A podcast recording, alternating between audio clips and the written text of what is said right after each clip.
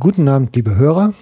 Hier spricht Jochen Schumacher in Vertretung von Bernd Wolin, der leider nicht da sein kann, muss langsam mal wieder kommen. Ähm, heute ist der 19. November, der Tag danach, nach der fünften und letzten Regionalkonferenz des Landesjagdverbandes Nordrhein-Westfalen in Bielefeld. Ich bin auf ähm, meiner ostwestfälischen Runde in Bielefeld vorbeigefahren, habe die Veranstaltung aufgezeichnet. Ja, und wie schon gewohnt, ähm, ja, durchsetzt von meinen kleinen Moderationen, möchte ich die ganze Veranstaltung hier halt einfach mal zur Verfügung stellen für die wenigen, die nicht dabei sein konnten. Es war nämlich eine volle Hütte, beeindruckende Kulisse, wirklich eine große Halle, die ja weitgehend gefüllt war. Fangen wir einfach mal an mit dem ersten Teil. Ralf Müller-Schallenberg. Meine Damen und Herren, darf ich Sie bitten, Platz zu nehmen? Wir möchten gerne beginnen.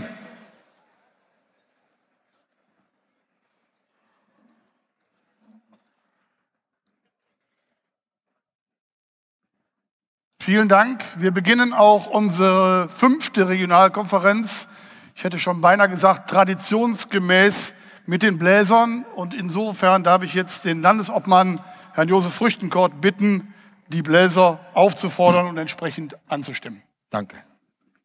So, liebe Jachthornbläserinnen, liebe Jachthornbläser, bitte einmal aufstehen, das Horn zur Hand nehmen und wir blasen gemeinsam Sammeln der Jäger ohne das Ganze voraus. So, bitte auf mein Zeichen achten, das Horn an.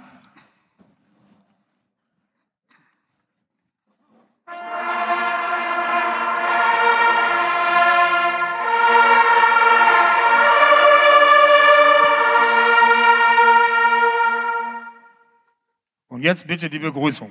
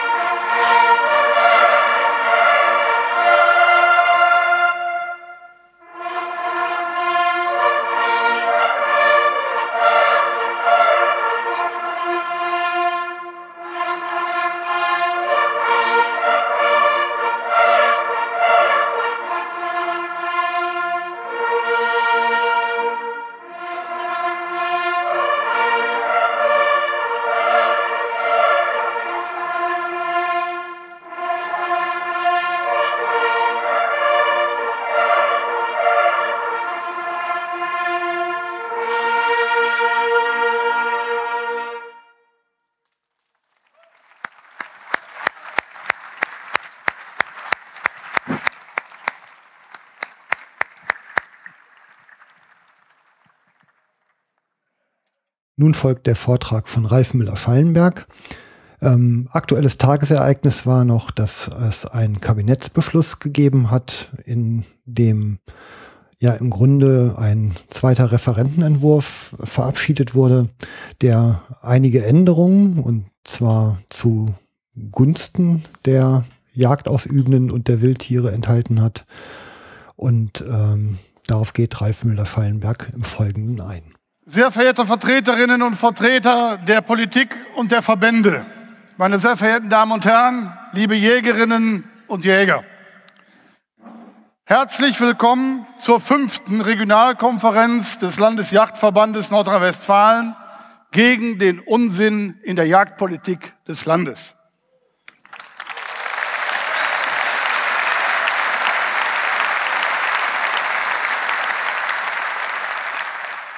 Ich freue mich darüber, dass auch heute wieder so viele Jägerinnen und Jäger und befreundete Verbände und andere Teilnehmer den Weg hier in die Halle gefunden haben. Dies ist trotz des Länderspieles heute, auch wenn es nur ein Freundschaftsspiel ist, nicht selbstverständlich. Heute setzen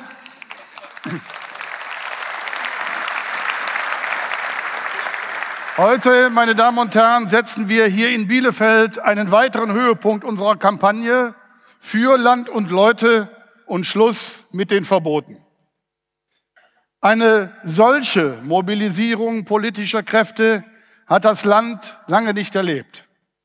Schon zu den Regionalkonferenzen in Köln, Münster, Wesel und Werl sind mehr als 10.000 Leute gekommen.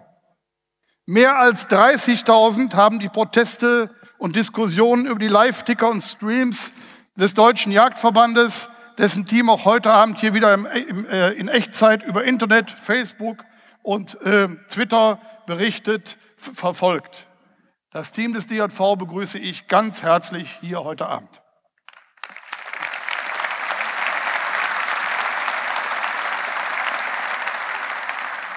Meine Damen und Herren, wir erheben uns gegen diesen Entwurf eines Jagdgesetzes und wir werden auf die aktuelle Situation von heute Nachmittag gleich noch eingehen.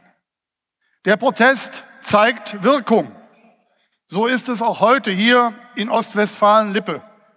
Es herrscht Andrang wie bei einem Rockkonzert, schrieb schon eine Zeitung, nämlich die Rheinische Post, über eine der Regionalkonferenzen. Mit seinem Gesetzesentwurf hat Herr Minister Remmel im Handumdrehen das halbe Land gegen sich und seine Pläne aufgebracht. Und die SPD muss aufpassen, dass sie sich nicht in diesen Abwärtsstrudel hineinziehen lässt. Ich betone dies heute ausdrücklich. Wir werden darauf zurückkommen.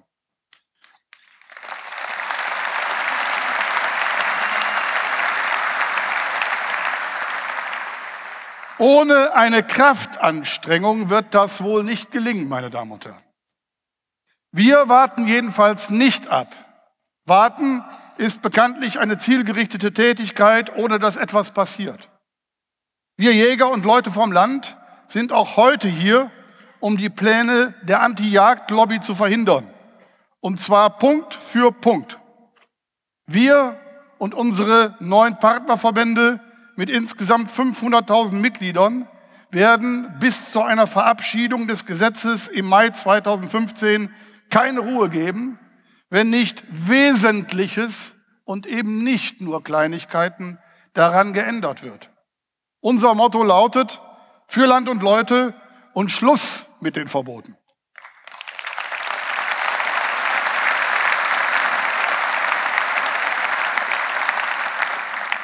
Die bisherigen Reaktionen auf den Gesetzesentwurf sollten den Regierenden eigentlich schon ein Alarmsignal sein. Der Entwurf erhält, enthält immer noch ungerechtfertigte und unfaire Verbote und Vorschriften, die nicht akzeptabel sind und so auf keinen Fall ins Gesetzblatt kommen dürfen.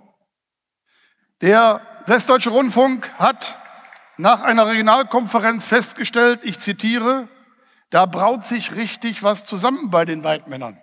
Allein in Wesel waren es über 2500, die lautstark protestiert haben. Übrigens auch erstaunlich viele jüngere Jäger und Jägerinnen. Und das war ja nur eine von insgesamt fünf sogenannten Regionalkonferenzen. Der Widerstand, meine Damen und Herren, gegen den rot-grünen Gesetzesentwurf ist groß und massiv. Dann setzte der WDR-Korrespondent noch einen drauf, ich zitiere wieder, in der Massivität erinnert das schon an die Proteste der Beamten gegen die Pläne der Besoldungserhöhung. Wie die Beamten haben die Jäger den Eindruck, dass ihr Einsatz nicht genug Wertschätzung bei der Politik erfährt.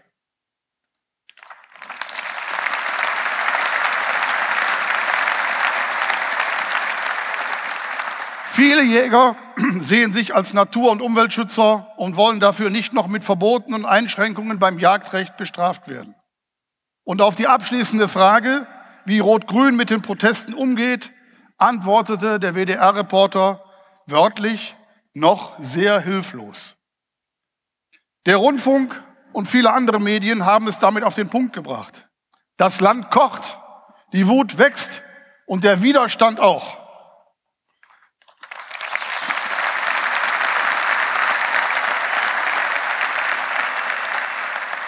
Wir, die Präsidenten und Vorsitzenden der Partnerverbände des ländlichen Raumes, mit insgesamt 500.000 Mitgliedern haben uns Mitte Oktober auch an die Ministerpräsidentin persönlich gewandt um von ihr eine Kraftanstrengung zu sehen.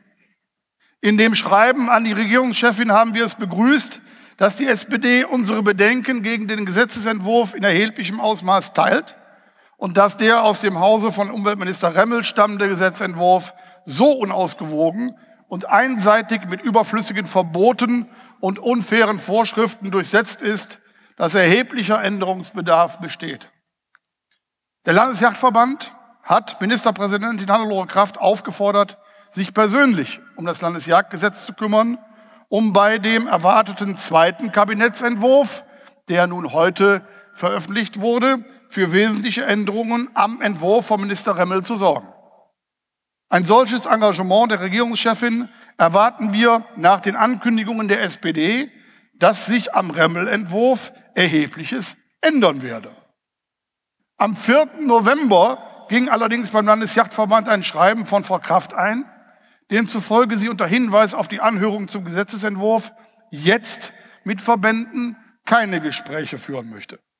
Ich hoffe nur, meine Damen und Herren, dass der Ministerpräsidentin die bereits herrschende Wut auf dem Lande über die unfairen Vorschriften und immer neue Verbote hinreichend deutlich ist.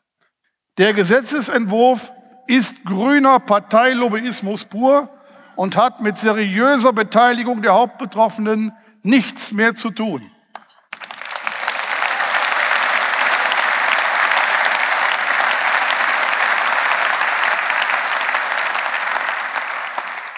Und wenn es nicht rasch zu weiteren erheblichen Änderungen kommt, wird sich der Widerstand gegen die Gesetzespläne noch erheblich und deutlich verschärfen. Es wäre höchste Zeit, Frau Kraft klare Kante zu zeigen. Ein Gewinnerthema ist das Vorhaben für die Landesregierung ohnehin nicht. Denn das Bild in der Öffentlichkeit ist eindeutig. Mit einem neuen Landesjagdgesetz gewinnt die nordrhein-westfälische Landesregierung keinen Blumentopf. Und zwischen den Regierungspartnern SPD und Grüne gibt es beim Landesjagdgesetz wohl erhebliche Meinungsverschiedenheiten. Ministerpräsidentin Kraft hat nach ihrer Wahl davon gesprochen, die Landesregierung wolle aus Betroffenen Beteiligte machen. Wir aber spüren mit diesem Gesetzesentwurf auch nach jahrelangen Gesprächen im Remmel-Ministerium nichts als Bevormundung und Gängelung. Man beteiligt, man beteiligt niemand ernsthaft, wenn man ihm nicht zuhört, ihn übergeht und hinter verschlossenen Türen schlecht über ihn reden lässt. Insbesondere, meine Damen und Herren,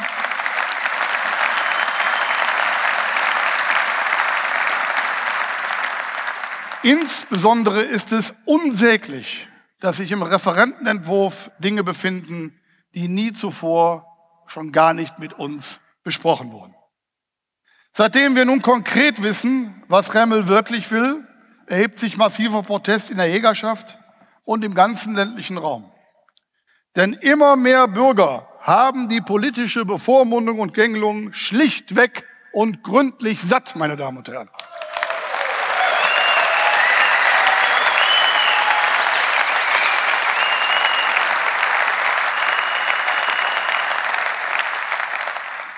Wir Jäger haben keine staatliche Prüfung gemacht, um uns von zweifelhaften und zum Teil höchst dubiosen Gruppen ohne Rückhalt in der Bevölkerung Verbote und Vorschriften ohne Ende aufzwingen zu lassen.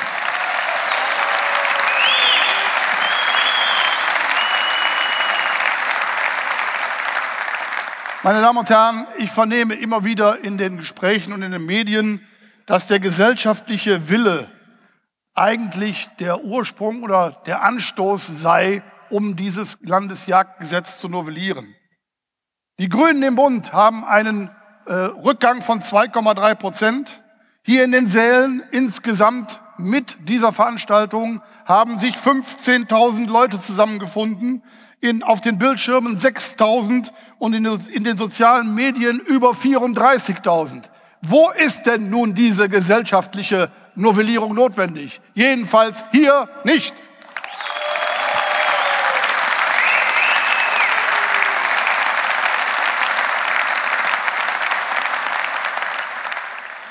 Ich bin sehr gespannt, ob die größere Regierungspartei akzeptabel findet, die Hauptbetroffenen derartig zu missachten. Die Jagd steht, wie die SPD, in einer großen Tradition. Die nordrhein-westfälische Jägerschaft und ihre Partnerverbände setzen auf die Zusage der SPD, mögliche Anregungen und Kritik offen zu diskutieren, konstruktiv aufzunehmen und in das Meinungsbild der SPD-Landtagsfraktion als Entscheidungsgrundlage einfließen zu lassen. Heute, meine Damen und Herren, auch hierauf werden wir zurückkommen, haben wir hier leider etwas an Vertrauen verloren. Mit der SPD hat es in Sachen Jagdpolitik grundsätzlich nie Differenzen gegeben. Denn eines lässt sich jetzt schon mit bloßem Auge erkennen. Da dieser unglückliche Gesetzesentwurf, wie ihn ein maßgeblicher SPD-Politiker selbst nannte, auch von CDU und FDP eindeutig abgelehnt wird, ist eigentlich längst klar, dieser Gesetzesentwurf taugt nicht zur Mehrheit in unserem Lande.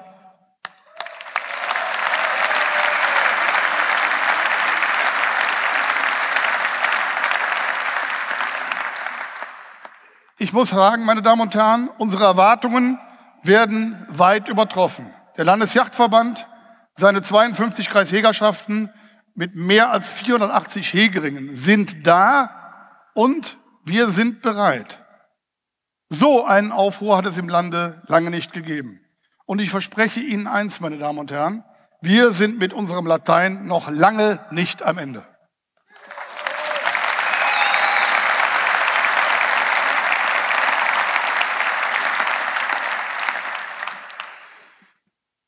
Die heutige Regionalkonferenz erfährt die bundesweite Geschlossenheit der Jägerschaft.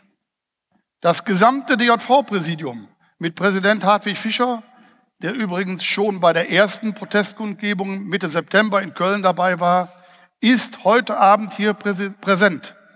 Für die Jägerschaft in NRW ist überall äh, jetzt Gefahr und äh, Verhandlungszeit und auch Flaggezeigenszeit. Das heißt, es ist Gefahr im Verzug. Ich begrüße ausdrücklich noch einmal heute Abend den Präsident des Deutschen Yachtverbandes, Herrn Hartwig Fischer. Hartwig, schön, dass du da bist.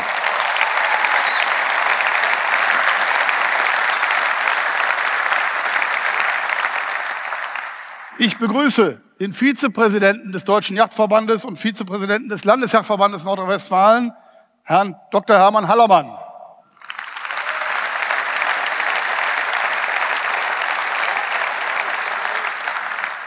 Ich begrüße in Cumulo, das freut mich ganz besonders, meine Damen und Herren, Dr. Klaus Hinak Barsch, Präsident des Landesjagdverbandes Schleswig-Holstein, Dr. Gerd Dietrich, Präsident,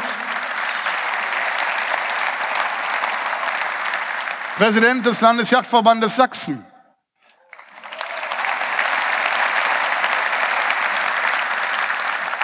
Albrecht Hellwig, Vizepräsident des Landesjagdverbandes Sachsen-Anhalt.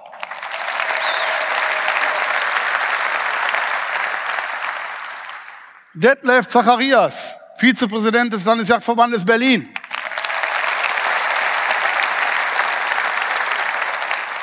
Steffen Liebig, Präsident des Landesjagdverbandes Thüringen.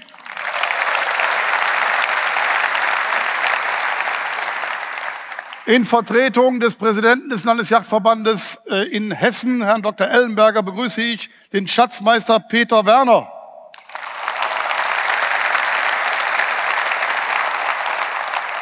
Ich begrüße Helmut Damann-Tamke, Präsident des Landesjagdverbandes Niedersachsen.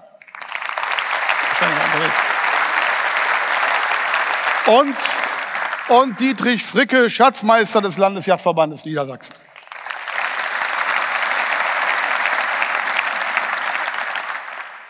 Ebenfalls begrüßen kann ich Herrn Joachim Olbrecht, Vizepräsident des Landesjagdverbandes Brandenburg.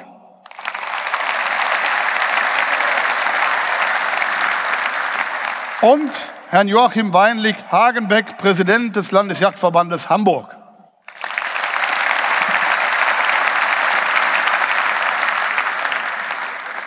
Meine Damen und Herren, auch die europäischen und internationalen Organisationen von Yacht und Jäger sind heute hier vertreten.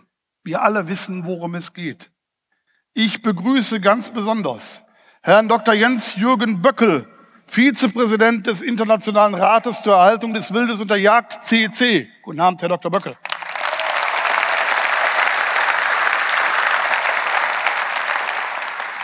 Ich begrüße Herrn Wilhelm von Trott zu Solz, Vorsitzender der deutschen Delegation des CEC.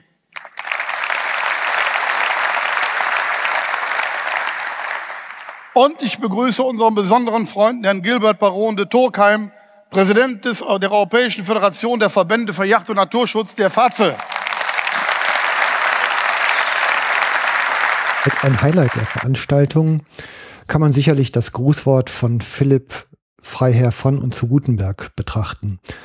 Ähm, Herr zu Gutenberg ist ja für mein Empfinden ein eher ruhigerer Mensch, der in ruhiger Tonlage sehr eindrückliche Worte gefunden hat, um ja, den Seelenzustand der ländlichen Bevölkerung und der Naturnutzer zu beschreiben. Hört selbst. Für Sie alle darf ich nun den Vorsitzenden des Aktionsbündnisses Forum Natur, Herrn Philipp Freier von und zu Gutenberg, den ich ebenfalls ganz herzlich begrüße, um ein Grußwort im Namen von mehr als sieben Millionen Bewohner des ländlichen Raumes bitten. Herr von und zu Gutenberg.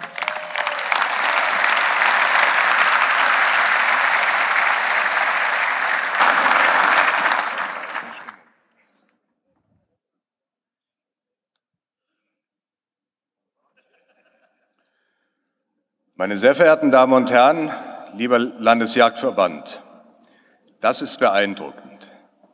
Wenn das nicht die immer geforderte Bürgerbeteiligung ist, was ist sie dann? Ich danke Ihnen herzlich für die Möglichkeit, heute ein Grußwort seitens des Aktionsbündnisses Forum Natur überbringen zu dürfen. Wer sind wir? Was sind unsere Ziele? Wir sind ein Bündnis aller relevanten Nutzer- und Eigentümerverbände, mit rund sieben Millionen Mitgliedern.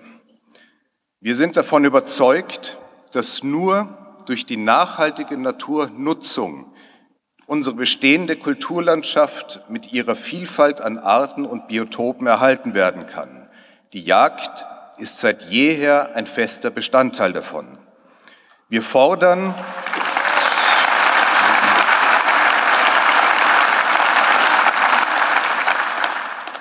Wir fordern also eine konsequente und kohärente Politik zur Stärkung des ländlichen Raumes und kooperative Lösungen für den Arten- und Naturschutz mit den Bewirtschaftern.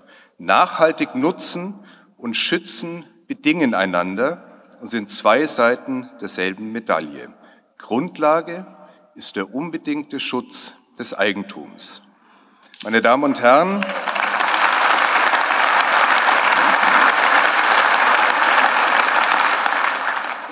Meine Damen und Herren, normalerweise ist unser Pirschbezirk ausschließlich Berlin. Was sich allerdings hier in Nordrhein-Westfalen in letzter Zeit abspielt, hat mich dann dennoch aus der Sasse gelockt. Die Entwicklungen dieser Landesregierungen in Bezug auf den ländlichen Raum sind besorgniserregend. Heute geht es um die Jagd. Ebenso kritisch ist jedoch auch der Entwurf der nordrhein-westfälischen Biodiversitätsstrategie. Ich darf Sie alle auffordern, sich dringend damit zu beschäftigen. Beide Entwürfe spiegeln in konzentrierter Form wie ein unverdaulicher Suppenwürfel jene ideologische Geisteshaltung wider, die uns möglicherweise auch bald bundesweit heimsuchen könnte. Nordrhein-Westfalen als Blaupause für eine bundesweite, den ländlichen Raum verachtende Politik wäre ein Laufschuss für die gesamte Republik. Bitte verstehen Sie mich nicht falsch.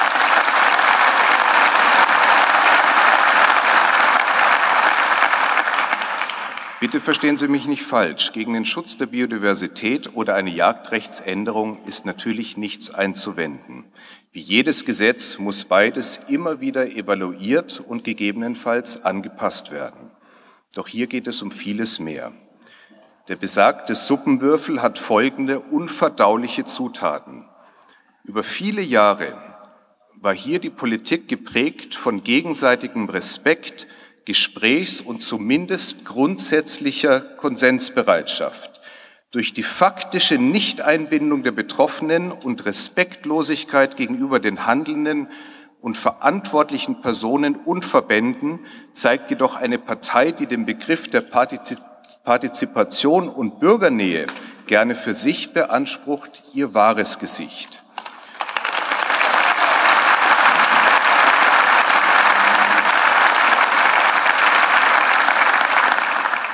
Die vorliegenden, vorliegenden Gesetzes- und Strategieentwürfe zeichnet eines aus. Die fehlende fachliche Auseinandersetzung. Kein Für und Wider, kein wissenschaftlicher Diskurs.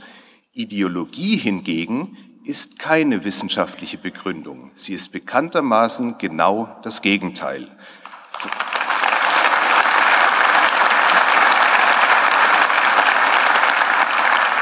Vermeintlichen Natur- und Tierschutz gegen die Menschen im ländlichen Raum auszuspielen, ist unmoralisch und verantwortungslos.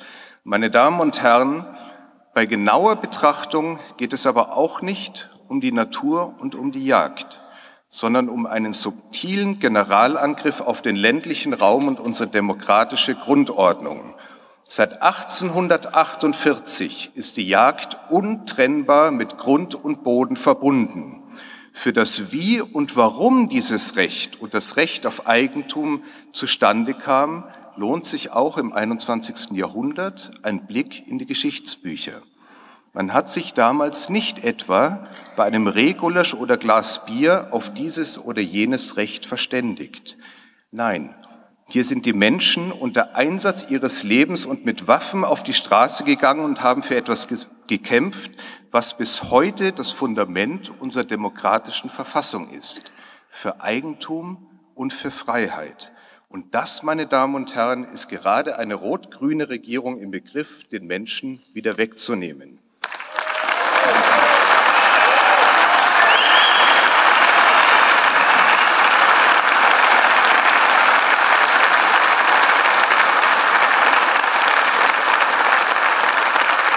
Wenn Sie so wollen, wird die vor 170 Jahren überwundene Feudalherrschaft durch eine Ökodiktatur ersetzt.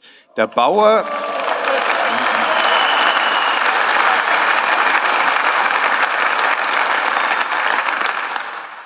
Der Bauer wird vom Leibeigenen des Feudalaristokraten, das darf ich als Gutenberg sagen, zum Leibeigenen des Ministerialbeamten mit dem organisierten Naturschutz als Polizei. Ein Treppenwitz der Geschichte, wenn es nicht so traurig wäre.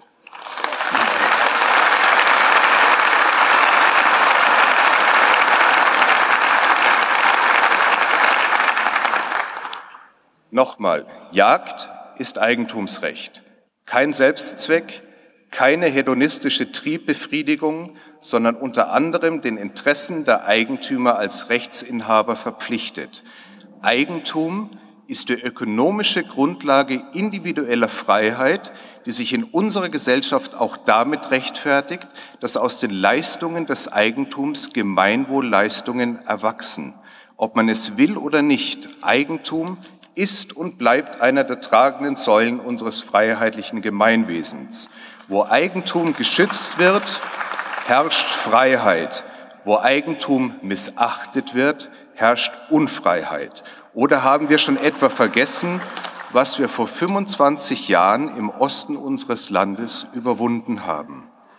Meine Damen und Herren, wir müssen und wir werden uns immer als fairen und sachlich orientierten Gesprächspartner allen politischen Parteien und Gruppierungen anbieten. Wenn man uns jedoch mit Arroganz und Intoleranz begegnet und unsere Existenz durch die Aushöhlung des Eigentums gefährdet, sind die Grenzen des Zumutbaren erreicht und couragierte Gegenwehr gefordert. Der ländliche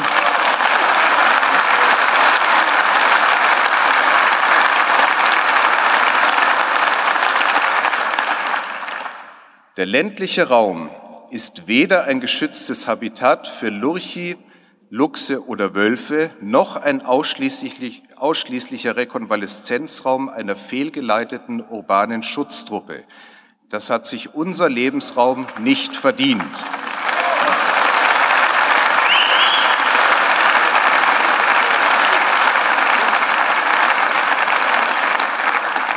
Ich wünsche Ihnen in Nordrhein-Westfalen und uns allen alles Gute, viel Kraft und Gottes Segen und geben Sie bitte nicht auf. Herzlichen Dank.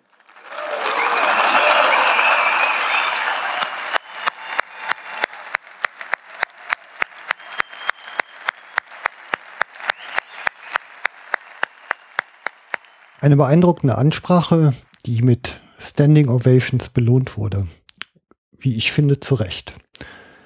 Danach folgt jetzt die übliche Podiumsdiskussion mit den äh, Fraktionsvertretern aus dem Landtag Nordrhein-Westfalen. Ähm, Im Vergleich zur Kölner Veranstaltung, die ich ja selber miterlebt habe, der ersten Veranstaltung, ähm, habe ich das Ganze zwar immer noch als sehr ritualisiert, aber hitziger empfunden insgesamt. Also es gibt schon Leidenschaft in der Debatte. Insofern ganz gut. Also weiter geht's. Herr von und zu Gutenberg, vielen Dank für die deutlichen und klaren Worte. Dem ist nichts hinzuzufügen. Vielen Dank.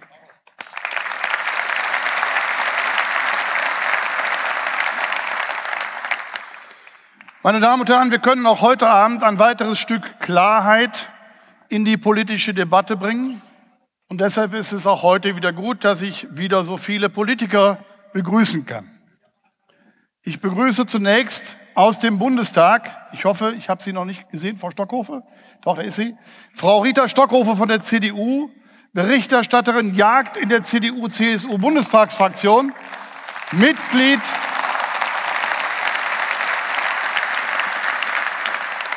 Mitglied im Arbeitskreis Jagd, Fischerei und Natur der CDU-CSU-Bundestagsfraktion. Es freut uns sehr, Frau Stockhofer, dass Sie heute Abend bei uns sind. Herrn Gaius Cäsar von der CDU, Berichterstatter. Herr Cäsar.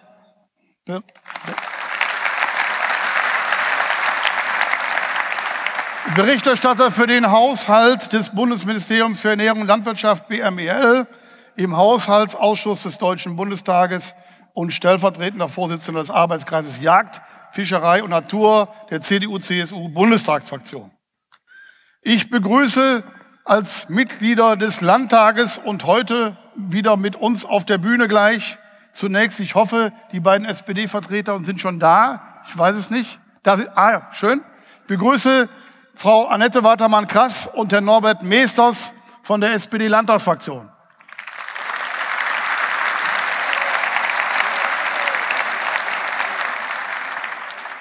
Von der Partei der Grünen begrüße ich Frau Manuela Grochowiak-Schmieding und Herrn Norwig Rüsse.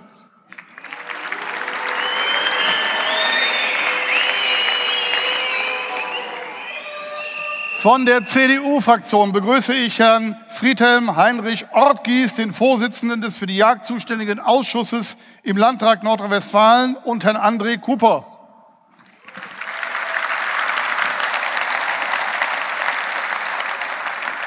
Von der FDP darf ich begrüßen Herrn Karl-Heinz Busen, Herrn Ernst Ulbrich Alder und Herrn Marc Lürbke.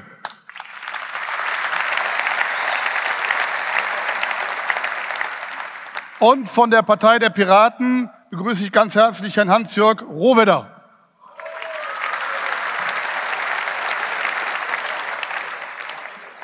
Von den Vertretern der Partnerverbände begrüße ich zunächst Herrn Werner Horstkötter, Präsident des Jagdgebrauchshundverbandes Nordrhein-Westfalen.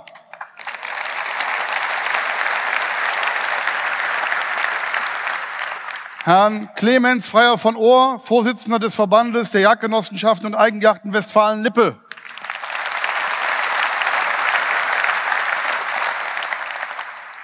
Herrn Joachim von Reden, Vorstandsmitglied des Grundbesitzerverbandes Nordrhein-Westfalen. Steckt noch im Stau.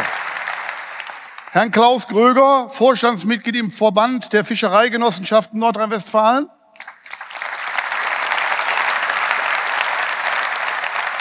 Herrn Hans Albrecht Hewiker, Vorsitzender des Deutschen Falknerordens.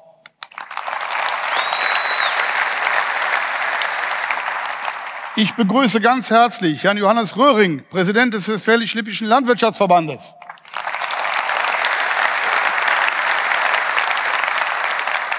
und Herrn Brüggemeier, den Vizepräsidenten des Westfälischen Lippischen Landwirtschaftsverbandes.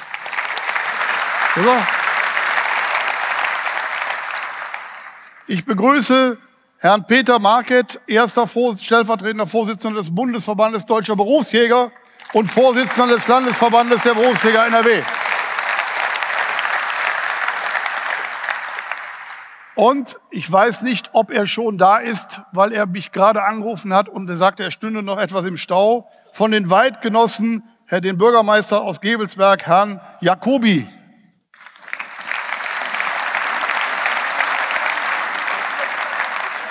Meine Damen und Herren, ich hoffe, ich habe jetzt niemanden vergessen, aber mehr sind auf meiner Liste nicht mehr drauf.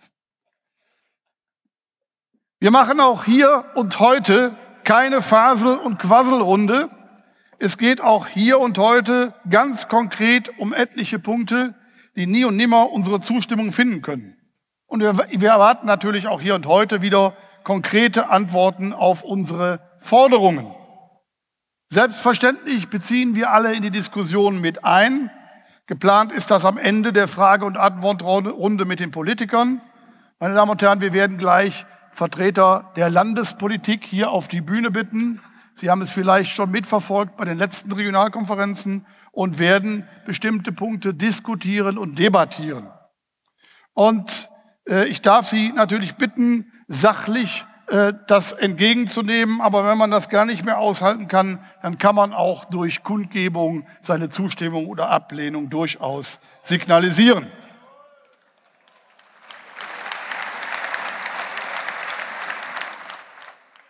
Wir möchten, meine Damen und Herren, dass auch von hier aus, aus dieser großen Stadthalle in Bielefeld, ein klares Signal ausgeht. Nämlich, wir Jäger und der gesamte ländliche Raum haben es satt, und wir lassen eben nicht alles mit uns machen, meine Damen und Herren.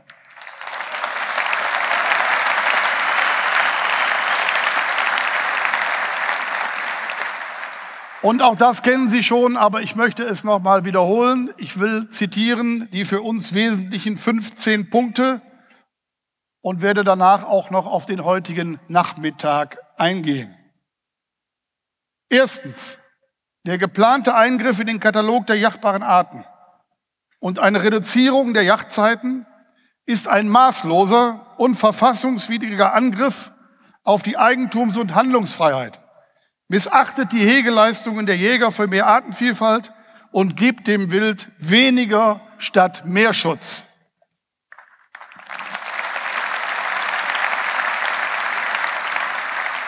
Zweitens, die geplante weitergehende Aushöhlung des flächendeckenden Reviersystems begünstigt neben dem verfassungswidrigen Angriff auf die Eigentums- und Handlungsfreiheit Wildschäden und Seuchenzüge.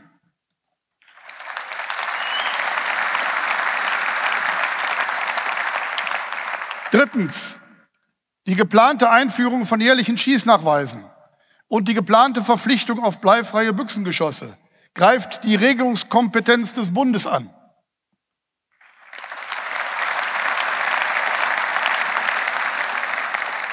Viertens, das geplante Verbot der Baujagd und massive Einschränkungen bei der Fangjagd belasten die ohnehin gefährdeten Arten weiter.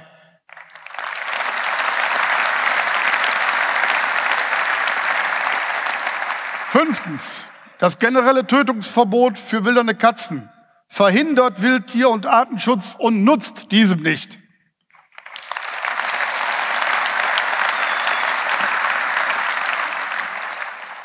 Sechstens, das geplante Verbot der Lockjagd auf Rabenkrähen außerhalb der Einzeljagd führt zu erheblichen Schäden in der Landwirtschaft, setzt Tierarten und Bodenbrüter immer größerem Druck aus von Fressfeinden und ist völlig praxisfern.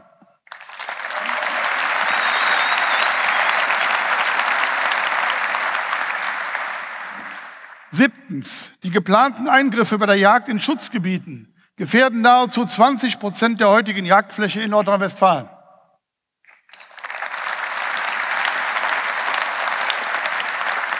Achtens. Die beabsichtigte zwingende Mindestabschussplanfestsetzung bei Sika und Muffelwild sowie die Herausnahme dieser Wildarten aus dem Schutzbereich der Verbreitungsgebiete hat letztendlich die Ausrottung dieser Wildarten zur Folge. Meine Damen und Herren, Meine Damen und Herren, das hat mit Tierschutz nichts mehr zu tun.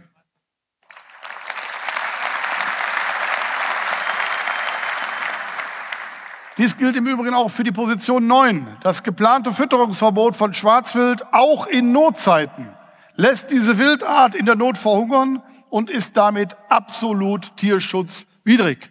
Meine Damen und Herren,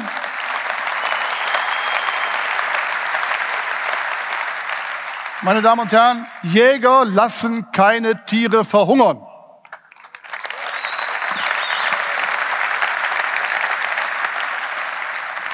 Zehntens, die Einschnitte bei der Jagdhundeausbildung bedeuten nicht mehr, sondern weniger Tierschutz.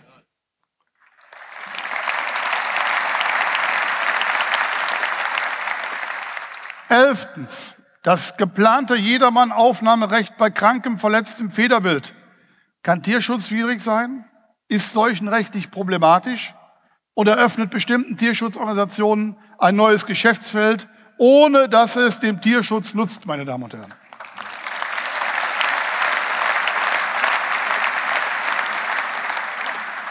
Zwölftens, die geplante Gleichsetzung von Kleinvereinen ist eine skandalöse Bevorzugung von Minderheiten und eine gesetzlich verordnete Entmachtung des Landesjagdverbandes Nordrhein-Westfalen als größter Interessenvertretung und Landesvereinigung der Jäger in Nordrhein-Westfalen. Dies werden wir nicht hinnehmen, meine Damen und Herren.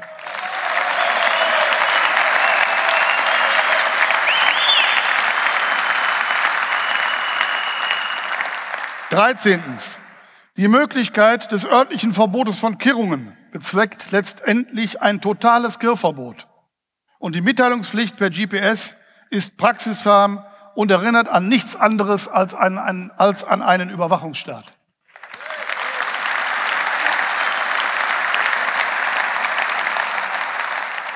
Vierten, vierzehntens, die geplante Änderung des Landesforstgesetzes beabsichtigt in Wahrheit ein Verbot der Anwendung von Wildkameras an Kehrungen und ein erleichtertes Zutrittsrecht für Unbefugte und beabsichtigt nicht das, was im Entwurf steht, nämlich eine reine redaktionelle Änderung. Auch hier, meine Damen und Herren, will man uns schlichtweg für dumm verkaufen.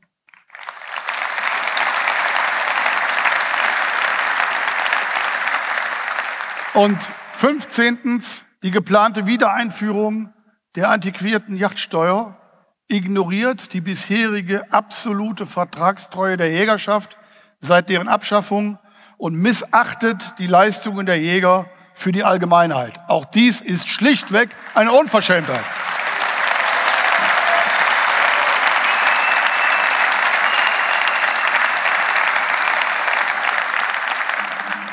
Das, meine Damen und Herren, sind nur die schlimmsten Knackpunkte im Gesetzentwurf. Wir werden im Verlauf des Abends natürlich vielleicht auch noch weitere Punkte besprechen. Ich darf nun zusammen mit unserem Justiziar, Herrn Hans-Jürgen Thies, der mit mir das Gespräch wie gewohnt moderieren wird, die Damen und Herren aus der Politik auf die Bühne bitten, aus der Landespolitik. Bitte maximal drei Vertreter, aber ich glaube, mehr sind auch von einer Partei nicht da.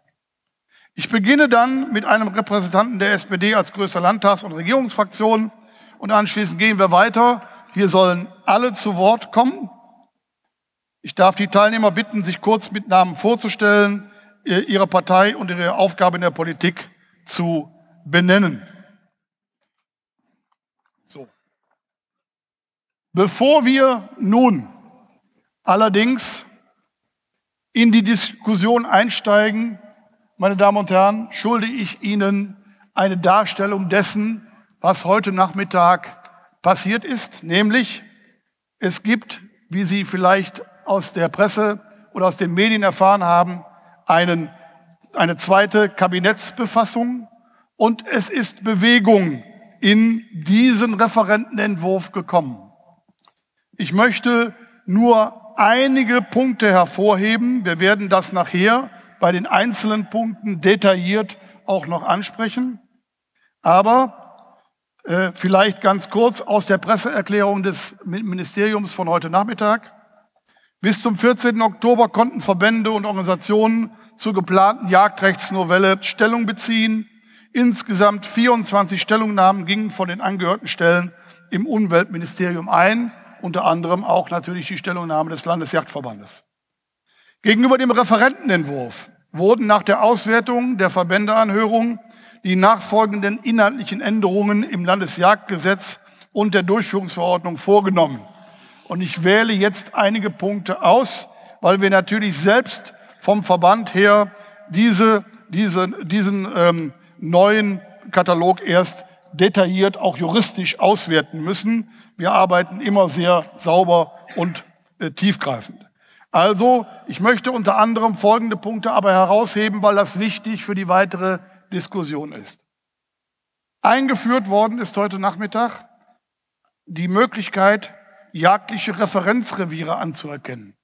Was dahinter steckt, wird Ihnen gleich Herr Thies erläutern. Das ist auch nicht etwa etwas Positives, sondern etwas Negatives. Dies werden wir nicht akzeptieren. Aber ich kann festhalten, Paragraph 2 Landesjagdgesetz soll jetzt wie folgt lauten, äh, die Liste der jagdbaren Arten wird nicht, wie ursprünglich vorgesehen, in einer Verordnung, sondern im Gesetz abgebildet. Dies entspricht unserer Forderung.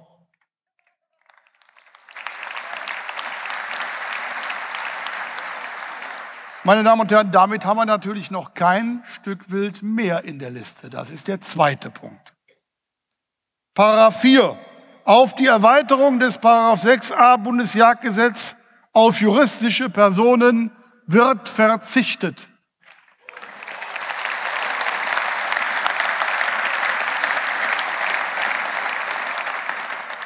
Die Ausdehnung einer Befriedungsmöglichkeit aus ethischen Gründen ist damit vom Tisch.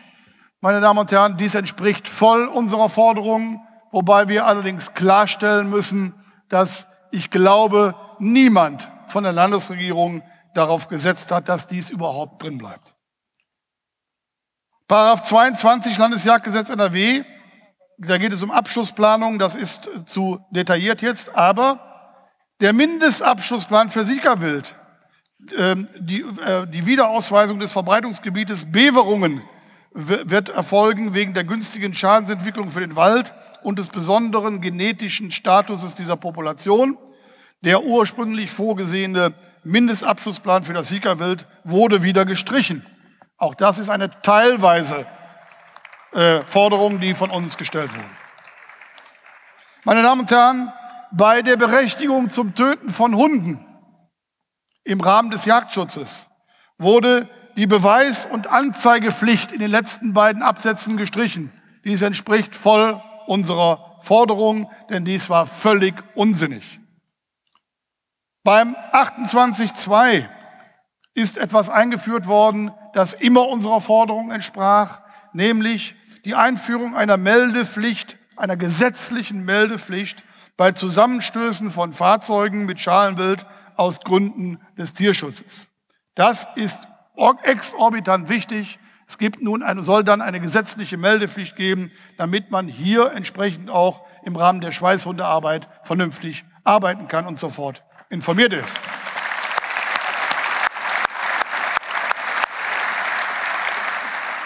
Im beabsichtigten Paragraph 28a Absatz 3 hat man das gerade von mir zitierte Jedermanns Aufnahmerecht von Krankenfederbild komplett herausgenommen. Hier hat man endlich einmal den Begriff Eigentum verstanden, meine Damen und Herren.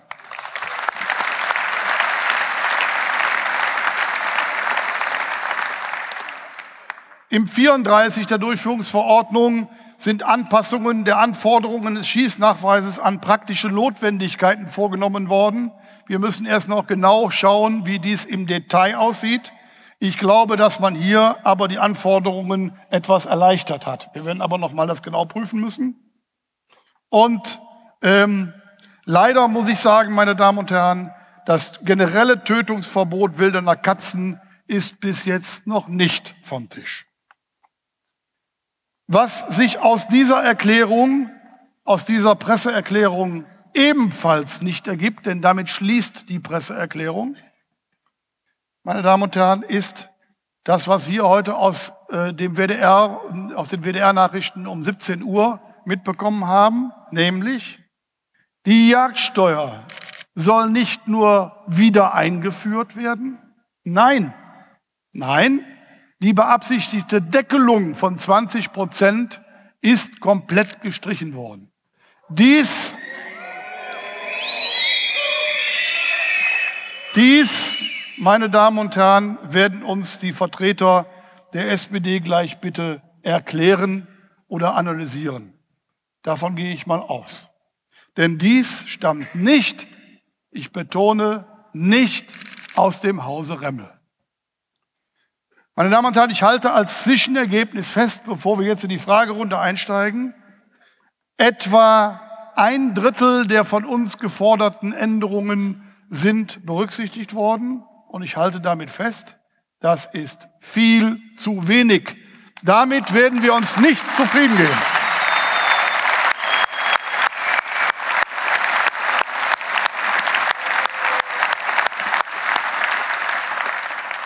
Man kann unschwer erkennen, dass wir mit unseren 15 Punkten nicht überpokert haben, wie das beispielsweise vielleicht die Landesregierung oder das Ministerium gemacht haben, nach dem Motto, wir nehmen mal 10 Punkte rein und lassen uns auf 5 runterhandeln.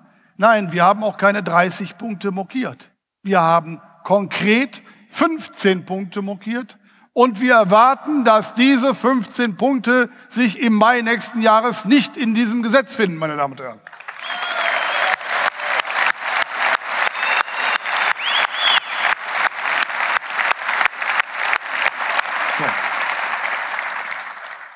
Und jetzt gehen wir über die Fragerunde.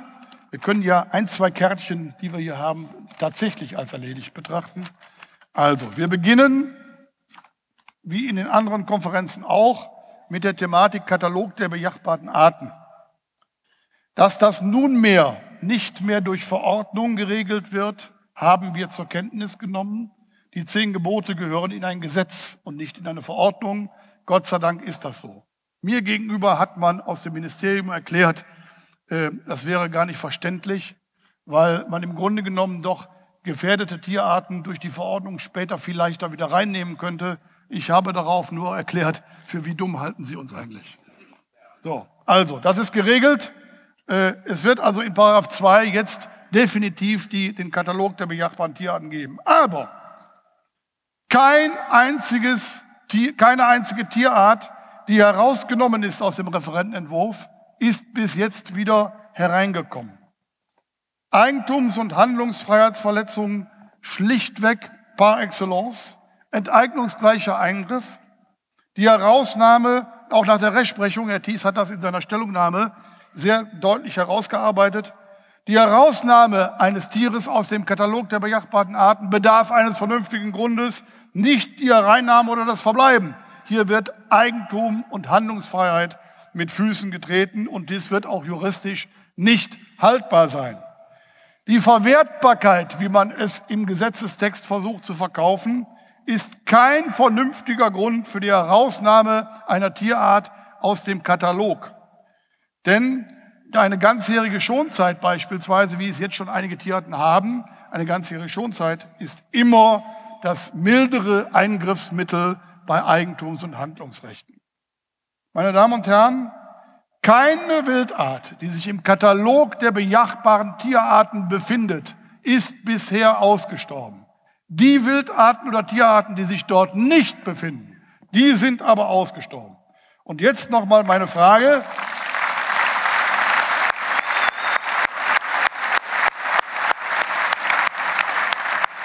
Jetzt nochmal meine Frage an die Vertreter der Landesregierung. Nennen Sie uns vernünftige Gründe für die Herausnahme der Tiere aus dem Katalog. Vernünftige Gründe für eine Herausnahme was man alles regeln könnte mit ganzjähriger Schonzeit. Warum muss ein Baummarder, ein Mauswiesel, ein Höckerschwan, ähm, eine Waldschnepfe, Möwen, Greifen oder Falke aus dem Katalog herausgenommen werden? Dafür gibt es nicht einen einzigen vernünftigen Grund. Wollen Sie beginnen? Ja. Ja, einen wunderbaren guten Abend zusammen. Ich grüße Sie alle recht herzlich. Mein Name ist Norbert Meesters. Ich bin umweltpolitischer Sprecher der SPD-Landtagsfraktion und damit auch für die Yachtpolitik der SPD-Landtagsfraktion zuständig. Das ist meine vierte Veranstaltung, meine vierte Regionalveranstaltung. Einmal musste ich aussetzen aus terminlichen Gründen in Werl. Ansonsten bin ich überall dabei gewesen, von Köln bis eben jetzt hier in Bielefeld und kann da auch so einen gewissen Prozess äh, beobachten. Lassen Sie mich eins, bevor ich konkret auf die Frage eingehe, das tun, was ich immer tue, nämlich auf den Prozess, in dem wir sind, vor allen Dingen jetzt am heutigen Tage noch einmal eingehen. Wir haben einen Referentenentwurf gehabt, das haben Sie dargestellt, Herr Müller-Schallenberg. Ähm, und äh, wir haben damals gesagt, äh, die ähm, Diskussionen hier innerhalb der Jägerschaft tragen sicherlich dazu bei, schon etwas in Bewegung zu setzen. Denn, das habe ich auch immer gesagt, glücklich, ganz glücklich bin ich mit dem Entwurf äh, seitens der SPD, äh, die ich da vertrete, auch nicht gewesen. So.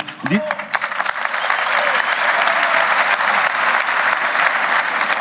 Dieser Prozess hat jetzt schon zum Teil stattgefunden. Wir haben jetzt den zweiten Referentenentwurf und ich möchte Sie bitten, äh, vielleicht habe ich Sie da missverstanden, aber die Erfolge, die wir jetzt erzielt haben, sollten wir jetzt auch nicht kleinreden. Denn Sie haben äh, einige Dinge äh, äh selber ja schon benannt. Äh, nehmen wir mal den Paragraph 6a, juristische Personen. ist gerade auch von den Grundbesitzern, ich kann mich an viele Stellungnahmen, an Artikel äh, in den diversen Zeitschriften und Zeitungen äh, äh, erinnern, äh, als ein mit der wesentlichste und wichtigste Punkt genannt worden, den es zu bekämpfen gilt. Und äh, er ist nicht mehr da. Und das finde ich gut. Ich habe mal gesagt, das muss da raus. Jetzt ist es raus. Das sollte man auch einmal äh, sehr positiv zur Kenntnis nehmen, dass wir da eine Bewegung, wie auch in den anderen Punkten, die Sie aufgeführt haben, äh, dass wir da eine Bewegung haben.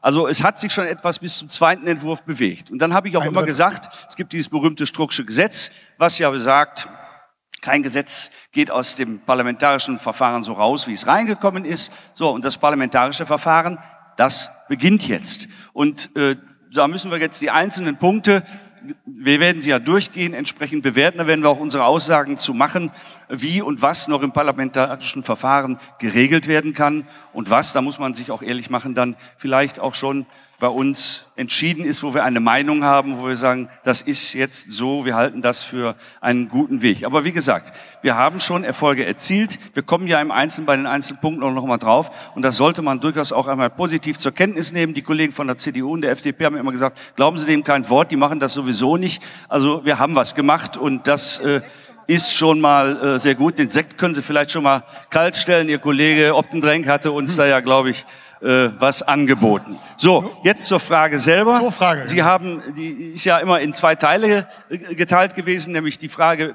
äh, das muss ins Gesetz und nicht in die Verordnung.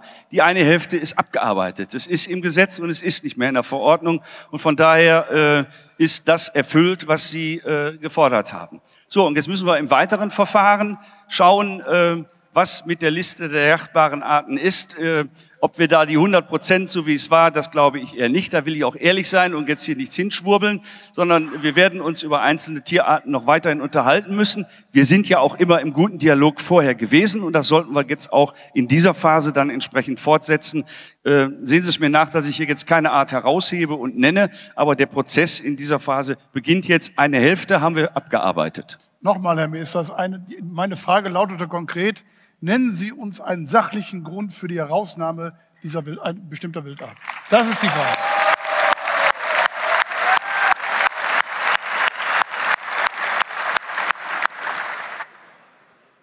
Das, das, diskutieren wir dann gemeinsam im Verfahren. Gut.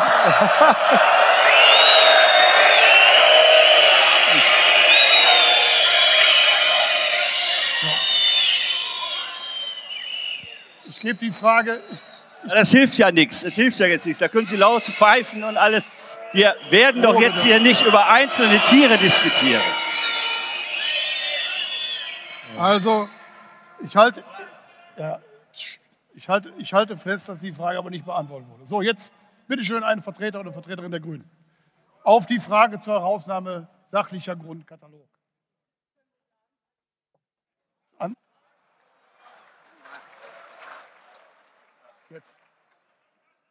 Guten Abend alle zusammen. Mein Name ist Manuela Krochowiak-Schmieding. Ich bin Landtagsabgeordnete und Jägerin und ich habe meinen Jagdschein hier ganz in der Nähe gemacht, nämlich in der Kreisjägerschaft Lippe. Ich habe dort sehr viel Unterstützung erfahren. Ich habe da sehr viele Menschen kennengelernt, denen Jagd, Hege und Pflege sehr am Herzen liegt, von denen ich sehr viel gelernt habe und dafür bin ich sehr dankbar. Äh, auch bei der Ausbildung meiner Jagdhunde habe ich genau die gleiche Unterstützung erfahren und vor allen Dingen auch mitbekommen dürfen und erleben dürfen, wie äh, Hundeausbildung sich von einst bis heute entwickelt hat, was ich äh, als einen sehr positiven Prozess erlebt habe. Äh, umso bedauerlicher finde ich, äh, dass jetzt in letzter Zeit äh, im Laufe der äh, Diskussionen, die einmal sehr konstruktiv begonnen haben, äh, jetzt ein derart populistisch-demagogischer Tonenschlag und Zungenschlag hier hereingebracht wurde. Ja, ich sehe schon, Sie stimmen mir zu und es ist in der Tat so. Äh, die Diskussion hat in der Tat mal sehr sachlich angefangen, Herr Müller-Schalenberg. Ich war äh, sehr positiv äh, überrascht vor zwei Jahren, als Sie das Amt des Präsidenten des Landesjagdverbandes übernommen haben, äh, wie Sie zugehend waren, äh, moderat, moderat in die Diskussion eingestiegen sind. Leider haben Sie diesen Pfad verlassen. Und ich kann Ihnen nur sagen... Frau Feuer-Schwilling, Ganz kurz. Ich kann, ich komme jetzt gleich dazu. Ganz kurz, ganz ich kann, kurz, nein, ganz kurz, jetzt ganz lassen Sie kurz, mich doch bitte dazu. mal aussprechen, Herr Fra. Fragen Sie mal danach, warum ich diesen Pfad Ja. verlassen musste. Ja. Fragen Sie mal danach. Ich,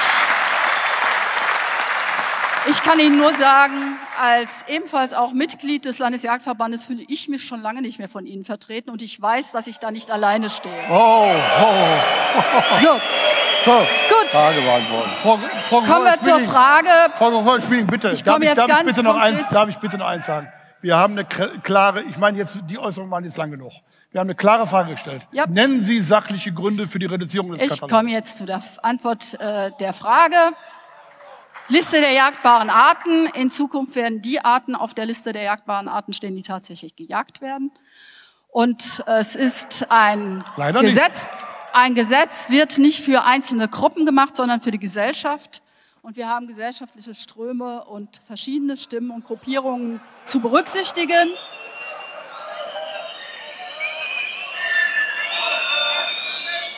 Das ist Sachlicher Grund. Ja, das ist gelebte Demokratie, das fällt nicht allen leicht. So, gut. Also die Gesellschaft zu den gesellschaftlichen zu den gesellschaftlichen Strömen habe ich ja schon was gesagt. Ähm, ich vermag diese Menge der gesellschaftlichen Ströme nicht zu erkennen. Und es geht auch nur darum, Ja. es geht ja. Diese, Die werden Sie so lange nicht Frau erkennen, Herr Müller-Schalenberg, solange Sie nur in solchen Hallen hier die, vor diesem Publikum stehen. Aber Sie müssen sich natürlich auch mal mit anderen Gruppen unterhalten. Frau Robert-Schmieding, ich habe es Ich schon finde mal, das schon ich habe es schon mal deutlich, ja, ich habe es Ich schon mal deutlich gesagt. 90 Prozent der Bevölkerung lässt sich nicht von 10 Prozent bevormunden. Und da war er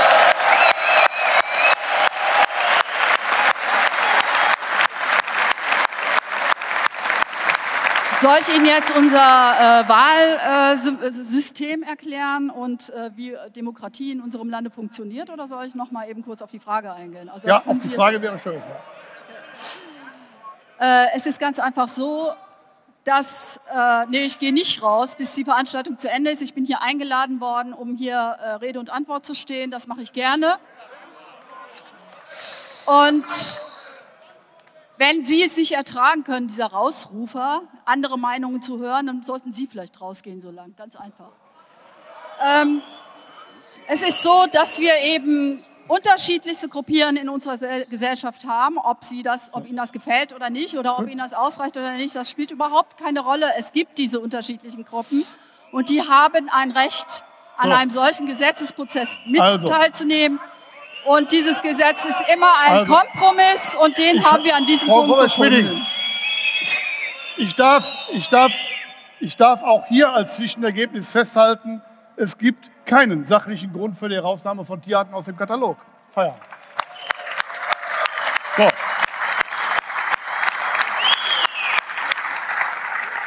Herr Busen.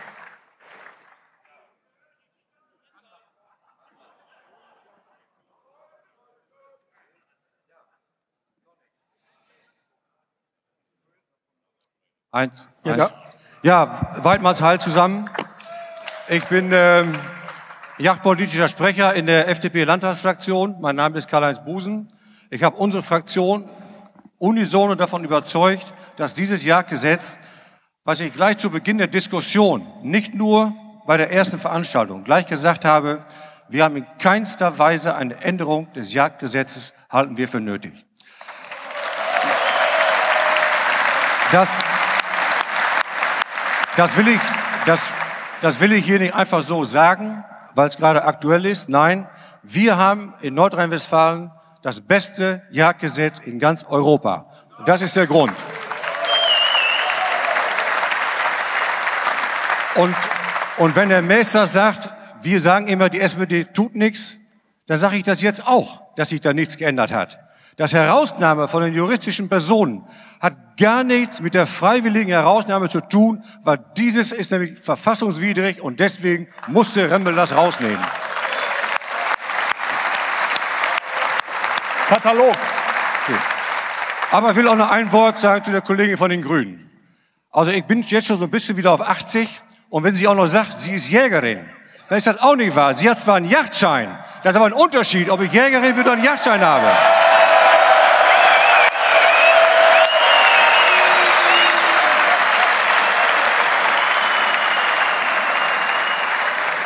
Frage. Katalog. Also zu dem Rest, ich halte mich ganz kurz, belegen? brauche ich nichts zu sagen, da bin ich mich, bin ich mit dem Yacht, Land- Landesjachtverband, Entschuldigung, natürlich komplett einig. Prima. CDU. Herr Ortgies. Unten drücken.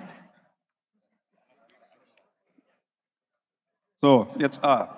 Ja, Herr Präsident, meine Damen und Herren, ich darf mich zunächst kurz vorstellen. Ich bin Friedhelm Ortgies, ich bin Vorsitzender des zuständigen Umwelt- und Agrarausschusses, die sich, wir als Mitglieder des Ausschusses befassen uns jetzt seit mittlerweile über drei Jahren, fast vier Jahre mit diesem Entwurf, der jetzt ja vor vier Wochen äh, auf den Tisch gekommen ist. Äh, ich, äh, ich gehöre der CDU an, wollte ich noch mal kurz äh, dazu sagen kriegte gerade einen Hinweis von meinem Kollegen André Cooper. Äh, nur ein kurzes Wort, bevor ich zu den jachtbaren äh, Arten komme. Äh, zu der Vorgeschichte. Ich habe also auch in verschiedenen Veranstaltungen auf Landesjägertagen erlebt, wie der zuständige Minister Johannes Remmel, äh, ich sage mal regelrecht, die Jäger eingelullt hat. Er hat ihnen ziemlich nach dem Munde geredet. Esse gerne Wildfleisch und die Yacht muss erhalten bleiben. Wenn ich überhaupt Fleisch esse, ist nur Wild. Also ziemlich nach dem Munde geredet und jeder dachte, naja, so schlimm wird's nicht werden. Und nun liegt dieser Ent, äh, Entwurf seit äh, vier Wochen vor und wir stellen fest, es ist schlimmer geworden, als wir uns das vorgestellt haben. Und da kann ich nur sagen, Herr Remmel war der Wolf im Schafspelz.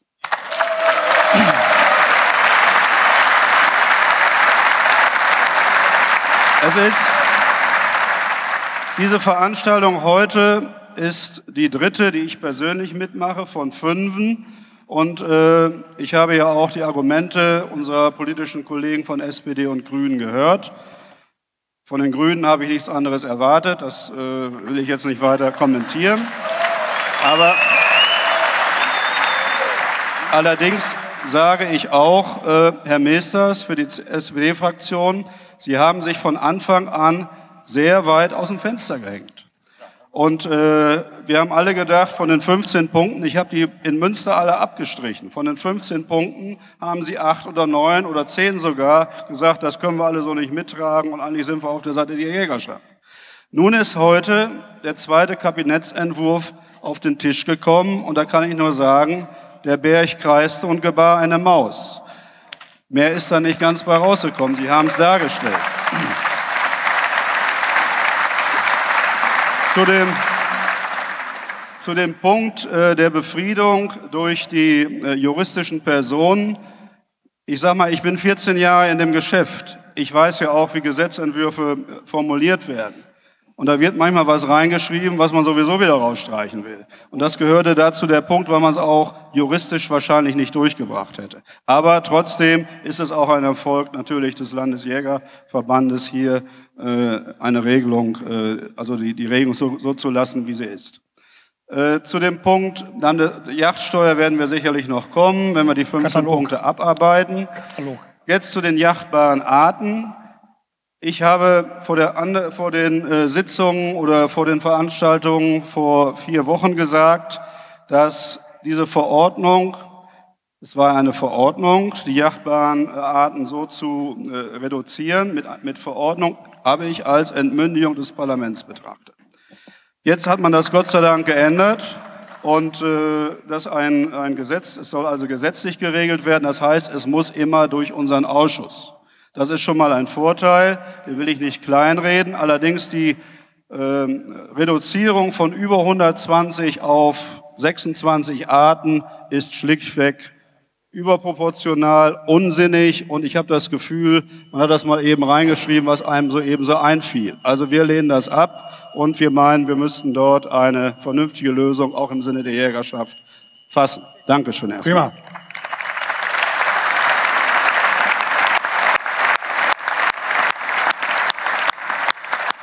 Herr Rohwedder. Herr Rohwedder.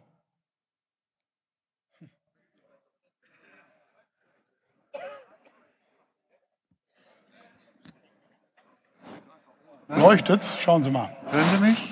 Jetzt? Jetzt geht's. Okay.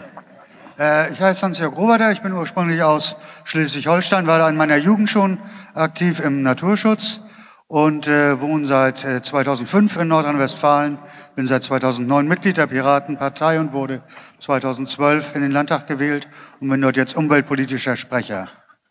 Wir Piraten sind generell für mehr plebiszitäre Elemente in unserer Politik. Wir haben eine starke parlamentarische Vertretung, Landtagsmitglieder wie mich zum Beispiel, die mandatiert sind durch Wahlen.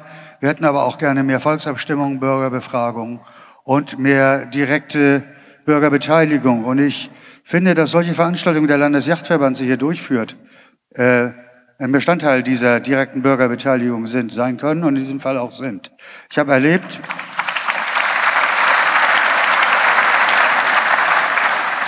Den ersten beiden Veranstaltungen konnte ich nicht anwesend sein. Da war ich auf Malta beim Greifvogelschutzcamp, beim internationalen Schutzcamp. Ich bin froh, wenn ich aus, von Malta wiederkomme und dann wieder in Deutschland bin und hier mit deutschen Jägern zu tun habe und nicht mit diesen maltesischen Wilderern, die wirklich wilde Rabauken sind. Und das ist hier eine ganz andere Qualität. So, Herr Robeter, Die, ähm, Robeter, Grund für die Herausnahme Moment, des Kataloges ein, der ein Wort noch. Ich habe erlebt, wie diese äh, großen Veranstaltungen, gut organisierten Veranstaltungen wirklich dazu beigetragen haben, dass sich was bewegt bei den Regierungsfraktionen. Ich habe erlebt, wie die Argumentation der SPD und der Grünen auf diesen Veranstaltungen sich jedes Mal wieder geändert hat. Und ich denke auch, dass dieser Kabinettsentwurf, der neue, auch äh, positive Entwicklungen zeigt, die mit auf diese Großveranstaltungen zurückzuführen sind. Was die äh, Liste der jachtbaren Arten angeht, es sind ja nicht nur Arten, die bejagt werden. Viele dieser Arten, die dort in der Liste stehen, sind ganzjährig geschützt, werden überhaupt nicht bejagt. Die unterliegen dann aber der Hege und Pflege durch die Jäger. Jetzt gibt es dort Arten,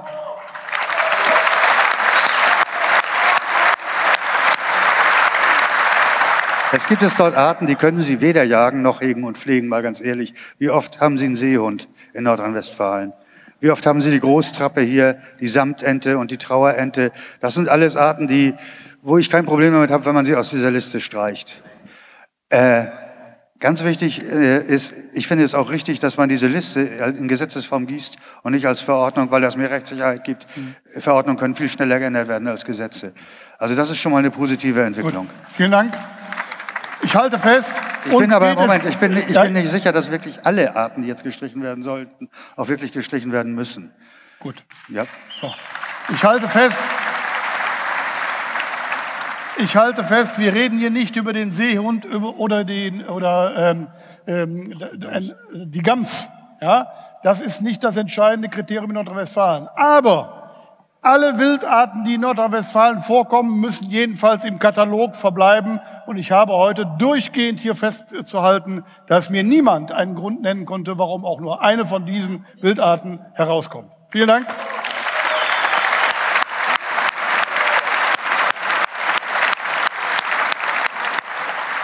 Ich komme zum nächsten Punkt. Paragraph, äh, Paragraph 6a für juristische Personen. Das Thema hat sich ja heute erfreulicherweise in unserem Sinne erledigt. Aber dafür haben wir eine neue Baustelle, Herr Thies. Ja, meine sehr verehrten Damen und Herren, schönen guten Abend von meiner Seite. Mein Name ist Hans-Jürgen Thies. Ich bin seit dem Jahr 2000 Justiziar des Landesjagdverbandes.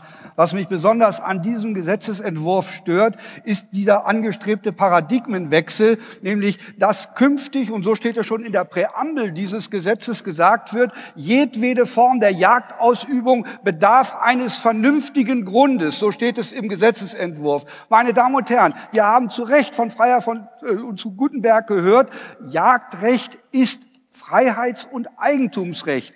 Seit wann bedarf derjenige, der ein verfassungsmäßiges Recht, nämlich ein Freiheitsrecht, ein Eigentumsrecht wahrnimmt, muss sich dafür rechtfertigen, sondern der Staat, der diese Freiheit, der dieses Eigentumsgrundrecht einschränken will, bedarf dafür einer Rechtfertigung. Und das ist dieser perverse Paradigmenwechsel, der mit diesem Gesetz vollzogen werden soll und äh, der uns alle vor den Kopf stößt. Das möchte ich vorweg nochmal sagen.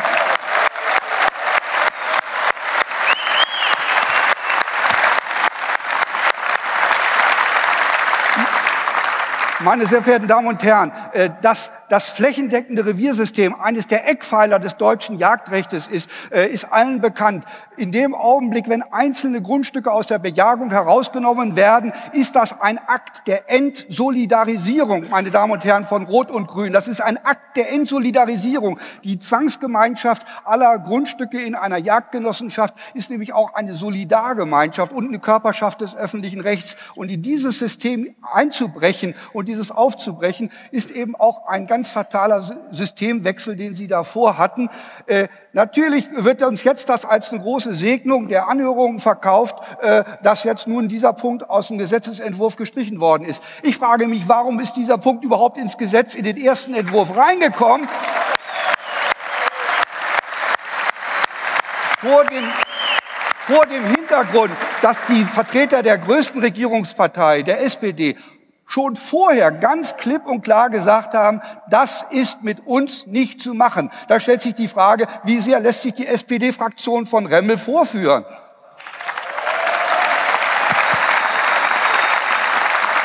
Aber, aber ich bin weit davon entfernt, jetzt froh zu sein, dass dieser Punkt äh, Befriedung für Grundstücke juristischer Personen äh, aus dem Gesetzesentwurf raus ist. Wir haben nämlich was ein ganz neues Kuckucksei bekommen. Äh, wenn ich äh, die Pressemitteilung des Umweltministeriums von heute lesen darf, da heißt es, Einführung der Möglichkeit, jagdliche Referenzreviere anzuerkennen. Das hört sich jetzt erstmal sehr nebulös an. Was verbirgt sich dahinter?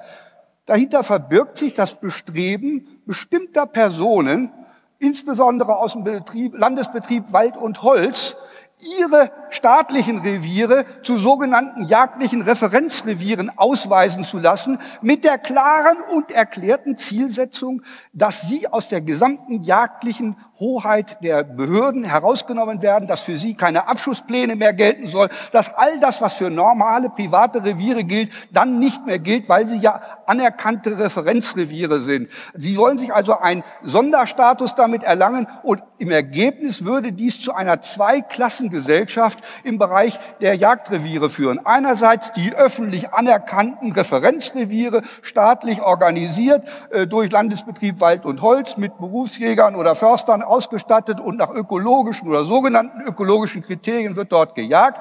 Und daneben die Privatreviere, die äh, sich weiter sozusagen unter staatlichen Kuratel befinden sollen. Ich warne dringend davor, wenn sich diese Absicht dahinter verbirgt, eine solche Zweiklassengesellschaft bei den Revieren einzuführen. Und davor, äh, dazu möchte ich gerne die Meinung äh, der einzelnen Vertreter der Landtagsfraktion, aber insbesondere natürlich der Regierungsfraktion hören. Äh, was verbirgt sich Ihrer Meinung nach hinter dieser völlig neuen neu und nie diskutierten nie. Äh, Position im jetzigen Gesetzesentwurf. Vielleicht zunächst mal für, ja.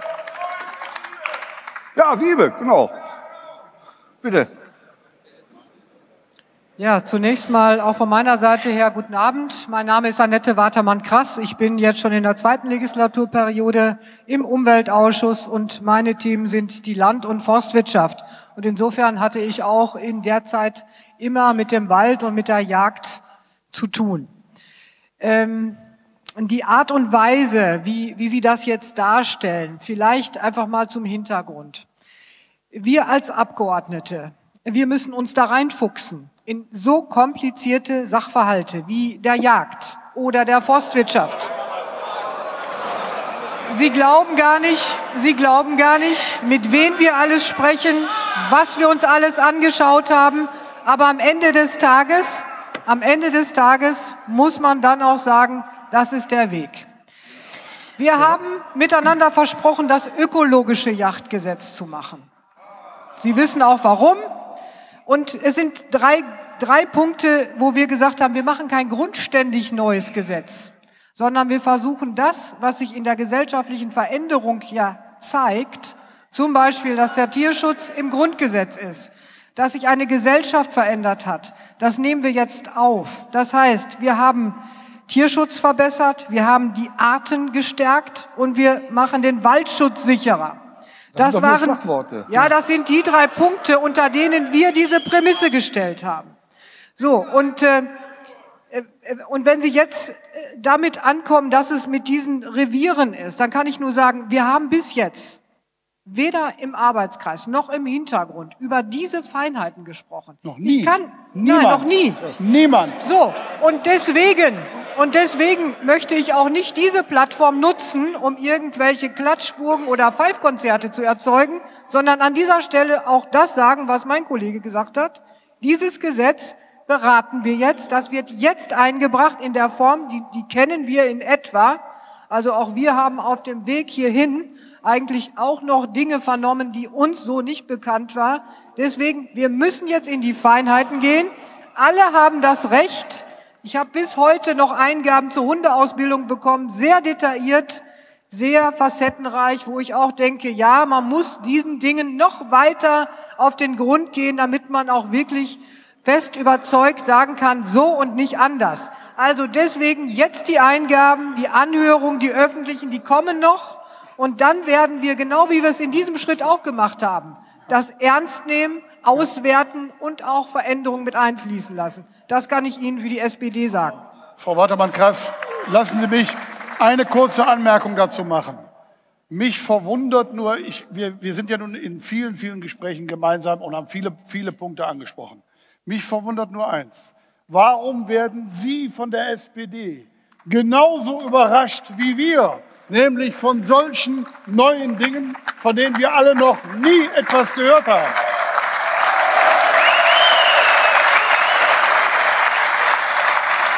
Das ist eine legitime Frage. So. Das ist eine legitime Also, Frage und das belegt, das belegt doch, Frau Wattermann-Krass, das belegt doch eins. Hier macht einer Jagdpolitik und das sind die Grünen und sonst niemand.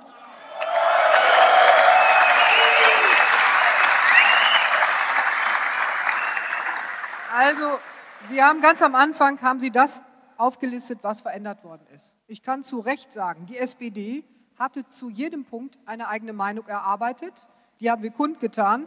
Und ich kann heute sagen, ich bin stolz darauf, dass uns diese fünf Punkte geglückt sind. Das mal, das mal so am Rande. Aber Sie sind doch So, jetzt, jetzt mal zum Prozedere. Auch das hat mein Kollege Mesters gerade äh, dargestellt. Das, was hier passiert, erleben wir in all den anderen Gesetzgebungsverfahren in dieser Form nicht. Das zeichnet vielleicht die Jägerschaft auf, dass sie so, dass sie so mobil machen kann. Aber das ist doch ein Referentenentwurf, der übers Kabinett, über den Kabinettstisch geht, um dann zu sagen, jetzt wird es eingebracht, jetzt beginnt die Beratung des Gesetzes in erster und zweiter Lesung. So weit sind wir und nirgendwo anders. Ich erinnere nur daran, das Gesetz äh, zu exotischer Tierhaltung. Da haben wir nie vorher in irgendeiner Form zusammengesessen und beraten, sondern das ist über den Kabinettstisch gegangen. Das liegt jetzt vor und jetzt berät das Parlament so etwas. Und nirgendwo weiter stehen wir jetzt. Ja, F- Frau Watermann-Krass, nur die Anmerkung, äh, Herr Römer und Herr Priggen haben quasi mit am, Gesetz, äh, am Kabinettstisch gesessen, als das Kabinett heute diesen zweiten Entwurf äh, verabschiedet hat. Das heißt, die Fraktionsspitzen von SPD und Grünen haben diesen zweiten Entwurf mit abgesegnet. Ja, ist so. Also wir beide haben. Ist das an? Wir beide haben nicht. Wir beide haben nicht am Kabinettstisch gesessen, das ist schon mal ganz klar. Aber ich kann Ihnen eins sagen, es hilft auch nicht, in wilde Spekulationen da auszuweiten. Herr Thies, Sie haben jetzt spekuliert, was das bedeuten könnte. Lassen Sie uns doch mal prüfen gemeinsam und schauen, was es wirklich bedeutet, bevor wir alles wieder rebellisch und wild machen. Ich äh, sehe das nämlich nicht so, wie Sie das interpretieren, aber ich weiß es eben auch nicht ganz genau. Da müssen wir dann eben, wie wir das in der Vergangenheit getan haben, sachlich, vernünftig rangehen und das prüfen. Und äh, ein Punkt, weil Sie die Frage nochmal gestellt hatten, was die SPD mit sich machen lässt. Das Beispiel, was Sie da hatten, war relativ ungeeignet, weil es war vorher von uns angemeldet worden, dass wir das nicht wollen. Es ist reingekommen, ist wieder rausgekommen. So, besser geht's doch gar nicht. Herr Messers, aber es sind doch nur zwei, drei Punkte, die rausgekommen sind. Das ist Gut. doch der entscheidende Faktor. Aber ich denke mal, vielleicht kann der Vertreter der Grünen sagen, weshalb äh, diese jachlichen Referenzreviere jetzt eingeführt werden sollen. Erstmal sage ich schönen guten Abend. Mein Name ist Norwig Rüße. Ich bin äh, landwirtschaftspolitischer und naturschutzpolitischer Sprecher der Grünen Landtagsfraktion seit 2010 im Landtag. Und um auf Ihre Frage direkt zu antworten, ich saß auch nicht am Kabinettstisch, von daher weiß ich, ja, man kann, so ist das, so ist das nun mal. Also ich, ich glaube, ja, ja, jetzt machen wir wieder das, jetzt machen wir wieder das alte Spiel. Jetzt gibt es zwei Möglichkeiten. Sie können pfeifen, höre ich auf zu reden, oder ich rede, Sie hören mir einen Moment zu und dann können Sie pfeifen wegen meiner oder sonst was machen. So. Frage gestellt. Ja. Bitte. Ich, ich würde erstmal eine Vorbemerkung machen. Dieser Gesetzentwurf ist ein Gesetzentwurf. Es gibt zwei Wege. Es kann ein Gesetz durch ein Ministerium eingebracht werden oder es kann ein Gesetz aus der Mitte des Landtags eingebracht werden. Wenn er von den Fraktionen gemacht worden wäre, dann müssten sie in der Tat den Anspruch an uns haben, ihn vollständig bis ins kleinste Detail zu kennen. Dieser Gesetzentwurf kommt aus dem Ministerium. Natürlich ist er zu einem Großteil auch mit mir abgestimmt, auch mit der SPD abgestimmt. Dieser Punkt hier, dieser Punkt hier ist ein Punkt, der in der Tat jetzt neu reingekommen ist. Aber für mich ist der überhaupt nicht so problematisch, wie Sie ihn hier darstellen. Und das fällt mir immer wieder auf, dass Sie dazu neigen, das mag aus Ihrer, also ich, ich kann das auch nachvollziehen, aus Ihrer Sicht als Jäger, Sie sind betroffen, Sie gucken, was ist denn das Schlimmstmögliche? Was kann da denn mit gemeint sein? Es steht aber jetzt drin, Referenzrevier, Referenzrevier, die Möglichkeit zu eröffnen, das zu tun. So, damit ist überhaupt noch nicht ausgesagt, was denn ein Referenzrevier sein wird. Und das ist dann eben jetzt im weiteren Prozess zu machen. Ja. Und darum wird es gehen. Herr Rüssel, das ist immer das gleiche Problem. Das ist immer das gleiche Problem. Wir haben, wir sind gebrannte Kinder, Herr Rüssel. Wir Ja. sind gebrannte Kinder. Alles, alles, alles das, was wir versucht haben, gemeinsam und mit vernünftigen, sachlichen, fachlichen Argumenten auf einen Weg zu bringen, ist uns letztendlich ins Gegenteil umgedeutet worden. Und ich kann das nur so festhalten, so ist es.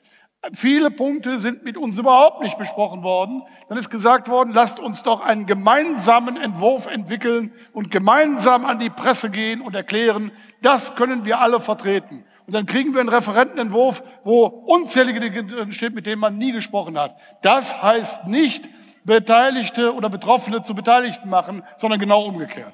Und Herr Müller-Schallenberg, da muss ich, da muss ich Ihnen äh, antworten, ich sehe das anders. Sie haben eben etliche Punkte aufgezählt von Ihren 15 Punkten, wo wir auf Sie eingegangen sind. Sie können nicht von uns erwarten, dass wir dieses Gesetz, von dem ich überzeugt bin, dass es ein guter Entwurf ist, dass es ein gutes Gesetz Ah. wird, da können Sie nicht erwarten, dass wir eins zu eins Ihre Änderungen übernehmen. So, das ist eine, meiner Meinung nach, eine nicht richtige Erwartungshaltung, die Sie haben. Und ich sage mal einen Punkt, ich nehme mal einen kleinen Punkt nochmal raus. Waldbauernverband hat zum Beispiel gesagt, Trophäenschau, Hegeschau, warum, nur, äh, warum für äh, alle, warum, beschränken bitte auf äh, Rotwild, haben wir gemacht. Steht jetzt so drin. Also kann man doch uns gar nicht nachsagen, wir wären nicht kooperativ. Nur das, was Sie wollen, am liebsten eine Rückkehr zu dem, was war, das wird es nicht geben. Rüssel, Denn da sage ich Ihnen auch Nein. eines, Ja. Sie haben nicht die Mehrheit in diesem Land. Es gibt andere große Gruppen, die auch gesellschaftliche Interessen haben. Herr Rüssel. Ja, so ist das. Herr Rüssel. Also im Rüssel, Moment, im Moment. Haben, Herr Rüssel, wir, damit wir weiterkommen, nur zwei Sätze dazu. Wir haben 15 Punkte genannt und wir haben all die Punkte, mit denen wir mehr oder weniger leben können, nicht benannt. Aber mit den 15 Punkten können und werden wir nicht leben. Und die Mehrheit, Herr Rüssel, die wird sich hoffentlich irgendwann mal ändern. Ich würde sagen, jetzt geben wir aber den Vertretern auch der FDP und dann der CDU und auch von Herrn, Rohweder noch mal die Gelegenheit, kurz was dazu zu sagen. Bitte schön. Ja, vielen Dank. Äh, guten Abend, meine Damen und Herren. Mein Name ist Marc Lübke, FDP, habe meinen Wahlkreis in Paderborn. Ich bin kein Jäger, aber wenn man aus Paderborn kommt, aus dem ländlichen Raum, dann hat man viele Freunde, die sind Jäger. Und die kann man durchaus mal fragen. Da kann man mal hingehen und fragen, wie seht ihr das denn? Und das habe ich gemacht. Und das würde ich manch anderem hier heute Abend hier oben auf der Bühne auch empfehlen. Ich habe nicht den Eindruck, dass das so passiert ist. Denn wenn Sie sagen, Sie sind davon überzeugt, äh, liebe Kolleginnen von den Grünen, dass das der richtige Weg ist. Ich glaube, da hätten Sie hier im Saal mal besser nochmal nachfragen sollen, was denn wirklich auch der richtige Weg ist, was das beste äh, Jagdgesetz ist für das Land Nordrhein-Westfalen. Und ich möchte Ihnen sagen, meine Damen und Herren, das klang ja gerade so an, wie ist das mit der Mehrheit? Also wenn ich mich nicht täusche, und ich bin auch erst seit 2012 im Landtag in Nordrhein-Westfalen, dann haben die Grünen 29 Abgeordnete und die SPD 99 Abgeordnete. Ich würde mir wünschen, dass dann vielleicht auch die Vertreter der SPD ihren Worten auch mal Taten folgen lassen und sich auch stärker durchsetzen in dieser rot-grünen Regierungskoalition.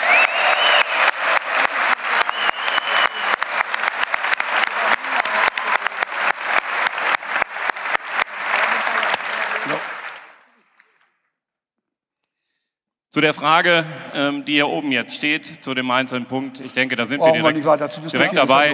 Einen Flickenteppich äh, in Nordrhein-Westfalen, den brauchen wir nicht. Da sind wir an Ihrem Punkt. Okay, gut, danke.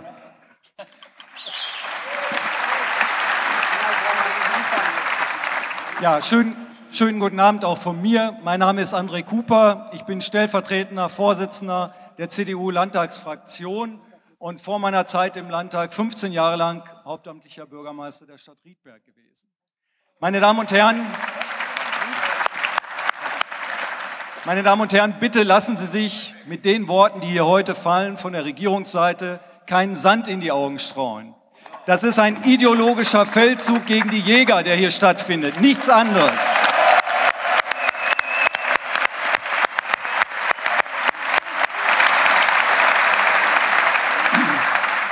Und es ist die Fortsetzung einer ständigen Bevormundungspolitik. Wir haben es schon erlebt beim Kanaltüv. Die Lebensmittelkontrolle wird überarbeitet. Und jetzt dieses hier. Das können wir uns nicht bieten lassen. Das ist Gängeln, Vorschreiben und Verbieten. Und das lehnen wir rundum ab.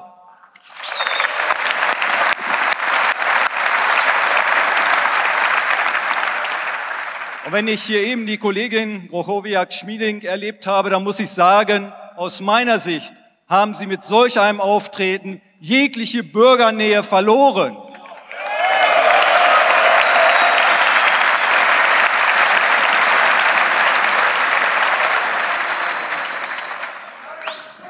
Ja, danke schön. Ich will noch kurz, ich will noch kurz auf Ihre Fragestellung zurückkommen zu der Zersplitterung der Yachtgebiete. Ich muss Ihnen Geständnis machen, ich bin kein Jäger.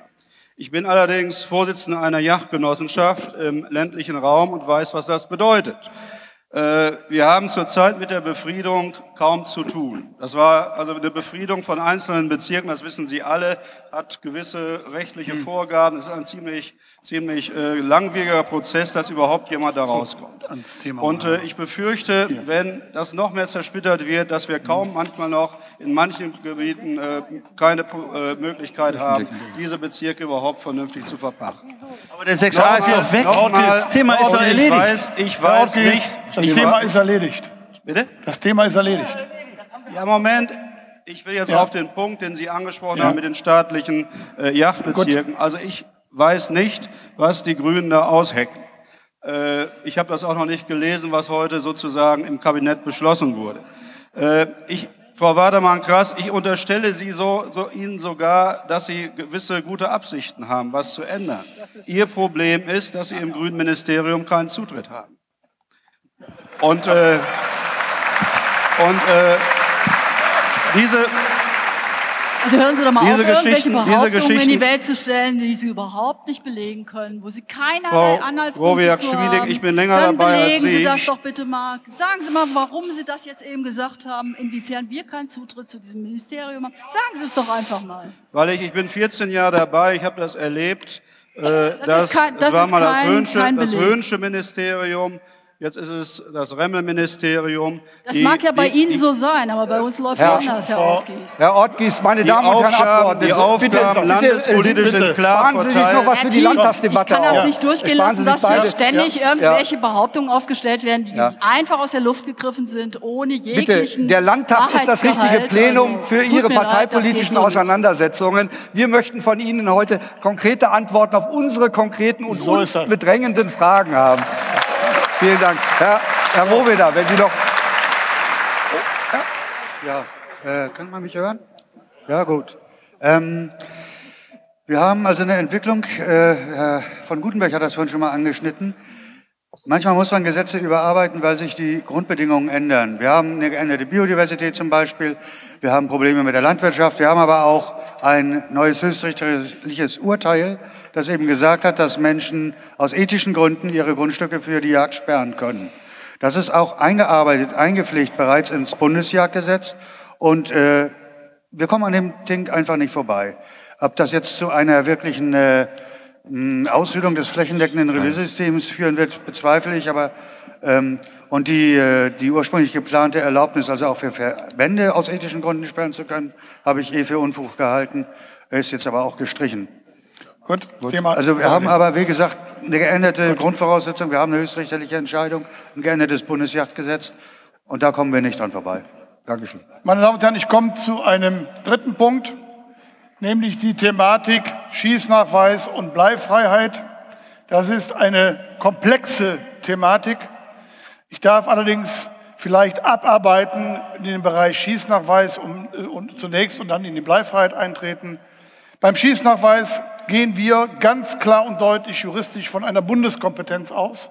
Dies gehört in die, Bund, in die Regelungskompetenz Kompetenz des Bundes, weil hier Waffenrecht betroffen ist und weil hier letztendlich auch ein sogenannter zweiter Yachtschein eingeführt wird. Dazu wird es übrigens in der übernächsten Woche einen Aufsatz von Herrn Professor Dietlein geben, der sich damit verfassungsrechtlich auseinandersetzt und der zum gleichen Ergebnis kommt. Im Übrigen sind wir der Auffassung, dass ein Übungsnachweis ausreichend ist.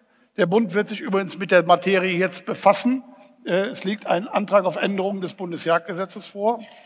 Ähm, der Schießnachweis oder Übungsnachweis darf ausschließlich für gelten für Bewegungsjachten auf Schalenwild. Es müssen, wenn überhaupt, vernünftige Anforderungen geregelt werden. Dort hat sich anscheinend heute etwas bewegt. Wir haben es noch nicht auswerten können. Es darf auf keinen Fall schwerer sein als eine Jägerprüfung. Und, meine Damen und Herren, wenn Sie einen Schießnachweis fordern von der Landesregierung, dann sind Sie auch verpflichtet, entsprechende Schießstätten zu schaffen. Und zwar nicht aus Mitteln der Yachtabgabe, sondern aus Mitteln der Steuern.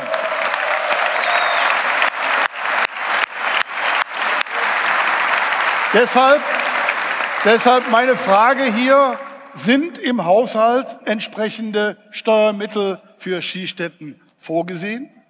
Und zweiter Punkt, Bleifreiheit. Auch dafür gilt Bundeskompetenz.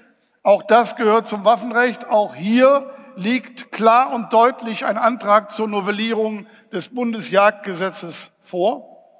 Ähm, und äh, hier geht es darum, äh, bei der Novellierung des Bundesjagdgesetzes nicht hin zu einem Bleiverbot, sondern zu einem Bleiminimierungsgebot. Das ist etwas ganz anderes. Und wir haben die klare Zusage, ich bin mal gespannt, ob er sich diesmal dran hält, von Herrn Minister Remmel, wenn das denn der Bund regelt, dann regeln wir dies nicht. Ich hoffe, dass der Bund es regelt und dann können, und zwar bundeseinheitlich und vertretbar, und dann können wir hier auch zu vernünftigen Lösungen gelangen. Die Thematik will ich ansonsten, weil es eben der Vorgriff auf den Bund ist, hier nicht weiter vertiefen. Ja? Ja, Jawohl. unser auch. Unser Kenntnisstand ist auch, das soll im April, wenn es denn so funktioniert, im April 1.4.2015 im Bund in Kraft treten. Wir hoffen, dass das funktioniert. Dann komme ich zu Punkt 4, Verbot der Baujacht und Einschränkungen der Fangjacht. Herr Thies, auch da hat sich heute leider nichts bewegt. Bedauerlicherweise nein. Meine Damen und Herren, wenn man den gesamten Gesetzesentwurf liest, hat man den Eindruck, als ginge es darum, das Schalenwild intensiv zu bejagen, wahrscheinlich noch viel, viel mehr, als man das bisher äh, nach den Regularien äh, hat, die Möglichkeit, also Schalenwild geradezu fast wie äh, äh, Waldschädlinge äh, zu bekämpfen und umgekehrt das Niederwild praktisch äh, von der Bejagung völlig auszunehmen. Das ist so eine gewisse Tendenz, die man aus diesem Yachtgesetzentwurf herauslesen kann. Und in diese Tendenz passt eindeutig, äh, dass äh, die Beschränkung der Baujacht und der Fangjacht. Äh, dem Niederwild in Nordrhein-Westfalen geht es nicht gut. Es gibt eine Reihe von Gründen dafür. Eines der wesentlichen Gründe sind sicherlich auch Veränderungen in den Lebensräumen. Veränderungen der Lebensräume auch von den Grünen besonders propagiert durch den verstärkten Energiepflanzenanbau, Maisanbau, Rapsanbau.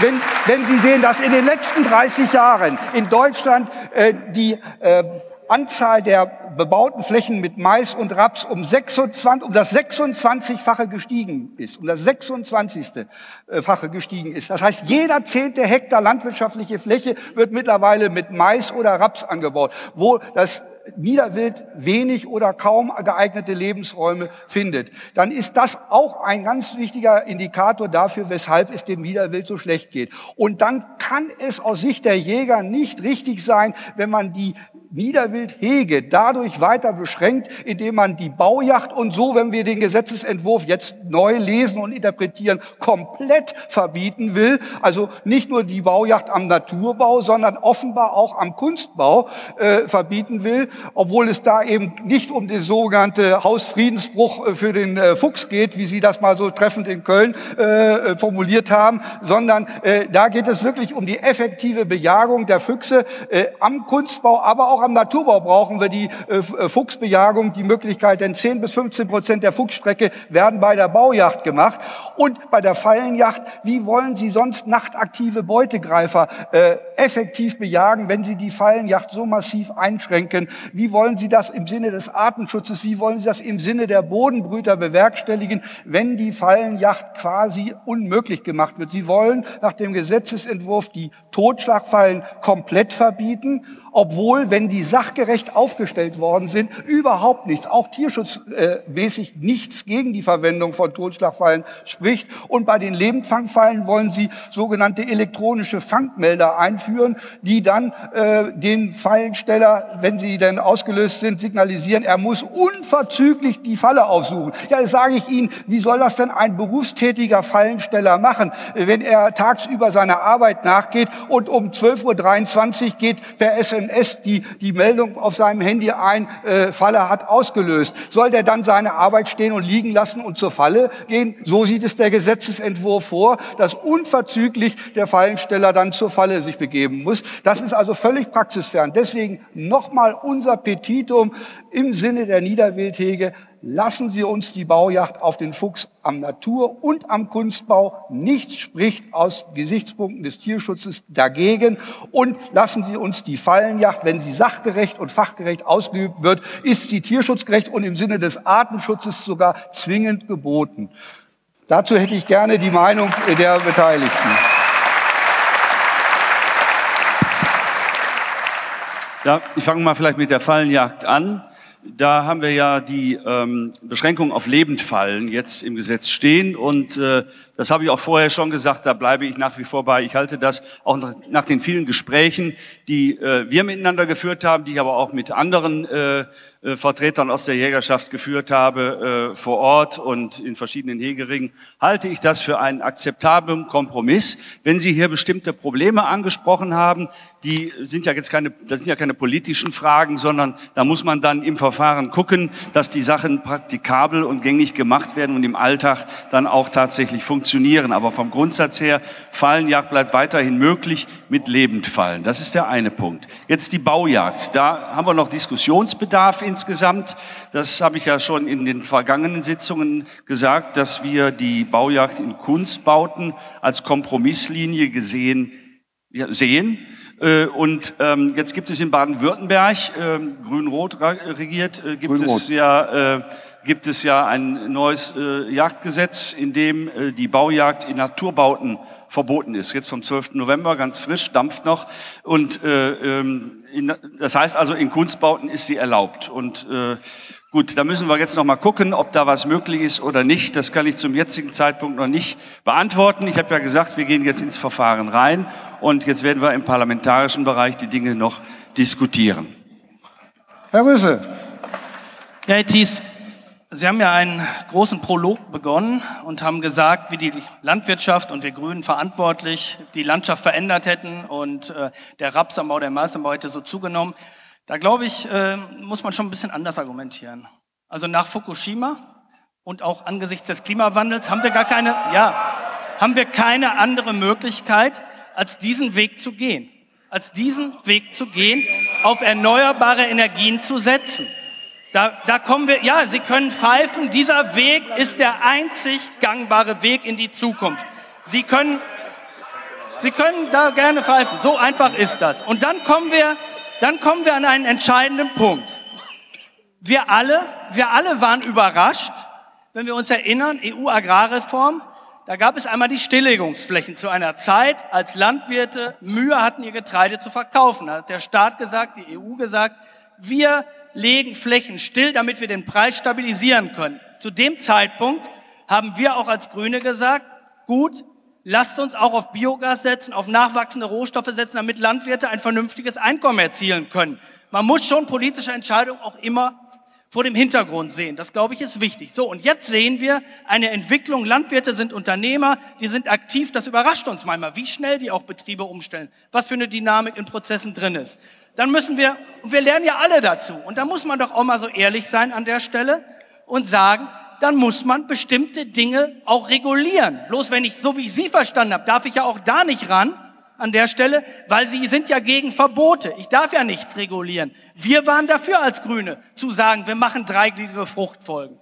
Was hat das Keine denn mit Unterstützung. Der, ja, weil das für Artenvielfalt wichtig ist. Ich Was komme hat gleich das denn das mit der Baujacht Thies- und tun? Ja, Moment. Herr Thies hat so begonnen. Ich habe darauf jetzt geantwortet. Ich, das kommt schon noch. Das kommt schon noch. So, und dann sage ich Ihnen auch an der Stelle, ich bin ja selbst auch noch Bauer auf meinen 20 Hektar Ackerland. Ich habe ich hab alles eingesät mit einer schönen Wildmischung, wo eben Niederwild auch Fluchtmöglichkeiten hat, wo es sich drin aufhalten kann, wo es Nahrung findet. Da fragen Sie mal meine Kollegen, ob die das alle so machen. So, also von Baujagd, daher Fangjagd. glaube ich, äh, muss man das schon nochmal äh, sehr differenziert beurteilen. Baujagd sagen wir ganz klar aus Tierschutzgründen nein. Und wir sagen vor allem, es gibt Alternativen. Sie haben eben selbst gesagt, 10 bis 15 Prozent der erlegten Füchse im Bau. Das heißt, es bleibt ja noch ein überwiegender Anteil von 85, 90 Prozent, der anders erlegt werden kann. Wir sagen, man kann andere Wege bestreiten. Wir bestreiten übrigens auch, weil es gibt ja immer sehr unterschiedliche Meinungen, ob die Bekämpfung von Prädatoren tatsächlich den Erfolg hat, den sie meinen, den sie hat. Sagen alle das ist Arten- sehr, nein, es Alle. ist sehr, es ist sehr stark in der Diskussion. So. Und dann kommen wir zur Fallenjagd. Ich habe eben schon mal gesagt, Sie neigen dazu, Dinge überzuinterpretieren. Das ist meine feste Überzeugung mittlerweile.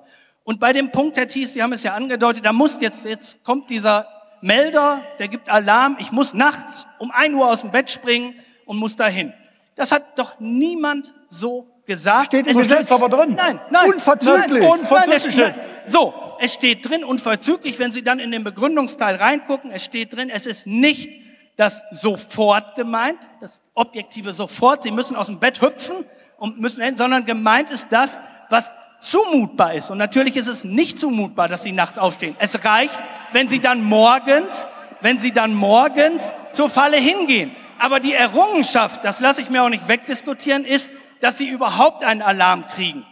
Das ist, das ist für mich ein Fortschritt, dass wir an der Stelle moderne Technologie einsetzen, um eben dann auch Tierleid eventuell abzumildern, weil sie eben einen Impuls kriegen, vielleicht doch eine Stunde eher zu kommen, zwei Stunden eher zu kommen. Das ist für mich ein Fortschritt. Die Technik funktioniert aber nicht überall im Revier, wo wir Funklöcher zum Beispiel haben. Da versagen solche Mechanismen. Und im Übrigen, also äh, das machen Sie mal einem Richter äh, verständlich, wenn da ein Gesetz steht, unverzüglich, äh, und äh, Sie sagen, na ja, da reicht aber auch am nächsten Morgen. Äh, das ist nicht unverzüglich. Da muss man das anders formulieren. Herr Rüssel. Herr Rüssel, Sie, Sie haben nun bedauerlicherweise hier beim Landesjagdverband Nordrhein-Westfalen mit vielen Juristen zu tun. Bedauerlicherweise. Und wenn man das Wort unverzüglich im Gesetz benutzt, dann heißt es unverzüglich und das heißt ohne schuldhaftes Zögern. So, und wenn man das nicht versteht, muss man andere Worte wählen. So einfach ist das. So ist das. Gut. Herr Busen möchte zur äh, Fallenjacht noch was sagen. Und Ja, also ich mache das äh, ganz kurz. Ich muss hier nicht unter Fachleuten erklären, äh, wenn die Fallenjagd abgeschafft wird, dass es gar Niederwild mehr gibt, das brauche ich gar nicht erläutern. Das weiß jeder. Äh, Herr Rüssig, jetzt tut mir eingefallen, die immer Fallenjagd diese Widersprüchlichkeit. Ich habe Ihnen schon mal gesagt. Sie sind eine reine Bevormundung, eine Verbotspartei. Und glauben Sie doch nicht, dass, was Sie da hier erzählen, dass das so ge geändert wird. Ich habe doch gestern noch mit Herrn Remmel auch noch gesprochen. Da wird, ich habe nicht am Kabinettstisch gesessen, ich habe am liebsten unterm Kabinettstisch gesessen, mal zugehört. Aber da wird gar nichts geändert. Und Herr Rüssel, na, Sie wollen die Fallenjagd abschaffen und da können wir drauf warten. Das kommt auch so, so ein paar Ausnahmen, da kommen ja ein paar Verordnungen. Dieses ganze Gesetz, so wie es geschrieben ist, formulieren Sie so um, dass es so endet, dass die Fallenjagd letztendlich verboten ist. Und wenn Herr Meesters, Herr Meesters, wenn Sie hier stehen und sagen, es wird noch diskutiert, es sind nur Entwürfe, das ist nicht wahr.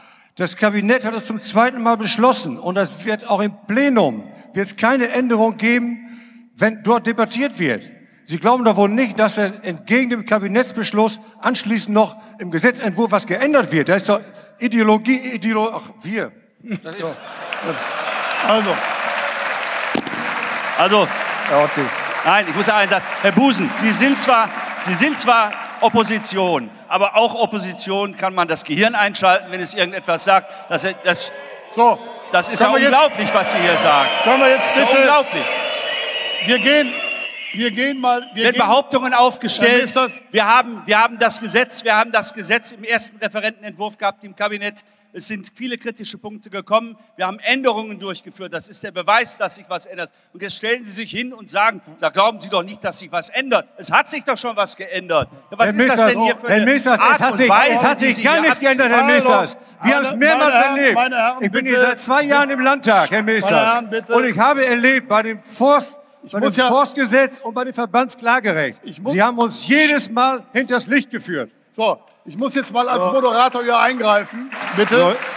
Wir haben, wir haben festzuhalten, dass sich tatsächlich seit dem ersten Referentenentwurf was geändert hat.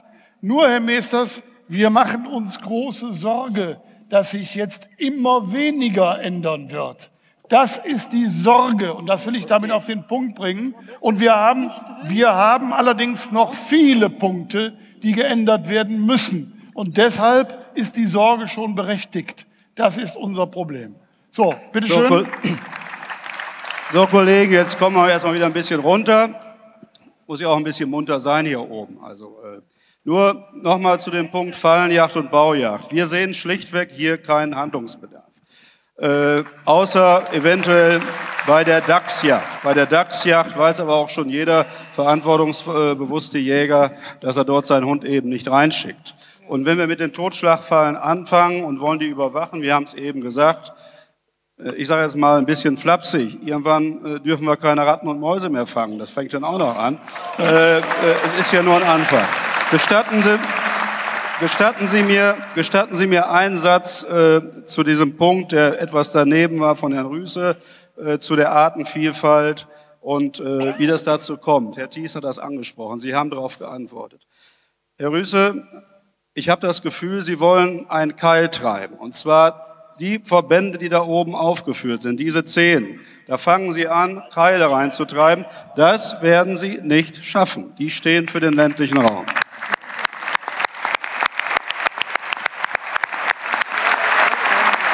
Gut.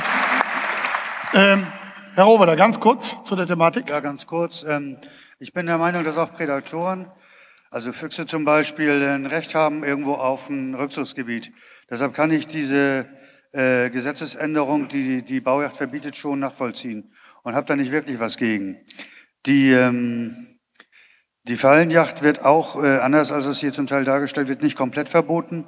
Und äh, auch mit dieser Änderung würde ich leben können. Ich wollte auf einen anderen Punkt noch eingehen, den Sie kurz vorhin erwähnt haben. Schießnachweis und Bundeskompetenz. Ich frage mich, warum der Herr, Bund Herr keine... bitte, ich bitte um Verständnis, weil wir sonst Ja? nicht die Thematiken alle durchbekommen. Äh, wir müssen zum nächsten Punkt übergehen. Okay. Den will ich auch schon, unser Lieblingspunkt. Tötungsverbot wildernder Katzen. Meine Damen und Herren, ich mache es hier kurz. Ich mache es hier kurz. Erster Satz.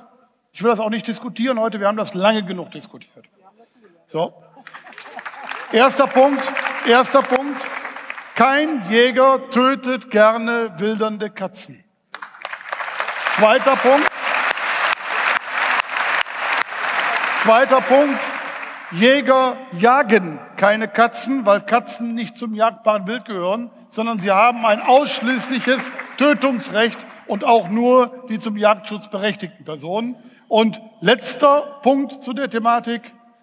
Registrierung, Chip, Kastration sind alles gute Dinge. Nur wenn man dieses Tötungsrecht abschafft und uns immer vertröstet mit Registrierung, Chip und äh, Kastrierung, Kastration irgendwann auf kommun kommunaler Ebene oder in der Zukunft, dann macht man das Problem, macht man die Augen vor dem Problem zu. Sie können nicht das notwendige Tötungsrecht abschaffen, ohne gleichzeitig eine Alternative einzuführen. Und damit ist die Diskussion für mich an dem Punkt beendet.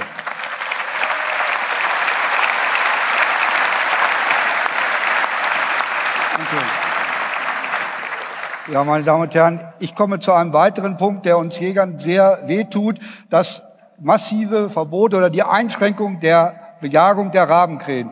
Äh, ich möchte hier nochmal hervorheben, dass Rabenkrähen äh, extreme Prädatoren sind und sehr erheblich in die Niederwildbestände eingreifen und aber auch in die sonstige freilebende Tierwelt bei Bodenbrütern und Jungwild sehr zu Schaden gehen kann. Deswegen können wir es überhaupt nicht verstehen, weshalb der Gesetzgeber hier meint, die äh, Jagd auf Rabenkrähen einschränken zu müssen. Und zwar, äh, indem man sagt, die Lockjagd außerhalb der Einzeljagd, das muss man ja überhaupt sich erstmal vergegenwärtigen. Was ist denn damit gewollt und was ist gemeint? Die Lockjagd Jagd außerhalb der Einzeljagd auf Rabenkrähen soll verboten werden. Dahinter steckt ganz einfach äh, die Absicht des Gesetzgebers, äh, die Vermummung von Jägern, die sich zu mehreren zusammentun. Und bei der Krähenjacht, das ist ähnlich wie bei der Gänsejacht, da bedarf es einer guten Tarnung des Jägers, sonst werden sie da keinen Jagderfolg erzielen. Und diese äh, Tarnung der Jäger mit mehreren, die dann auf äh, Rabenkrähen jagen, das will man äh, äh verhindern und äh, damit äh, eindämmen.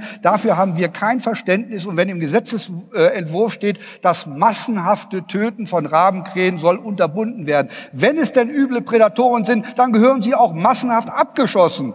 Und äh, von dem Hintergrund Nochmal unser Appell, unser dringender Appell, Hände weg von jeder Form der Beschränkung der Bejagung auf Rabenkrähen. Äh, ich möchte dann aber direkt überleiten zu einem weiteren Punkt und das ist eines der Kernpunkte in diesem Gesetz und äh, da äh, geht es für uns Jäger ans Eingemachte. Das sind nämlich Jagdbeschränkungen und Jagdverbote in Schutzgebieten. Meine Damen und Herren, bisher hatten wir eine Regelung im Landesjagdgesetz, nach der Jagdbeschränkungen und Jagdverbote zulässig waren in Naturschutzgebieten und in Nationalparks. Das betraf acht Prozent der bejagbaren, der bejagbaren Landesfläche waren Naturschutzgebiete. Dort war es möglich, Jagdbeschränkungen und Jagdverbote auszusprechen, allerdings nur im Einvernehmen mit der jeweiligen Jagdbehörde. Wir haben nämlich die klare Trennung der Rechtskreise Jagdrecht und Naturschutzrecht. Und deswegen können Jagdbeschränkungen und Jagdverbote grundsätzlich nur mit, im Rahmen des Rechtskreises Jagdrecht auch äh, geregelt werden.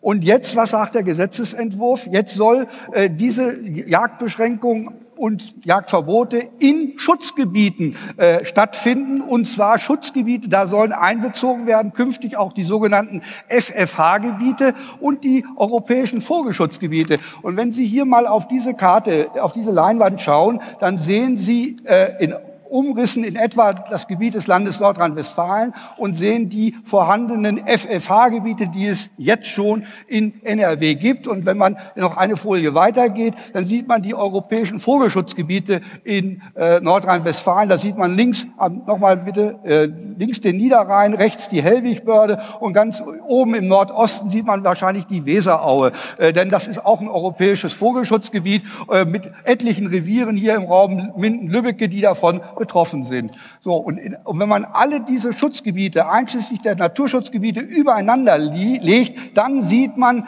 äh, dass sich das ganze Land in einem dichten Netz von Schutzgebieten wiederfindet und im Grunde genommen es kaum noch weiße Flecken äh, gibt. Das sind im Grunde genommen aber die jagdlich relevanten Flächen. Und wenn das Ziel der Landesregierung darin besteht, so Aussage der Biodiversitätskonvention, die äh, das Land erlassen hat, bis zum Jahre 2020 20 Prozent der bejagbaren Landesfläche in eine dieser Schutzgebietskategorien zu überführen. Dann wird das bedeuten, dass künftig 20 Prozent der Jagdfläche in Nordrhein-Westfalen aus dem Bereich der normalen Bejagbarkeit herausfallen. Und jetzt kommt es, und das sieht der Gesetzesentwurf ferner vor, dass künftig über Jagdbeschränkungen in Schutzgebieten nicht mehr die Jagdbehörde mitzuentscheiden hat, sondern allein die untere Landschaftsbehörde. Die untere Landschaftsbehörde, die soll zwar noch die Jagdbehörden anhören, aber ein Einvernehmen, wie es bisher erforderlich war, zwischen Naturschutz und Jagdbehörde, soll künftig nicht mehr erforderlich sein. Das heißt, grundsätzlich will man nun den Rechtskreis Naturschutz dem Rechtskreis Jagdrecht überstülpen und der Naturschutz soll dann sozusagen äh, dominieren und äh, Diktat äh, vorgeben für die Jagdausübung in 20 Prozent der Landesfläche. Und das ist ein so massiver Eingriff in die Jagdausübungsrechte in vielen, vielen Revieren. Es wird kaum ein Revier geben in NRW, was nicht in irgendeiner Weise von diesen Schutzgebieten betroffen ist. Und da, wie gesagt, werden dann künftig die unteren Landschaftsbehörden, ohne dass da die Jagdbehörden äh, mitentscheiden können, äh, das Sagen haben. Und das ist ein so massiver Eingriff in das bestehende Jagdrechtssystem, das ist eine Aufweichung der verfassungsmäßig vorgegebenen Trennung der Rechtskreise Jagdrecht und Naturschutzrecht. Und dagegen werden wir auch klagen. Das sage ich so deutlich. Dennoch möchte ich allen Vertretern Gelegenheit geben, zu diesem für uns sehr zentralen Punkt, an dem sich die Landesregierung jedenfalls zwischen der ersten und zweiten Kabinettsverfassung nicht bewegt hat, dazu Stellung zu nehmen. Danke. Also, Herr Thies, da würde ich auch sagen, ein bisschen runterkommen. Es ist heute schon so. In allen Schutzgebieten haben Sie Satzungen, wo drin steht, wie Art und Umfang der Jagd dort auszuüben ist. Stimmt das oder nicht? Nur Naturschutzgebiete, acht Prozent. So. In, in allen Schutzgebieten. Nein, haben nein Sie nicht das? in allen. Nein. Ja, Nein. aber in, in, in den Naturschutz. In, ja, aber 8 Prozent. Jetzt, jetzt definieren wir das. Jetzt definieren wir das. Art und Umfang der Jagd muss sich dem Schutzzweck ja nicht unterordnen, sondern ausrichten. Es muss sich ausrichten danach, nach Art und Umfang. Die anderen Dinge, immer dann, wenn jetzt ein neues Gebiet in eine Schutzzone gemacht wird, dann dann wird das im Landschaftsgesetz geregelt. Und dann ist auch die Jagdbehörde mit beteiligt, diese Dinge abzuwägen und zu definieren. Das wird im Landschaftsgesetz gemacht. Deswegen an dieser Stelle, in, aus unserer Sicht, wird sich da nicht viel verändern, sondern es kann ja durchaus sein, dass wir, wenn wir einen besonderen Schutzzweck haben, zum Beispiel Naturverjüngung des Waldes, wir mehr Jagd brauchen statt weniger. Also insofern Frau glaube ich, Schmieding, eine Anmerkung nur dazu, eine Anmerkung. Wenn sich nicht viel verändern wird, dann lassen Sie das Einvernehmen doch einfach drin. Das ist ganz einfach.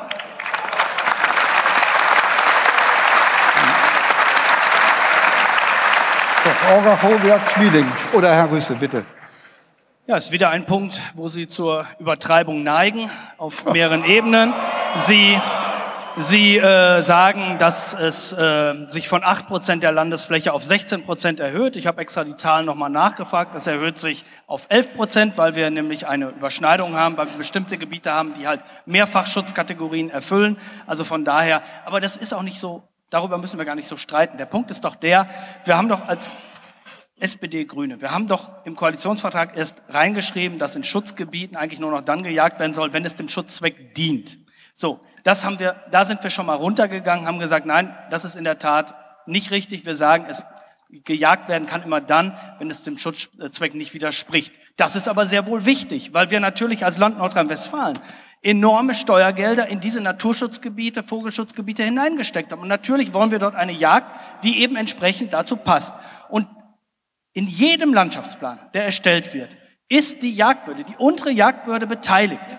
Und ich verstehe gar nicht, warum Sie so ein Aufsehen darum machen, dass wir sagen, das Einvernehmen der obersten Jagdbehörde gilt als erteilt, wenn sich auf unterer Ebene geeinigt worden ist. Und nach meinen Kenntnissen, nach meinen Juristisch falsch. Kenntnissen gibt es diesen Widerspruch eben nicht zwischen unserer Jagdbehörde und eben der Landschaftsbehörde.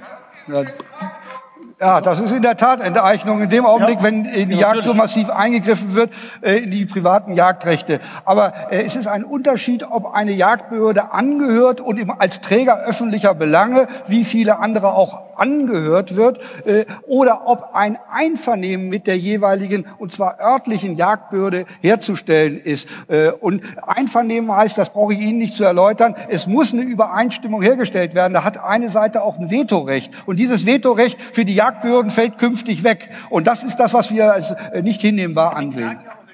Ja, okay. Herr Busen. Also, dann werde ich mal meinen Geist mal wieder einschalten. Und mein gesunder Menschenverstand, der sagt mir jetzt aber, das ist wieder ein typisches Beispiel, dass die Jagd und die Eigentumsrechte so sukzessive, peu à peu ausgehöhlt werden sollen. Das ist meine Meinung. Ja. Ja, Kies. Also ich, ich befürchte, wenn diese Zahl, die Sie hier eindrucksvoll hier in der Karte auch äh, bildmäßig dargestellt haben, sind viele Bereiche schlichtweg nicht mehr äh, zu verpachten. Äh, und ich äh, habe das Gefühl, dass die Jäger praktisch dann nur noch als, ich nach das mal einfach, Schädlingsbekämpfer genutzt werden sollen. Das, das, das, kann, ich, das kann eigentlich nicht das Ziel sein. Und äh, von daher sehen wir da überhaupt keinen Handlungsbedarf. Es hat immer schon jetzt Frau Wadermann-Krass hat es gesagt, Herr Rüße indirekt auch. Es hat Gespräche gegeben, aber hier ist der entscheidende Punkt, dass wir nur noch zustimmen dürfen oder ablehnen dürfen, aber es hat keine Konsequenzen. Das ist der Punkt. Die Jäger werden schlichtweg entmündigt. Herr Rohweder. Ja. Also ich bin, wie gesagt, aus dem traditionellen Vogelschutz ein, wenig gekommen und ähm, für mich sind Schutzgebiete schon Schutzgebiete. Wenn Sie im Winter in Schutzgebieten jagen, ähm, dann kommen sie dann in eine Situation rein, wo die Vögel einen erhöhten Kalorienbedarf haben, weil sie dort überwintern, weil es kalt ist. Und wenn sie die aufscheuchen, durch Jagd oder durch andere Störungen, ist jetzt erstmal egal, äh, dann erhöht sich dieser Kalorienbedarf noch. Die Bauern klagen über Fraßschäden durch überwinterte Gänse und äh, diese Fraßschäden nehmen dann noch zu, wenn sie die Gänse hochscheuchen. Die fliegen ein paar Kilometer weiter weg und müssen dann sich da wieder niederlassen und sich äh, wieder das anfressen, was sie verbraucht haben durch ihre Flucht. Sie scheuchen auch Arten hoch, die sie gar nicht bejagen wollen. Da ist halt ein großes Bouquet an Arten. Äh, und sie jagen nur die, die auch wirklich jagbar sind und für die im Moment keine Schonzeit besteht. Aber alles andere wird eben auch mit hochgescheucht. Und diese Schutzgebiete sind wirklich wichtig äh, für, ja, besonders dann Vögel, aber auch andere Arten, die sich da aufhalten. Und ich bin schon der Meinung, dass da weitere Beschränkungen begründbar sind und bin auch dafür, die durchzuführen. Danke. Gut, danke. Meine Damen und Herren, ich darf die nächsten beiden Punkte 8 und 9 kurz ansprechen. Sieger und Muffelwild, Erlegung als Mindestabschlussplan vorzunehmen und keine Verbreitungsgebiete mehr. Hier haben wir eine ganz geringfügige Bewegung in Beverungen heute zur Kenntnis genommen. Aber dabei bleibt es bei unserer Position.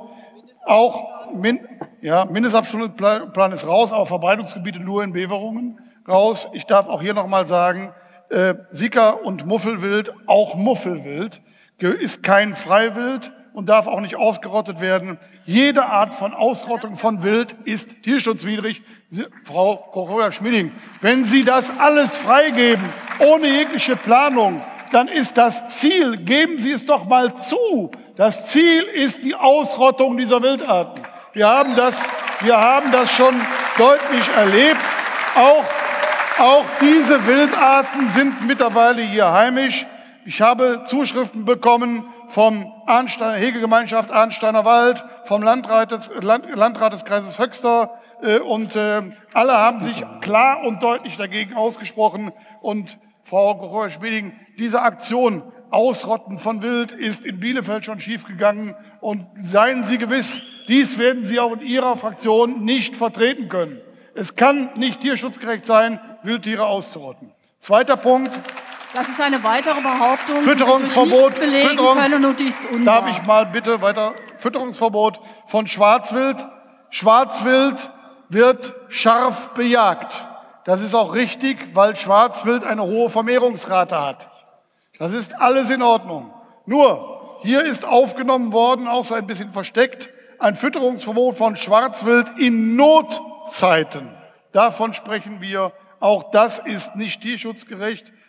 Ein, ein, eine Wildart, auch Schwarzwild, hat in Notzeiten ein Recht auf Leben. Sonst können wir unsere Jagd einpacken. So, dann darf ich Herrn, Herrn, Herrn Thies bitten, jetzt was zur Jagdhundeausbildung an lebenden Tieren. Ja, meine sehr verehrten Damen und Herren, sehr geehrte Damen und Herren Abgeordneten, äh, das Gesetz in Nordrhein-Westfalen schreibt bei vielen Jagdarten zwingend den Einsatz brauchbarer Jagdhunde vor. Der Einsatz brauchbarer Jagdhunde ist eines der Grundprinzipien der tierschutzgerechten Jagdausübung.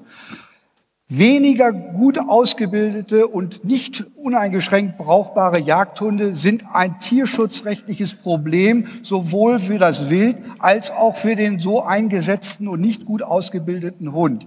Also da gibt es massive tierschutzrechtliche Probleme auf beiden Seiten, wenn wir keine gut ausgebildeten Jagdhunde haben. Und jetzt geht es darum, dass bei der Wasserwildarbeit der Jagdhund insbesondere auch in der Lage sein muss, der brauchbare Jagdhund, äh, die Schwimmspur einer kranken Ente nacharbeiten zu können. Um das aber zu üben und zu erlernen, muss er an der vorübergehend flugunfähig gemachten Ente eingeübt werden. Das Gleiche gilt für die Baujacht. Der Bauhund muss eingearbeitet werden in einer Schliefenanlage, Bisher ist die Praxis so, dass es keinen Kontakt zwischen Schliefenfuchs und dem Bauhund gibt, dass äh, beide Ausbildungsmethoden, sowohl die Ausbildung der Jagdhunde an der vorübergehend flugunfähig gemachten Ente als auch in den Schliefenanlagen, ist den Vertretern des Umweltausschusses in Nordrhein-Westfalen äh, eindrucksvoll nachgewiesen worden in anschaulichen, praktischen Beispielen. Sie konnten sich davon überzeugen und nach meiner Wahrnehmung äh, haben alle Vertreter des Umweltausschusses übereinstimmend erklärt, dass sie nichts Tierschutzwidriges an dieser Art der Jagdhundeausbildung haben feststellen können. Vor dem Hintergrund, ich, ich bin nie, sofort Das habe ich nie erklärt. Ich, will Ihnen, ich war dabei. Also begeistert. Sie sind früher weggegangen. Sie sind früher weggegangen. Ja, das ist, bei der Ente sind sie früher weggegangen. Ja. Bleiben wir so bei dem Fall. Genau. Mit der Begründung, mit der Begründung, Herr Rüsse, das werden wir verbieten. Aus. So. Also deswegen, deswegen, ja, ja, ja, deswegen meine Frage, deswegen meine Frage, was sehen Sie äh, vor dem Hintergrund und vor den hohen Anforderungen, die wir an brauchbare Jagdhunde stellen und stellen müssen, als problematisch und als tierschutzwidrig an, an der bisherigen Art der Jagdhundeausbildung und weshalb soll dieses so eingeschränkt werden nach dem Gesetzesentwurf? Bitte, Herr Wieses. Also die Regelungen im Gesetzentwurf, so wie sie sind, ähm, sind ja im Sinne des Tierschutzes so getroffen worden bei der Ausbildung. Und wir müssen jetzt im Verfahren, das sage ich ganz deutlich, nachdem ich mir das auch angeschaut habe, und Frau Watermann-Krass hat gerade darauf hingewiesen, wir bekommen auch sehr ähm, fachlich qualifizierte Hinweise, Mails, die uns äh, auf bestimmte Dinge auch hinweisen bei der Ausbildung nochmal und auch Alternativvorschläge machen, wie man es äh, regeln könnte, um dem Anspruch des Gesetzes, aber auch der gelebten Praxis gerecht zu werden. Ähm, deswegen müssen wir im Verfahren jetzt äh, prüfen, ob die Ausbildung des Hundes zum Beispiel ohne direkten Fuchskontakt den Hund dann eben nicht auf die Anwesenheit des Fuchses vorbereitet und damit ganz im Gegenteil das erreicht, was man will, nämlich dann nicht im Sinne des Tierschutzes ist. Und was noch viel wichtiger ist, Sie haben es ja gerade selber angesprochen, die Frage, äh, wie das mit der flugfähigen Ente ist und die Wasserspur nicht gelernt werden kann äh, vom Hund. Ich kann das nicht so genau beurteilen, ob das so ist, weil in Schleswig-Holstein gibt es ja auch diese Regelung. Äh, das müsste man mal prüfen, wie schwierig das da mit den Hunden ist oder nicht. Aber ich denke, wenn, wenn, wenn sich herausstellen sollte, das ist jedenfalls meine Meinung, dass das so nicht funktioniert, was ich erstmal als Kompromiss angesehen habe, mit dem man vielleicht leben könnte. Aber wenn sich herausstellt, dass dieser Kompromiss nicht in der Praxis funktioniert und dem, der Vorgabe des Koalitionsvertrages, mehr Tierschutz zu erreichen, ganz im Gegenteil dann nicht entsprechen würde, da müssen wir da noch mal drüber sprechen im Einzelfall. Und das werden wir ja auch tun jetzt im Verfahren. Dankeschön. Frau Rachowiak-Schmiedek. Yep. Dazu darf ich dann noch Stellung nehmen. Äh, Baujagd ist in Zukunft ausgeschlossen. Insofern ist die Schliefenanlage obsolet. Und was die äh, Ausbildung des Hundes an der lebenden Ente angeht, so gibt es die gute Botschaft, dass es den Kompromiss gegeben hat, äh, dass auch in Zukunft an der lebenden Ente ausgebildet werden wird. Punkt. Frau Kojak-Schmieding, vielleicht lassen Sie mich dazu mal zwei Punkte benennen. Erster Punkt, ich zitiere Sie jetzt mal wörtlich. In Werl auf unserer Regionalkonferenz haben Sie erklärt, Ausbildung an lebender Ente nach Müller-Methode ist alternativlos. In einem Interview in der Neuen Westfälischen haben Sie erklärt, zum Teil werden die Enten auch, werden, den Enten auch die Schwungfedern ausgerissen. Da setzt auch meine Kritik am Landesjagdverband an. Ja, nun, was stimmt denn nun bitte? Herr Müller-Schallenberg, beides. Ich habe nämlich nicht gesagt, äh, Sie haben mich falsch zitiert. Also Zitate sind immer eine wörtliche, Alles eine auf- wörtliche alles Wiedergabe. aufgenommen worden. Äh, genau, es ist alles Ja, aufgenommen, ja, das kann man da- ja nochmal genau, nachgucken. genau. Richtig, das sollten Sie da vielleicht nochmal tun. Das haben wir schon gemacht. Ähm, und in der Tat ist es so, äh, dass beides richtig ist. Es gibt für die äh, flugunfähig gemachte äh, Ente die Ausbildung des Hundes an der flugunfähigen Ente keine Alternative, und das habe ich gesagt, die man wirklich empfehlen kann. Ich habe aber auch gesagt, dass auch die Hundeausbildung, und das habe ich ganz am Anfang des heutigen Abends auch schon mal äh, gesagt, darauf hingewiesen, äh, sich in den letzten Jahrzehnten äh, schon deutlich verändert hat äh, weiterentwickelt hat und dass das in Zukunft mit Sicherheit auch so weitergehen wird. Und genau das habe ich an dem Abend auch gesagt, nichts anderes. Ja? Aber wie kommen Sie denn auf die Aussage, dass den, dass den äh, Enten die Schwungfedern ausgerissen werden? Wo wird das denn hier gemacht? Einfach, ich behaupte nichts einfach. Aber das können wir dann gerne auch mal in einem äh, Pressegespräch näher erörtern. Kann ich gerne tun. Ja, aha. Gut. Zur Jachthundeausbildung. Herr Eilert.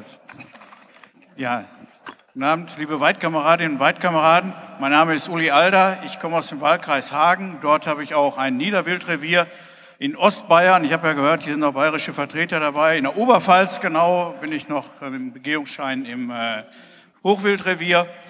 Und ich vertrete hier für die FDP, bin ich der Vertreter von Karl-Heinz Busen als Jäger eben hier auf der Bühne. Und ich kann nur zu diesem Punkt sagen, da soll sich nichts ändern. Das hat sich bewährt in den Jahrzehnten, ob es die Dr. Müller-Methode ist, ob es die Bautenjacht ist oder sonstige Sachen. Ich weiß nicht, was daran zu rütteln ist. Ich sage mal ganz einfach, liebe Grüne, gebt doch zu, dass ihr die Yacht abschaffen wollt. Das ist doch das endgültige Ziel. Und verkackeiert nicht noch die SPD damit, verkackeiert nicht uns und die ganzen Jäger hier. Danke. Wenn ich Sie so reden höre, weiß ich, warum Sie mit Ihren Prozenten da liegen, wo Sie liegen. CDU. Herr Ottgies. Herr Ottgies. Also ich möchte noch mal ein Wort zur Jachthundeausbildung. Wir haben vor, ich habe als Vorsitzender dieses Ausschusses vor zwei Jahren auf Einladung des Landesjachtverbandes veranlasst, dass wir alle unsere Kolleginnen und Kollegen uns erstmal die Ausbildung an der lebenden Ente angeguckt haben, war übrigens strömender Regen, und anschließend die Ausbildung in der, Schlief, äh, äh, in der Schliefenanlage mit dem lebenden Fuchs. Alle Kolleginnen und Kollegen, die dabei waren, die dabei waren, haben gesagt, die Sache ist in Ordnung und da kann man eigentlich nicht viel gegen sagen. Und Frau Grobiak-Schmieding, noch vor vier Wochen in Münster haben Sie öffentlich gesagt, auch auf dieser Veranstaltung, nicht auf dieser, aber auf der Vorgängerveranstaltung, die Ausbildung des Jachthundes an der lebenden Ente ist unverzichtbar. Ich habe mir das aufgeschrieben, weil Ja. ich das äh, aus Ihrem Munde bemerkenswert fand. Aber ich habe nun das Gefühl, wir haben uns das alles angeguckt und anschließend höre ich, was nützt mir Sachkunde, wenn ich meine Meinung habe? Äh, die will ich, die will ich, äh, Im Gegensatz zu Ihnen Und habe das ich schon ein paar Jagdhunde ausgebildet, Herr Ortens. Das ist, ich sage jetzt mal als Ausschussvorsitzender, ich werde mir das in Zukunft ziemlich überlegen, ob ich überhaupt noch solche, ich sage mal, Lehrveranstaltungen mache, wenn es nichts nützt. Äh, und äh, dann gehe ich lieber mit meinen einen Kollegen und äh, erzähle denen das oder lass uns das vorführen, damit wir unsere Meinung äh, vernünftig darstellen können und auch sachkundig hier sind. Was hier passiert ist, äh, äh, ist schlichtweg unverständlich. Herr Rohweder. Ja, also ich war auch am Anfang skeptisch, als ich hörte, Jagdhundeausbildung einer lebenden Ente hatte ich noch nie gesehen. Klingt ja so ein bisschen dramatisch, ja, das arme Tier, der arme Hund oder die arme Ente, je nachdem. Und ähm, ich war also davon überzeugt oder wurde davon überzeugt, dass das nicht tierschutzwidrig ist, dass sie das tierschutzgerecht durchführen und dass das eine sinnvolle Ausbildung ist. Äh,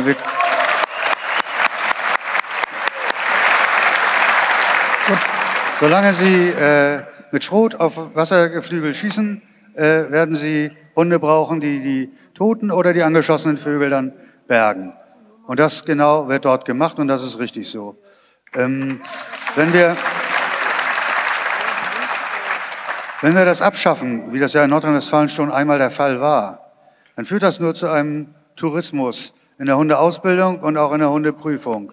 Und das kann mir keiner erklären, warum dann nach Hessen oder Brandenburg oder vielleicht sogar nach Polen und Belgien gefahren werden muss, damit wir vernünftig ausgebildete Jagdhunde haben. Gut. Vielen Dank.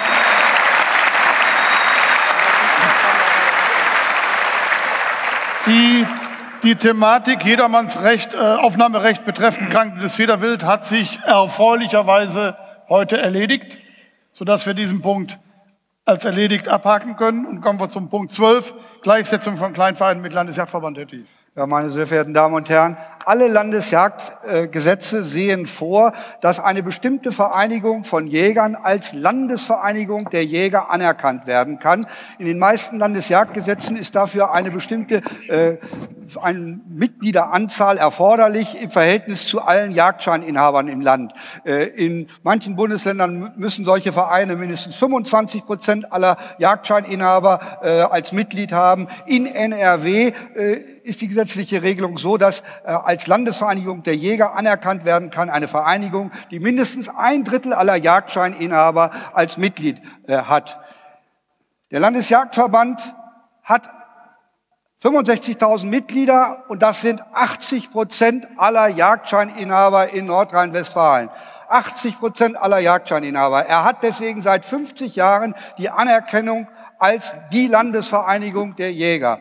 Und diese Anerkennung soll nunmehr nach dem Gesetzesentwurf abgeschafft werden. Es soll keine Landesvereinigung der Jäger mehr geben. Stattdessen können Vereine egal wie viele Mitglieder sie haben und wenn das nur sieben Stück sind und die ihre Mitgliederversammlung in der Telefonzelle abhalten können, sollen diese Anerkennung bekommen können, wenn sie landesweit sich der Förderung des Jagdwesens verschrieben haben. Ich frage Sie, was ist das für eine Art von Demokratieverständnis, wenn ein Verein mit sieben Mitgliedern gleichgesetzt wird dem Landesjagdverband, der 65.000 Mitglieder hat, der 80 Prozent aller Jagdscheininhaber in NRW als Mitglied auf sich vereinigt. Äh, das kann doch nicht wirklich wahr sein, dass man bei so großen Ungleichgewichten die auf eine Ebene stellt. Das ist undemokratisch und ich will noch eins draufsetzen. Wie undemokratisch dieses Gesetz ist, zeigt sich auch darin an einem klaren Abbau an Demokratie und an Mitbestimmungsrechten der Bürger. Wir haben äh, die Jagdbeiräte in den Jagdbeiräten auf Kreisebene äh, besteht die Möglichkeit, die Abschussplanung mitzuentscheiden in den Jagdbeiräten. Das wird schlichtweg abgeschafft. Die Jagdbeiräte werden entmachtet. Die werden entmachtet nach dem Gesetzesentwurf. Sie haben nur noch ein Anhörungsrecht, aber kein Mitbestimmungsrecht mehr. Und jetzt kommt dieser zweite Schlag, dass man die Landesvereinigung der Jäger abschaffen will zugunsten einer Vielzahl äh, beliebiger Vereine. Das ist antidemokratisch, das ist undemokratisch und äh, ist ganz klar mit dem Ziel, den Landesjagdverband als offenbar unbequeme Vereinigung der Jäger zu entmachten und man will insgesamt die Interessenvertretung der Jäger in Nordrhein-Westfalen zerschlagen und zersplittern. Äh, anders können wir dieses nicht werten.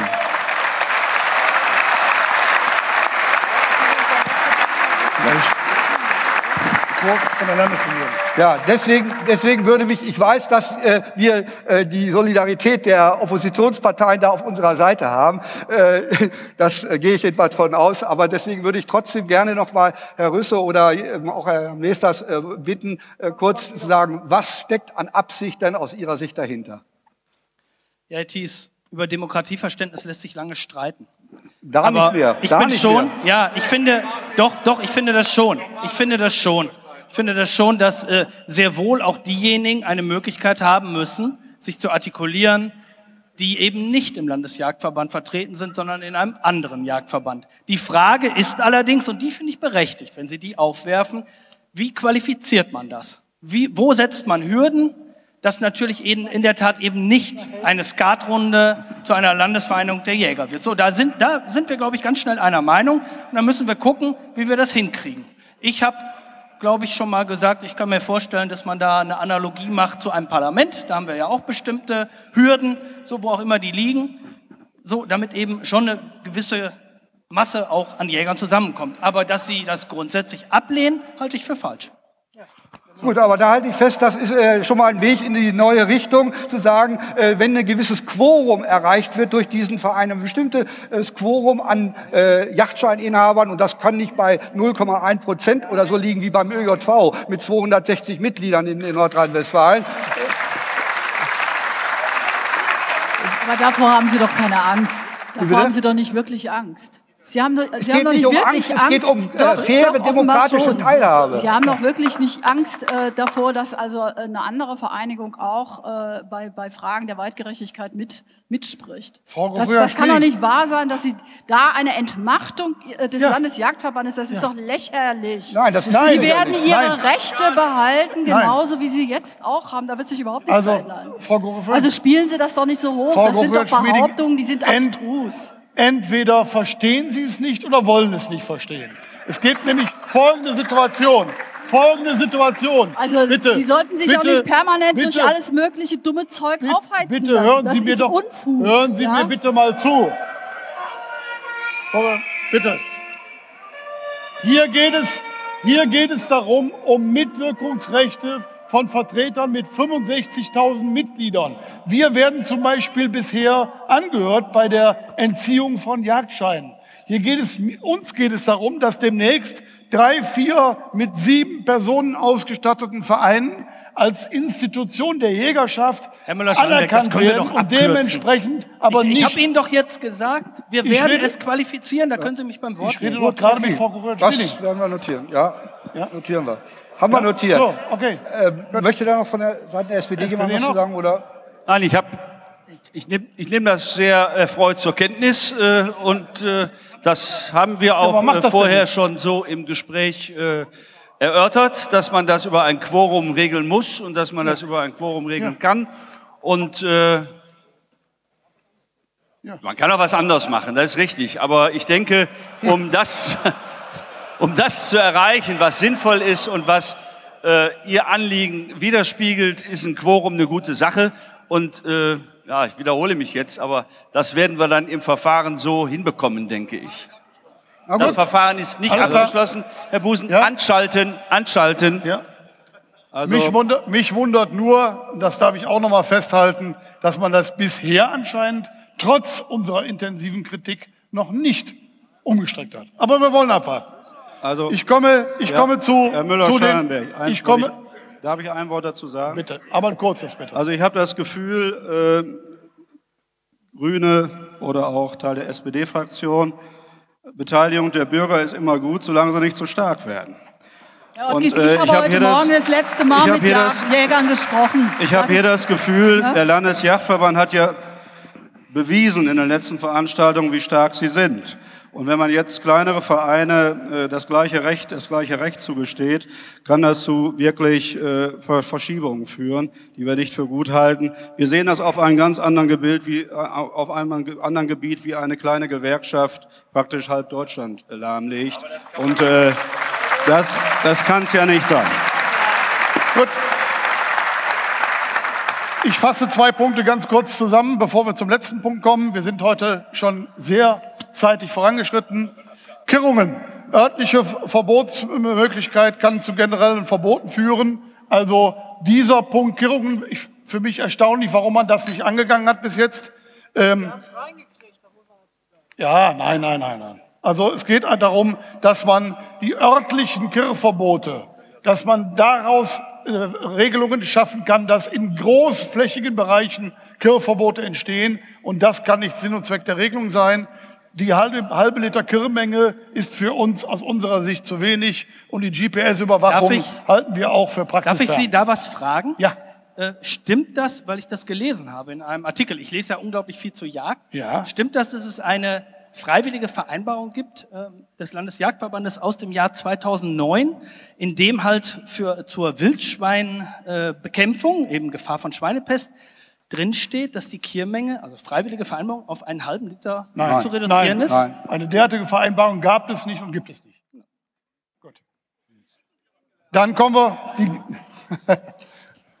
kann, die, die, kann nicht sein, Frau Kuchenschmidt. Kann nicht sein. So, äh, Änderung Landesforstgesetz, auch das ist, äh, glaube ich, hier so, ein, äh, so eine Unterbombe, die uns da eingelegt worden ist. Ähm, und zwar Änderung äh, des Landesforstgesetzes weg von Jagdeinrichtungen, Betretungsverbot von Jagdeinrichtungen im Wald hin zum Betretungsverbot von Ansitzeinrichtungen im Wald. Diese Regelung im, im Referentenentwurf steht drin, das sei aus redaktionellen Dingen erfolgt. Diese Regelung ist erfolgt, damit man äh, Wildkameras an Kirreinrichtungen im Wald, wo ja ein Betretungsverbot äh, beherrscht, bis jetzt nach gesetzlicher Regelung nicht mehr aufstellen darf. Das ist der Hintergrund dieser Regelung. Denn dann besteht ja da kein gesetzliches Betretungsverbot mehr. Und ähm, äh, dies, äh, sage ich mal, verhindert aus unserer Sicht die ordnungsgemäße Kontrolle von äh, auch von Kirrungen. Jagd, Wildkameras müssen ohne die Bürger zu kontrollieren, aber jedenfalls zulässig an allen Jagdeinrichtungen zur Überwachung zulässig bleiben. Und nur deshalb hat man dieses Landesforstgesetz auch geändert. Darf ich Ihnen, darf ich da was zu fragen? Ein Satz bitte. Haben Sie diesen Referentenentwurf gelesen? Natürlich. Dann haben Sie was gelesen, was es noch gar nicht gibt. Doch. Also die Änderung im Referentenentwurf, dass nur noch ein Betretungsverbot an Ansitzeinrichtungen herrscht, das steht im Referentenentwurf. Haben Sie das Sagte noch nicht ja gelesen? schon. Dann haben Sie einen Referentenentwurf zum, zur Änderung eines Forstgesetzes gelesen, den es noch gar nicht gibt. Natürlich. Als Artikelgesetz. Als Artikelgesetz. Soll ich es Ihnen zeigen? Liegt hier vor. Kann ich Ihnen gleich zeigen. Also, Frau Gochowert-Schmieding. Frau, Frau, Frau Gochowert-Schmieding, bitte dazu nur einen Satz. Glauben Sie nicht, dass wir ein, unter einem Punkt 14 diese Thematik aufnehmen, wenn wir sie nicht gefunden hätten? Also nach allem, was ich heute an Behauptungen hier im Saal gehört habe, traue ich Ihnen alles. Ach du lieber Gott. Änderung des Landesforsts, Artikel 4. Ich, ja, ja, ich lese, ich lese vor, Frau ich lese vor, ich lese vor. Zu Artikel 4, Änderung des Landesforstgesetzes für das Land Nordrhein-Westfalen. Das Betretungsverbot jagdlicher Einrichtungen im Walde wird auf jagdliche Ansitzeinrichtungen reduziert, die für die Waldbesucher erkennbar sind. Die Norm läuft bei sonstigen jagdlichen Einrichtungen ins Leere und ist entsprechend zu ändern. Völliger Schwachsinn und sie, diese Regelung steht drin. Vielleicht lesen Sie mal den Gesetzesentwurf. Ja.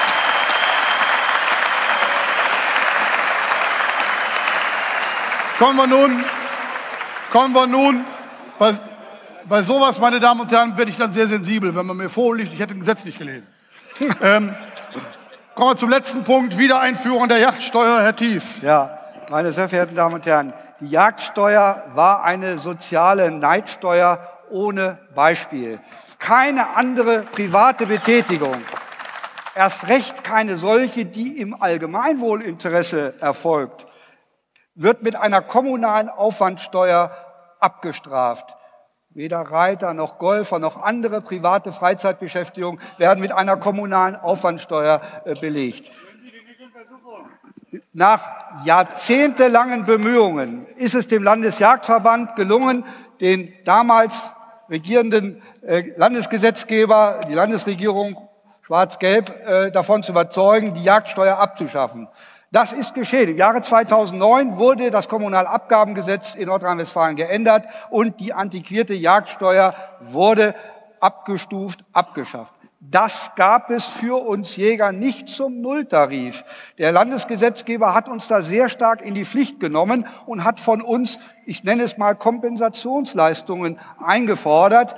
Ich erinnere daran, dass wir uns in einem umfangreichen Vertrag als Landesjagdverband mit der Landesregierung verpflichten mussten, dafür Sorge zu tragen, dass auf den Straßen in NRW die Verkehrsunfallwildentsorgung äh, von den Jägern reibungslos und kostenlos durchgeführt wird. Ich erinnere daran, dass äh, darüber hinaus wir uns verpflichtet haben, weitere Maßnahmen im Bereich des Naturschutzes und der Umweltpädagogik durchzuführen. Daneben hat es auf Kreisebene zwischen den jeweiligen Kreisjägern Jägerschaften und den Landräten korrespondierende Vereinbarungen nochmal gegeben im Rahmen der Abschaffung der Jagdsteuer. Und meine Damen und Herren, das ist eine Leistung, die die Jägerschaft in den letzten fünf Jahren ausnahmslos erbracht hat. Die Jägerschaft hat sich in dieser Hinsicht 100 Prozent vertragstreu verhalten. Und wir empfinden es deshalb als einen ganz bösen Schlag in die Magengrube, wenn jetzt unsere Vertragstreue damit in Anführungsstrichen belohnt wird, dass die Jagdsteuer jetzt wieder eingeführt werden soll. Äh, immerhin, ich darf daran erinnern, rund 30.000 Stück Schalenwild in Nordrhein-Westfalen werden jedes Jahr Opfer des äh, Straßenverkehrs. Und das ist keine leichte, das ist eine verdammt harte und auch dreckige Arbeit, die die Jäger da bisweilen verrichten müssen, dies, äh, sich um das Verkehrsunfallwild zu kümmern. Aber wir tun das. Und wir empfinden es als eine Geringschätzung der Leistungen der Jägerschaft, wenn jetzt wir wieder mit der Jagdsteuer belegt werden. Das ist eine Geringschätzung und äh, die können wir nicht akzeptieren, vor allen Dingen, äh, weil es nicht nur, und das möchte ich Ihnen noch mit auf den Weg gehen, nicht nur darum geht, dass die Jäger das Verkehrsunfallwild entsorgen, sondern viele weitere wichtige Aufgaben im Allgemeinwohlinteresse erbringen, die man nicht in Euro und Cent aufwiegen kann, die aber von erheblicher Bedeutung sind. Und wenn ich Ihnen noch ein Wort des Bundesverfassungsgerichtes mit auf den Weg geben darf. Da hat das Bundesverfassungsgericht 2006 so sehr richtig gesagt die am Hegeziel des Paragraph 1 Bundesjagdgesetz ausgerichtete Jagdausübung dient der Erhaltung der natürlichen Lebensgrundlagen. Und jetzt wollen Sie die Jäger, die die natürlichen Lebensgrundlagen erhalten und fördern, noch mit einer Jagdsteuer abstrafen. Das müssen Sie uns wirklich erstmal klar machen. Und äh, da werden wir mit aller Macht dagegen stehen und werden das versuchen zu verhindern. Und kommen Sie uns bitte nicht mit dem Argument, es sind ja die äh, Kreise, es sind die Kommunen, die dann das freie äh, Entscheidungsrecht haben, ob sie von dieser neu geschaffenen Quelle dann letztlich Gebrauch machen. Die stehen in der prekären Haushaltssituation und können dann oft gar nicht anders, äh, als diese Jagdsteuer einführen zu müssen. Also nochmal, es geht nicht nur um die Verkehrsfallentsorgung, es geht um die Leistungen der Jägerschaft insgesamt und die muss wertgeschätzt werden und darf nicht mit einer neuen Steuer belegt werden. Dennoch Herr Müller-Schallenberg hat es eingangs gesagt. Es ist gerade heute durch die Medien gegangen, dass es insbesondere die Vertreter der SPD gewesen sind, die auch in der, in der Diskussion äh, um die, den zweiten äh, Kabinettsentwurf äh, darauf bestanden hat, dass es bei der Wiedereinführung der Jagdsteuer bleiben soll und, um da noch eins draufzusetzen, es nicht nur bei der bisher vorgesehenen Deckelung von maximal 20 Prozent äh, bleiben soll, sondern dass diese Deckelung soll noch gestrichen werden oder sein, angeblich sogar in dem überarbeiteten Entwurf und jetzt nach oben offen die Jagdsteuer erhoben werden können soll. Das ist natürlich noch der Supergau und da möchte ich gerne, bitte schön, Herr Meesters, Ihre Stellungnahme zu hören. Immer das falsche Mikro. Ähm, ja, eins ist, eins ist richtig. Eins ist richtig. Als die Jagdsteuer abgeschafft wurde, sind die Mittel, die damit den Kommunen im ländlichen Raum entzogen wurden, nicht kompensiert worden von der Landesregierung. Und das hat bei denen zu großer Verärgerung geführt und das hat auch dazu geführt, dass das in unserem Koalitionsvertrag mit hineingeschrieben wurde, weil vom Landkreistag auch diese Bitte und Forderung an uns herangetragen worden ist, das zu tun. Das ist ja in Werl auch schon deutlich gemacht worden. Und äh, ich kann auch das, was mein Kollege Hertha dort gesagt hat, hier auch nur noch mal wiederholen. Wenn die Kollegen von der CDU wenn die Kollegen von der CDU sich hier immer aufspielen als die Rächer der Enterbten in Sachen Jagd, dann sollen Sie doch bitte mal auf Ihren Landkreistag, der ja nun mal, so viel ich weiß, nicht sozialdemokratisch dominiert ist, sondern von Vertretern der CDU, Einfluss nehmen und dort für die Jagd, gegen die Jagdsteuer, wenn Sie das möchten, einmal werben. Aber es ist ja genau andersrum. Nach meiner Information hat der Landkreistag, hat ja im Kreis Kleve jetzt gestern oder wann getagt, noch einmal beschlossen, dass die Jagdsteuer eingeführt werden soll. Und das noch mit auf den Weg gegeben. Und das ist wohl auch der Hintergrund des Kabinettsbeschlusses heute, an dem ich nicht teilgenommen habe. Deswegen kann ich Ihnen Ihre Frage, da bin ich erstmal genauso schlau wie Sie, weil ich den neuen Entwurf nicht vorlegen habe und ich rede nie über Dinge, die ich nicht schwarz auf weiß lesen kann, von denen ich weiß, dass sie so sind, wie sie sind.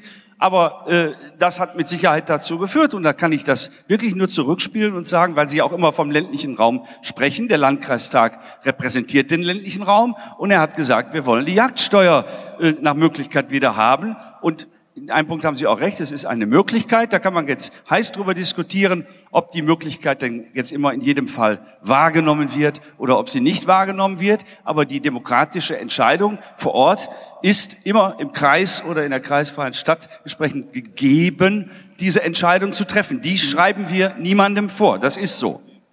Herr Minister, vielleicht auch dazu einen Satz.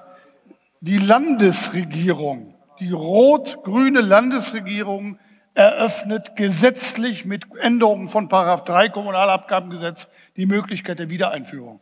Sie, die Landesregierung, ist dafür verantwortlich. Herr Rüssel, ja bitte. Ja, für, für mich ist das, das gebe ich auch offen zu, ein schwieriges Thema. So, da stehe ich ein bisschen im Spagat und äh, gebe auch zu, dass ich so in den vier Regionalkonferenzen, da haben Sie schon ähm, recht nachdrücklich vertreten, was sie dafür leisten. Ich habe mich auch mittlerweile erkundigt. Ähm, Soweit ich weiß, äh, würden die Kreise allerdings trotzdem noch Geld einnehmen, aber in der Tat müssen sie genau überlegen, ob sie das wirklich denn wollen. Ich habe aber auch immer gesagt in äh, Veranstaltungen, die ich hatte, eigentlich interessiert mich die Jagdsteuer wirklich nur nachrangig. Mir geht es darum, ein anderes Jagdrecht zu haben. Ich will im Jagdrecht etwas verändern. Die Jagdsteuer ist für mich nicht so spannend und ich persönlich hätte mir eben gut vorstellen können, darauf zu verzichten. Gut. Gut. Dann setzen Sie sich bitte genauso vehement, wie Sie für die anderen Dinge kämpfen, vielleicht mal für, die, für, das, für den Beibehalt der Abschaffung der Jagdsteuer ein. Das wäre mal was Positives.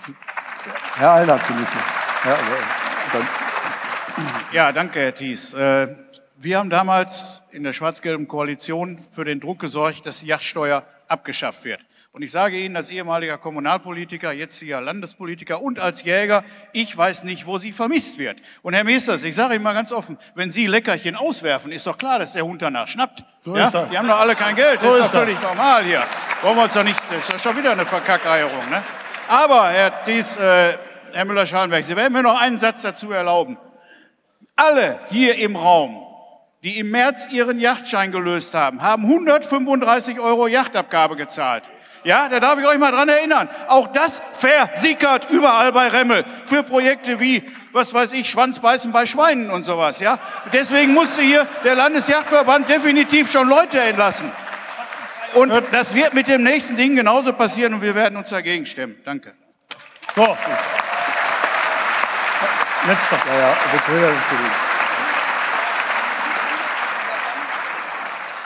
Meine Damen und Herren, es ist gerade schon gesagt worden, die CDU hat mit der FDP zusammen die Jagdsteuer abgeschafft und sie gehört weiterhin abgeschafft.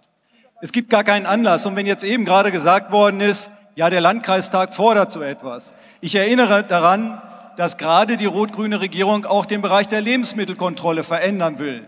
Da sagt der Landkreistag, das ist bewährt, so wie es derzeit läuft. Packt es nicht an. Sie ändern es gleichwohl, da hören Sie nicht drauf. In diesem Fall argumentieren Sie komplett anders. Also mal so und mal so, je nachdem, wie es Ihnen gelegen kommt. Und ein anderes Beispiel will ich auch noch bringen. Sie sagen an der Stelle, es ist nur die Möglichkeit. Das muss man sagen, die Möglichkeit vielleicht, wenn man in einem ausgeglichenen Haushalt ist.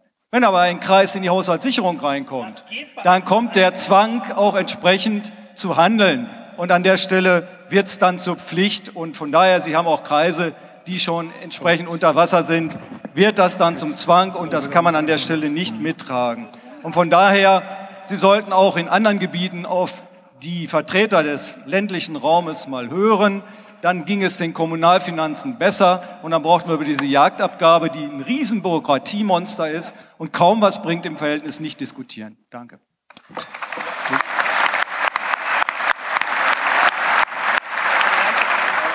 Genau. Bagatellsteuern, die nur einen Teil der Bevölkerung betreffen und das auch noch regional unterschiedlich, kann mir wieder keiner erklären, was das soll. Es ist gut, dass diese Steuer abgeschafft wurde. Und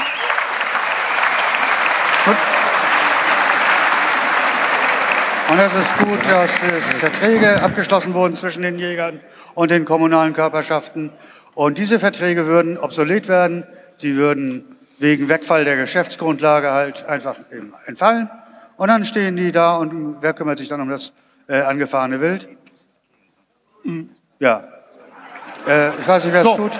Also die, ähm, das Problem, das die Kommunen und die kommunalen Körperschaften haben, das Finanzproblem, Daran sind nicht die Jäger schuld. Und deshalb kann man das auch nicht auf dem Rücken der Jäger lösen.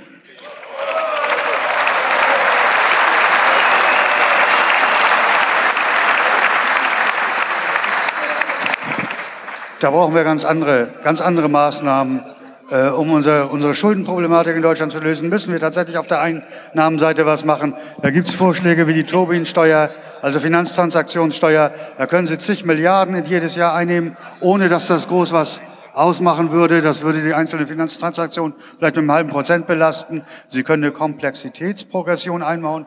Das heißt, je komplexer und je komplizierter und undurchschaubarer eine Transaktion ist, desto höher ist der Steuersatz drauf. Das würde die Finanzmärkte stabilisieren. Und da kommen Sie in den Bereich von 80, 90, vielleicht sogar noch mehr Milliarden im Jahr in Deutschland, die dann verteilt werden könnten auf Bund, Länder und Kommunen und nicht neun Millionen wie hier in Nordrhein-Westfalen. Das ist lächerlich.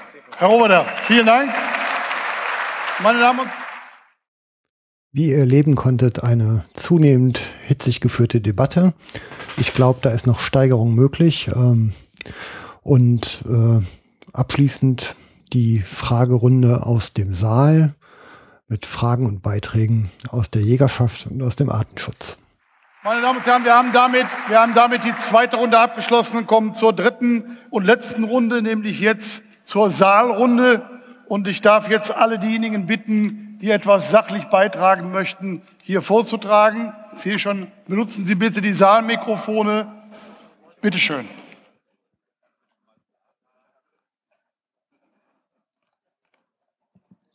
Herr Präsident, meine Damen und Herren, vielen Dank, dass Sie mich als Vertreter des äh, Internationalen Jagdrates zur Erhaltung des Wildes hier eingeladen haben. Ich habe das mit großem Interesse verfolgt und möchte ganz kurz Ihren Blick einmal auf die internationale Szene richten.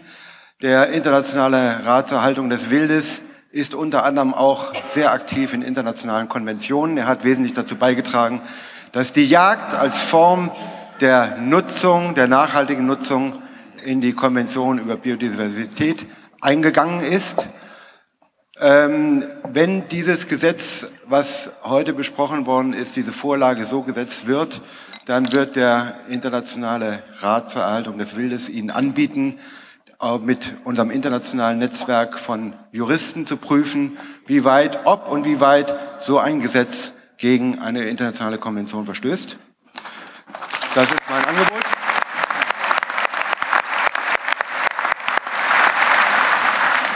Wir hatten heute Koinzidenz, Ratssitzung internationaler Ratserhaltung des Wildes in Düsseldorf, in ihrer Landeshauptstadt. Und ich muss Ihnen sagen, dass meine Kollegen aus den anderen Ländern im höchsten Grade beunruhigt sind über das, was sie hören aus Nordrhein-Westfalen. Ähm, ich darf Ihnen da wirklich die Grüße von allen den Nachbarländern, Kollegen überbringen und Ihnen viel Glück wünschen, dass Sie so weitermachen, wie wir das heute gesehen haben und so erfolgreich bleiben werden, wie Sie das heute jetzt schon auch gezeigt haben. Ähm, und ähm, die, äh, das größte Unverständnis bei den Kollegen aus anderen Ländern herrscht eigentlich darüber, dass man sagt, das deutsche Jagdrecht ist immer Grundlage gewesen für andere Länder, Warum um alles in der Welt muss man das ändern? Vielen Dank.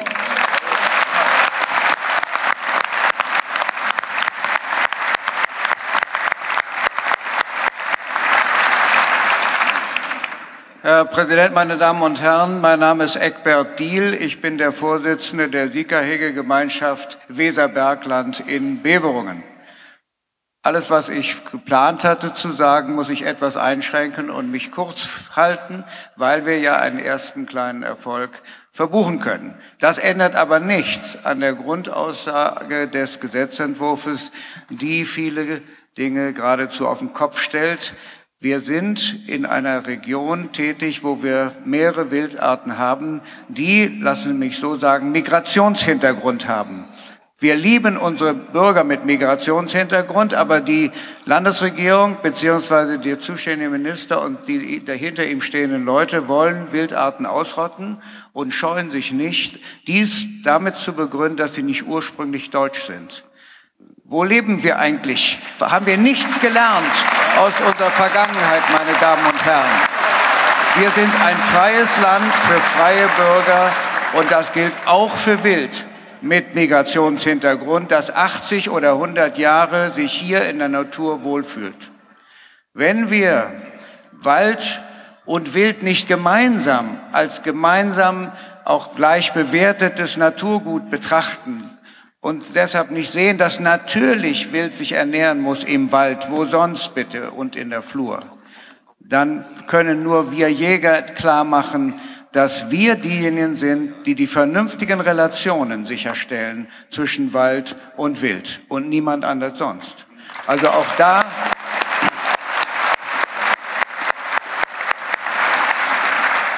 Man kann die Interessen durch vernünftige Regelung in einen Gleichklang bringen. Was wir hier erleben mit dem Gesetzesentwurf ist, dass ganz eindeutig einseitige Ziele formuliert wird und ein Artenschutz und ein, äh, eine Artenvielfalt, die im Gesetz als Ziel drin stehen im Entwurf, mit Füßen getreten werden. Hier wird einfach nicht die Wahrheit gesagt. Und jetzt möchte ich ein Schlusswort sagen, auch als ursprünglich mal ausgebildeter Jurist. Herr Müller-Schallenburg sah sich schon genötigt, den Begriff unverzüglich, der ein juristischer Begriff ist, hier in seiner Bedeutung klarzumachen. Ich möchte einen weiteren hinzufügen. Eine Aussage, meine Damen und Herren, ist nur dann wahrheitsgemäß, wenn sie vollständig ist und wenn man nichts weglässt, was man sagen müsste. Das habe ich heute mehrfach erlebt. Ich bedanke mich.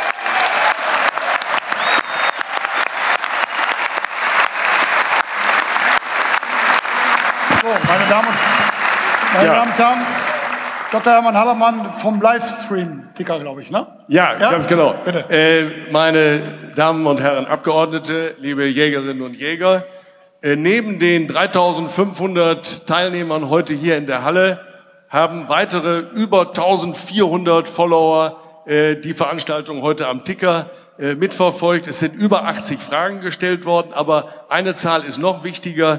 Insgesamt haben damit circa 40.000 Teilnehmer alle Jagdkonferenzen in den sozialen Medien und im Internet beteiligt. Und wenn ich richtig informiert bin, Frau Grochowiak-Schmieding, sind das ungefähr viermal so viel, äh, wie die grünen Mitglieder in Nordrhein-Westfalen haben.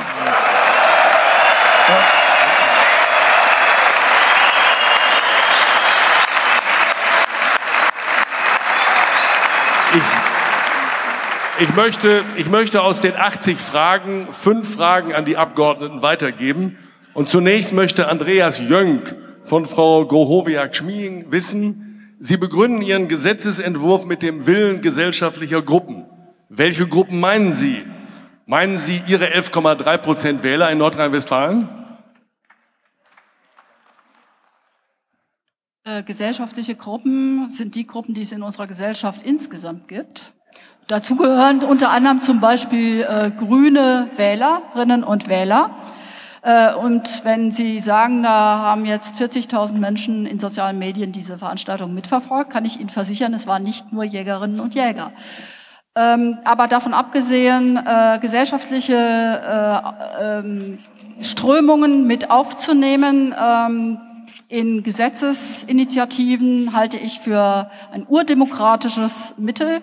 Und das ist einfach geboten. Und ich habe ganz zu Beginn dieser Veranstaltung schon einmal gesagt, Gesetze werden nicht für eine Gruppe gemacht, sondern für die gesamte Gesellschaft.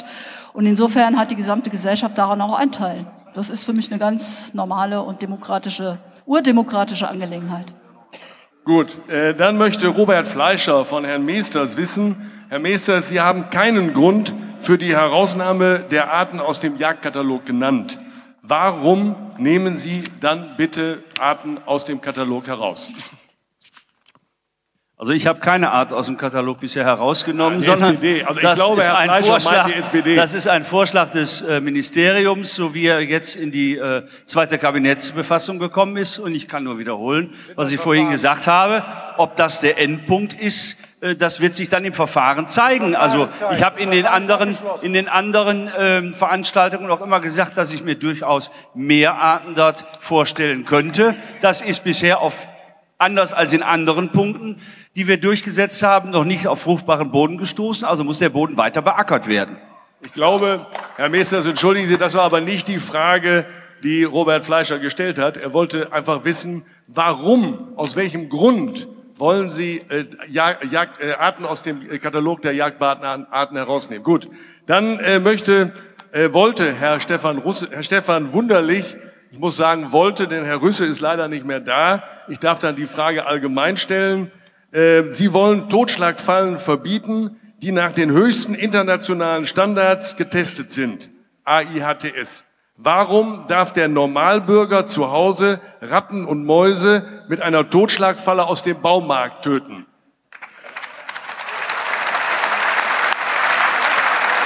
Vielleicht ist Frau Grochowiak-Schmieding, vielleicht sind Sie so nett und übernehmen die Antwort für Herrn Rüsse, der uns schon verlassen hat. Ja, es gibt jede Menge Vergleiche, Äpfel mit Birnen und was weiß ich nicht alles. Also Fakt ist doch einfach, das muss man einfach mal so darstellen. Äh, Wir wollen noch mal ein bisschen bei der Sache bleiben. Und wenn wir Totschlagfallen verbieten, dann hat das ganz einfach den Hintergrund, dass es da viel zu viel Missbrauch gegeben hat, äh, dass da Tiere äh, schlimm verstümmelt wurden in der Vergangenheit und, und, und. Und das sind die Gründe, die den Tierschutz, das ist im Übrigen eine Gruppe, die ich meine, wenn, wir, wenn ich von Gesellschaft spreche, äh, Tierschutz und Naturschutz äh, gefordert haben. Und wie schon gesagt, ein Gesetz wird nicht nur für eine und von einer Gruppe gestrickt, sondern von gesellschaftlichen Gruppierungen insgesamt. Und dem haben wir Rechnung zu tragen. Und ich sage nur eins, die gute Botschaft ist, Lebendfallen werden in Zukunft nach wie vor benutzt werden dürfen. Ähm, Herr nur, ich glaube, eine- Stefan, Stefan, ja, Stefan Wunderlich wollte Ratten und Mäuse mit Ihnen, von Ihnen wissen, warum das Ist so das ist. jetzt auch Jagdwild? Fragen ihn Sie mal. Aber es sind, es sind, es sind lebende, lebende Tiere. Gut. Ja. Ja, dann äh, eine Frage ist mir noch freigegeben worden äh, an Frau Watermann. Krass, äh, Annika Klein möchte wissen, Jäger sollen in Notzeit nicht mehr füttern dürfen. Mit welcher Begründung dürfen Menschen im Winter Igel und Vögel füttern?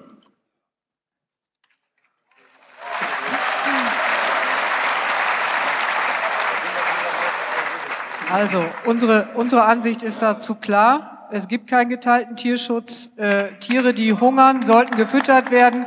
Nur, wer legt die Notzeiten fest? Das ist nochmal ein Punkt. Ja, weil die Fütterung an sich, die Fütterung an sich, da müssen ja Notzeiten definiert werden und die muss dann auch einheitlich, aber auch für Schwarzwald gelten. So. Eins, zwei, drei, vier, fünf, sechs. Machen wir Bitteschön. hier hinten, machen wir hinten vielleicht erst weiter. Ich stehe hier auch schon die ganze Zeit. Ja, gleich, gleich. Eben Ihnen noch und dann Sie. Naturschutz ist das Bewahren von Vielfalt. Der Mensch ist hier und heute der erste und oberste Prädator. Ich bin Karl August Schübeler und vertrete als äh, Präsident die internationale Gesellschaft Siegerwild. Wir sind Artenschützer. Das Siegerwild kommt in vier Kontinenten vor, freilebend und in zehn Ländern Europas. Wir haben fünf Vorkommen in Deutschland. Insgesamt ist das Siegerwild vom Aussterben bedroht. Hier in Nordrhein-Westfalen sind zwei Vorkommen, das, das im Arnsberger Wald und im Weserbergland. Vom Weserbergland haben wir eben gehört, ist die Landesregierung bereits eingeknickt. Ich danke allen, die an der Unterschriftenaktion bislang teilgenommen haben. Vorab, vorab Ökologie und Tierschutz wird hier teilweise mit Füßen getreten. Ich sage Nein zur Ausrottung des Sika-Wildes.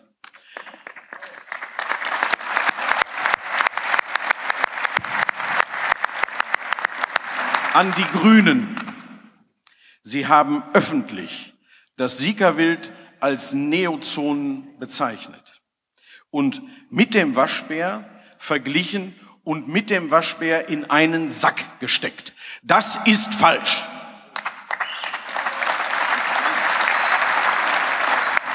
Nutzwild, Nutzwild gehört nicht zu den Prädatoren und hat niemals die Berechtigung, von ihnen mit dem Waschbären in einen Pott gesteckt zu werden.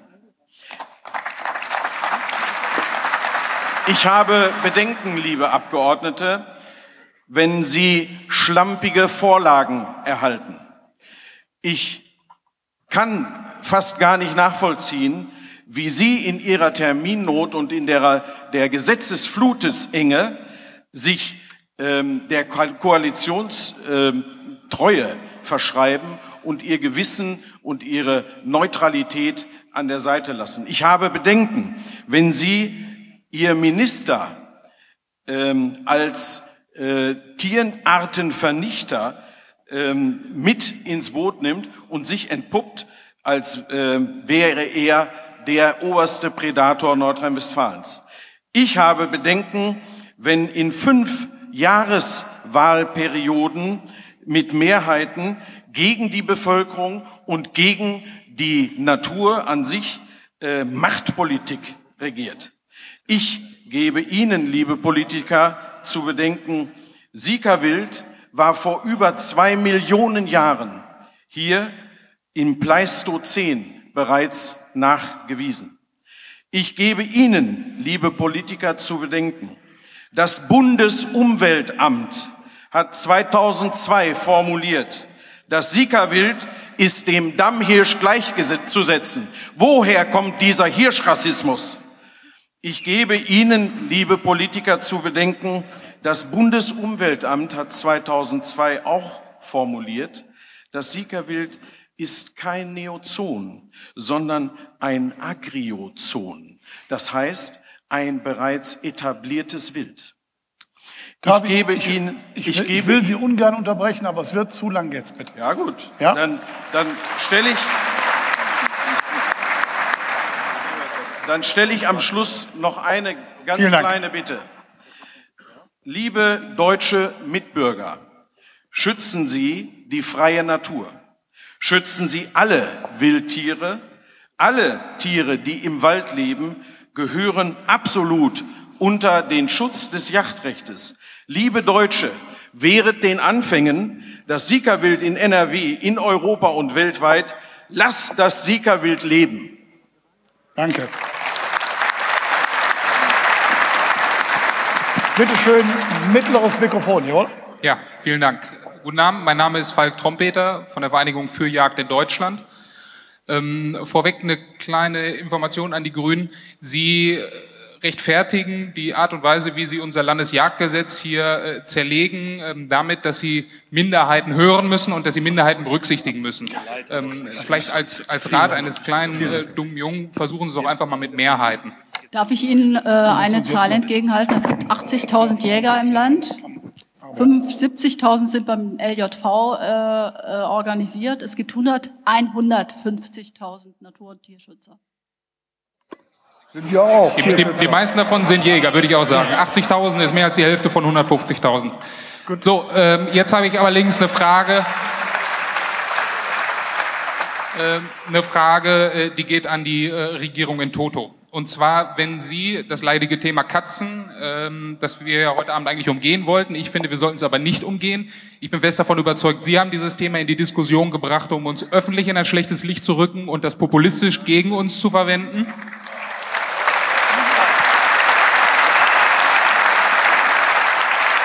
Jetzt ist das Thema nun mal in der Diskussion und wir gehen davon aus, dass der Katzenabschuss passé ist. Wenn wir ab morgen losgehen und die Katzen, die ja nun ungelogen und auch von Ihnen äh, bestätigterweise äh, als Schädlinge gelten und mit der Kastenfalle gefangen werden und wir die zu unseren Ordnungsämtern bringen, so wie es dann rechtens wäre. Da frage ich Sie als Bürger und Steuerzahler, Wie wollen Sie das in Zukunft bewältigen?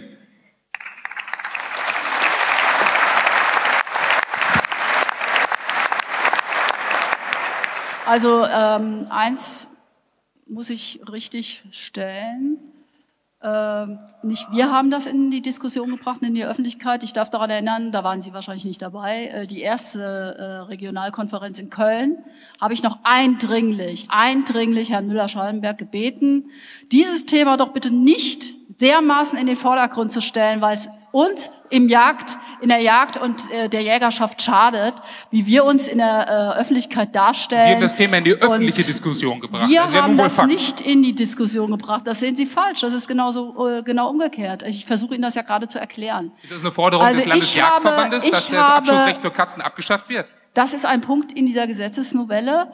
Äh, aber das derart in die Öffentlichkeit zu tragen, das wird permanent uns in die Schuhe geschoben, wie viele andere Dinge ja auch, wie hier äh, äh, Ausrottung von irgendwelchem Wild oder so.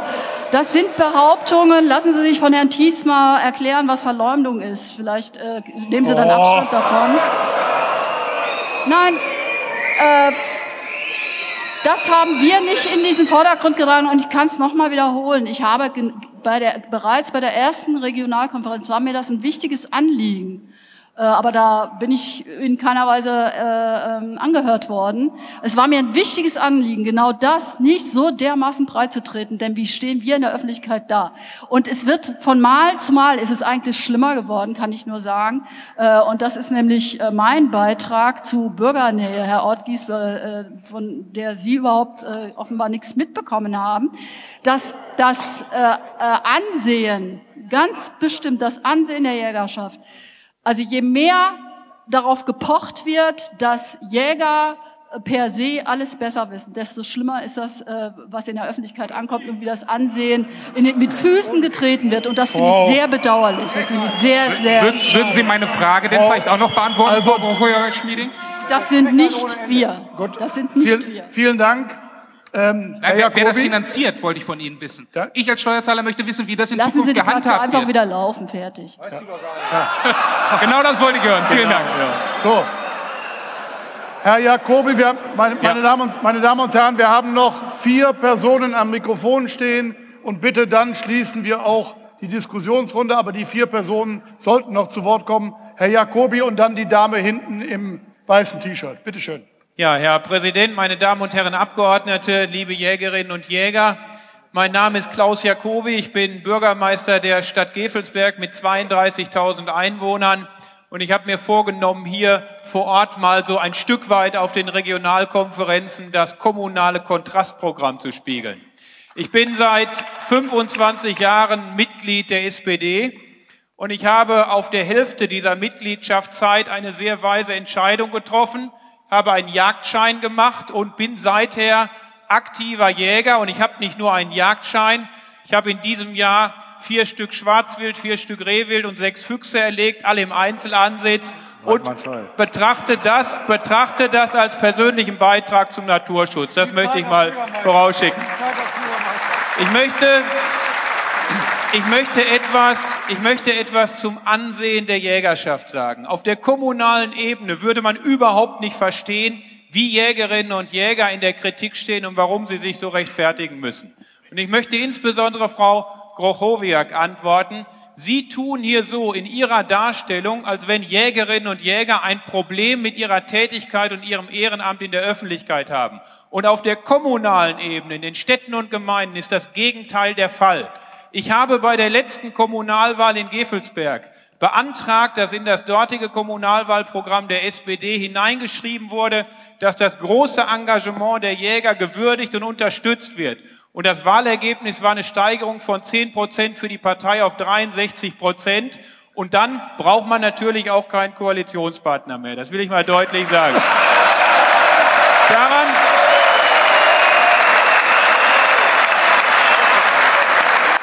damit, damit möchte ich, damit möchte ich deutlich machen, dass sich in jeder Volkspartei, in sämtlichen Parteien, ich würde es mir auch für die Grünen wünschen, die Menschen viel mehr Mut bekommen, sich klar zur Jagd zu bekennen. Wo ich auftrete, rede ich über die Jagd und bekenne, dass ich Jäger bin. Und ich möchte zu dem weiteren Verfahren, insbesondere im Landtag, jetzt noch einen ganz deutlichen Punkt sagen. Auch ich bin als Vertreter der Weitgenossen des Initiativkreises Jäger in der SPD enttäuscht, dass von den Punkten, die ich schon erwartet hatte bis zum jetzigen Punkt, nicht alle Punkte, die ich erwartet hatte, zur Umsetzung gekommen sind. Das sage ich offen. Insbesondere bei der Jagdsteuer bin ich enttäuscht und trotzdem glaube ich, wir haben noch eine große gemeinsame Chance. Ich appelliere an die Abgeordneten meiner Partei, aber auch an die Kollegen der CDU.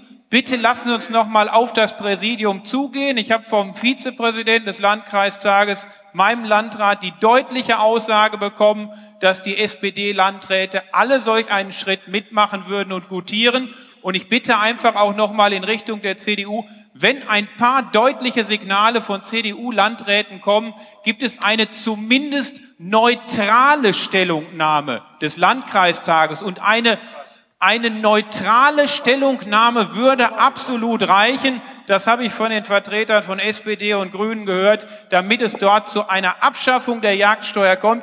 Die Jagdsteuer ist überhaupt nicht mehr zeitgemäß und ich fühle mich auch persönlich missachtet, wenn ich vier Stück Fallwild im Jahr von der Straße kratze dafür, dass ich künftig noch Steuern zahlen soll. Zu den anderen Punkten.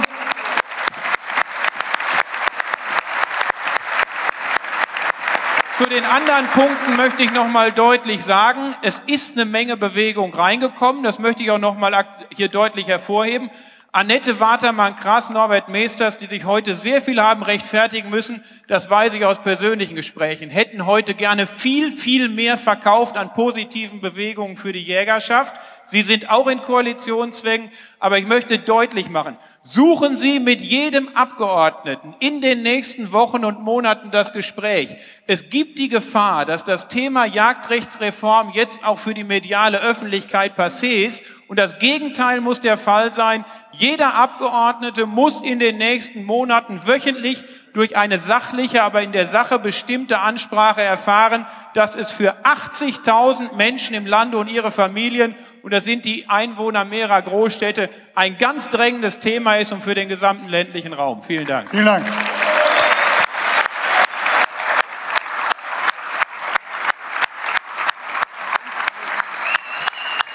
Vielen Dank, Herr So, die junge Dame, die junge Dame im weißen T-Shirt, bitte. Ja, Weiße Bluse möchte ich Oder weiße korrigieren. Bluse. Es ist ein braunes T-Shirt, um die Verwirrung zu beenden, ja. Entschuldigung, ich Oh, glaube, ganz ich hinten, Entschuldigung. Ja. Vielen Dank, Nehme Herr alles zurück, dass wir das Wort ergreifen dürfen. Mein Name ist Caroline Klar, Beauftragte für die jungen Jäger im Kreis Steinfurt-Tecklenburg und auf äh, Landesebene NRW zudem. Meine Frage richtet sich an die grünen Vertreter. Jeder zehnte Hektar in Deutschland wird mit Mais oder Raps bebaut. Dank der grünen Energiepolitik. Seltene Arten, Rebhuhn, Feldlerche oder Feldhase kapitulieren. Und jetzt wollen sie uns auch noch die Fallenjagd und die Baujagd wegnehmen. Fuchs und andere Fressfeinde wird das sicherlich erfreuen.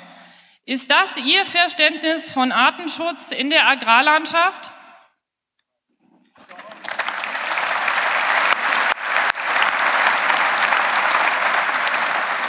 Dazu hat Norwig Rüsse vorhin schon sehr ausführlich Stellung genommen. Und natürlich ist das nicht unser Verständnis äh, von Agrarwirtschaft und von Artenschutz und wie man Lebensraum gestaltet für Nied- Niederwelt.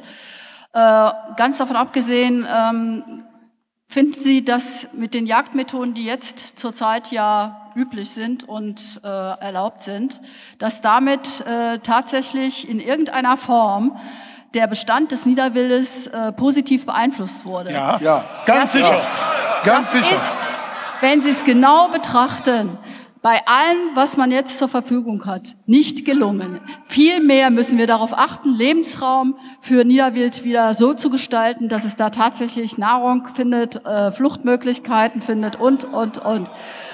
Äh, Und wenn Sie darauf ansprechen, dass jetzt so viel Raps und Mais angebaut wird, wir haben niemanden dazu gezwungen. A. B. Sie erwarten jetzt ganz bestimmt äh, nicht von uns, dass wir das wieder verbieten oder sollen wir das tun, dann sagen Sie das hier.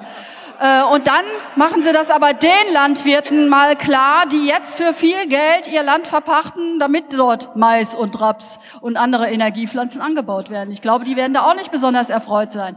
Also es ist schon eine Zwickmühle, in der wir da stecken. Und ich sage Ihnen ganz ehrlich, mein Ding war das nie, dass Mais oder äh, äh, andere Grünpflanzen in die ähm, Biogasanlagen gesteckt wurden. Der ursprüngliche Ausgangspunkt war, dass man diese ganzen Güllemeere, die äh, auch im Land entstehen, dort äh, verbrennt und und und äh, zu und verstromt sozusagen. Das war eigentlich der Ausgangspunkt und das wäre eigentlich auch eine optimale Nutzung. Gut, vielen Dank. Jetzt bitte noch zwei Gesprächsteilnehmer. Bitte hier vorne. Hier vorne, bitte. Und dann zum Schluss die Dame in dem braunen T-Shirt. Stefan Lacher, mein Name. Ich komme aus Gelsenkirchen. Ich äh, habe schon auf der letzten Regionalkonferenz versucht, etwas zu sagen, aber ich äh, denke mal, es war entweder ohne Wirkung, vielleicht hat man mich auch nicht verstanden. Ich versuche mal, das ein bisschen zu äh, konkretisieren. Ähm, ich bin passionierter Jäger, Fallensteller, ähm, habe insbesondere Niederwildreviere betreut, war viele Jahre im Naturschutz tätig, habe gute Kontakte zum Tierschutz gehabt und habe, wenn man so will, in Anführungszeichen jahrelang in einer äh, Katzen- und Hundepension gelebt und äh, bilde seit vielen Jahren Hunde aus. Ähm, es macht mir Angst, wenn ich höre, wie hier einige agieren. Ich habe es schon im Werl gesagt. Ähm, man muss einfach ein bisschen großflächiger denken. Und das ist genau der Punkt, denke ich mal. Denken. Wir Menschen unterscheiden uns von den Tieren im Wesentlichen durch drei Dinge. Dass wir eine Seele haben, dass wir aufrecht gehen und dass wir die Fähigkeit zu denken haben. Und genau das ist der Knackpunkt. Vorhin kam hier von äh, der Vertreterin der SPD ja auch, er sei so schwierig, viele Dinge zu überschauen. Ja, stimmt. Wenn man aber ein paar grundlegende Kenntnisse hat, wenn man nachdenkt, wenn man weiterdenkt, wenn man großflächig denkt, kommt man eigentlich zu den richtigen Ergebnissen. Und im, äh, im ideologisch geprägten Naturschutz gibt's ein paar Dinge, die gravierend schief hängen. Wenn ich zum Beispiel dran denke, die, wie geleuchtet wird, dass Prädatoren einen Einfluss haben auf ihre Beutetiere, dann äh, können Sie auch als Nichtfachfrau, insbesondere Sie, ähm, als Vertreterin der SPD, Sie haben das ja geäußert, eigentlich die Spreu vom Weizen trennen. Wenn ein Herr Sticht öffentlich erklärt, dass Prädatoren in äh, Naturraum keinen Einfluss auf ihre Beutetiere hätten und das gilt uneingeschränkt auch für die Kulturlandschaft und auch im kleinparzelligen Bereich, dann ist das schlichtweg Quatsch und sie kommen selber zu einem richtigen Ergebnis. Die Vertreterin der Grünen hat mal gesagt, der Fuchs hätte keinen Einfluss äh, auf die Beutetiere und sie könnte fünf Gutachter da äh, nennen oder Gutachten, die das auch belegen würden. Leider haben Sie recht. Es gibt Menschen, die schrecken vor nichts zurück und die machen für Geld alles. Ja. Und so, und so kann ich Ihnen unzählige Beispiele nennen, ich sag mal aus dem Bereich des Tierschutzes. Wenn sich Leute da postieren, vorne standen auch welche, ich habe mit denen Kontakt aufgenommen, Veganer, tragen Lederschuhe. Ich sage, auf welchem Baum wachsen denn diese Lederschuhe? Die tragen Ledergürtel. Einfach mal ein bisschen großflächiger denken, dann kommt man eigentlich zu den richtigen Ergebnissen. Wenn sich Tierschützer hinstellen und sagen, Hundeerziehung ohne Zwang, das sei es. Und Strafe und Zwang äh, sei unnatürlich und würde keinerlei Erfolg haben. Nein, das Gegenteil ist der Fall, weil, und da überlegen Sie mal ein bisschen, ein Lernlebewesen muss aus seinen Fehlern lernen weil sonst kann es draußen in der Natur nicht überleben. Ein Fasan, der dreimal guckt, ach, der Vogel, der da kommt dem krummen Schnabel, ist ein Papagei, der wird gefressen. So einfach ist das. Und ein Hund, der seinen Fressnapf und seinen Wassernapf haben muss und wie die, diese Tierschützer meinen, das körpergerecht in Kopfhöhe, weil er sonst Probleme mit der Halswirbelsäule bekommt. Dann frage ich mich, Füchse und Wölfe, haben die alle Bandscheibenvorfälle an der Halswirbelsäule? Und wenn Veganer und wenn Veganer sagen, sie könnten es nicht vertreten, dass Äpfel maschinell von Obstbäumen oder Birnen gepflückt würden, weil die Bäume so sehr durchgeschüttelt würden. Ja, mein Gott, es ist eine Sturmwarnung, die steht an. Was machen Sie denn? Halten Sie die Bäume alle fest, dann aber bitte auch die Nadelbäume. Also denken Sie einfach mal ein bisschen großflächig und genau das ist die Gefahr. Ähm, es geht heute ums Jagdrecht. Morgen sind die Angler dran, übermorgen die Waldbauern, dann die Landwirte. Und Die Geister, die sie riefen, werden sie morgen nicht mehr los. Sie operieren so und so, wie es ihnen passt. Und genau das ist das Problem. Und deswegen bin ich aus dem Tierschutz und aus dem Naturschutz auch überall ausgetreten. Was allerdings falsch ist, weil von außen nehmen die keine, keine Sachen an. Es ist, geht um Ideologie. Und Ideologie ist nahe bei Idiotie. Es geht nicht um Vernunft. Wenn es um Vernunft und um die Sache ginge, wären wir heute alle nicht hier. Und noch eins zum Schluss. Sie sagen immer, Sie haben die Aufgabe, diese Minderheiten, denen Gehör zu verschaffen und da im Prinzip darauf Rücksicht zu nehmen. Nein, stellen Sie sich vor, es gibt Menschen, die fordern die Todesstrafe. Andere sind für Sex mit Kindern. Und wenn die mehr als fünf Prozent zusammenkriegen, wollen Sie denen auch Gehör verschaffen und die Gesetze anpassen?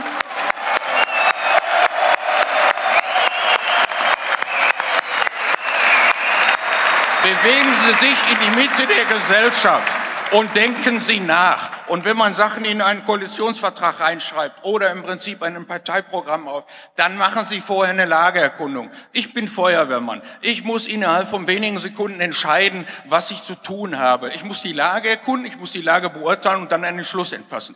Den Druck haben Sie nicht. Sie können nachdenken, Sie können sich Zeit nehmen, Sie können die richtigen Leute fragen und Sie können die richtigen Fragen stellen. Und dann kommen Sie auch zu den richtigen Ergebnissen, wenn Sie denken können. Ansonsten muss ich Sie fragen, wo lassen Sie denken? Dankeschön.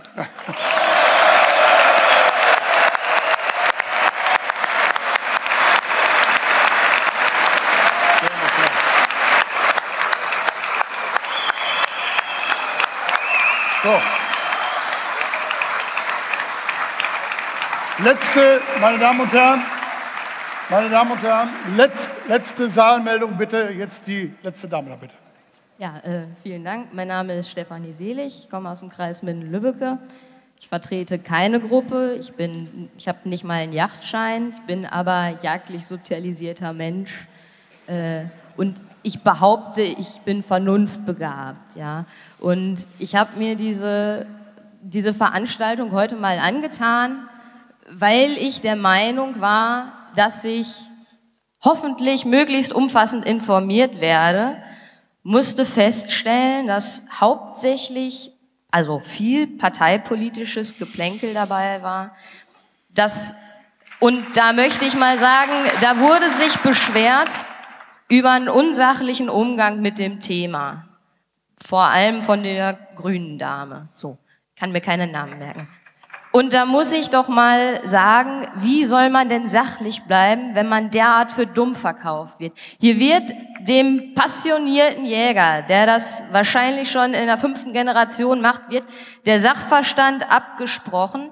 Da wird behauptet, man wisse überhaupt nicht, was gut sei für Wild, für Nutzflächen, für Wirtschaftsflächen. Äh, da wird einfach behauptet, man habe ja keine Ahnung. Und äh, es, es wäre ja, äh, wir wären die Populisten in dieser Geschichte hier. Und Sie behaupten, wir wären eine Minderheit. Sie sehen, wie viel Schwierigkeiten Ihnen diese Minderheit macht, denn die ist mit Leib und Seele dabei. Das ist eine Minderheit, die sich tatsächlich grün nennen darf. Weil die sind grün, nicht weil sie gewählt wurden, und die sind grün, weil sie nicht, wie oft behauptet wird, gegen alle Tierschützer argumentieren, sondern weil sie der deutsche Tierschutz, Naturschutz sind. Die tragen nicht grün, die sind grün. Die brauchen keine Sonnenblumen. Ja, die brauchen keine Sonnenblume, die brauchen kein Bündnis 90 oder was auch immer.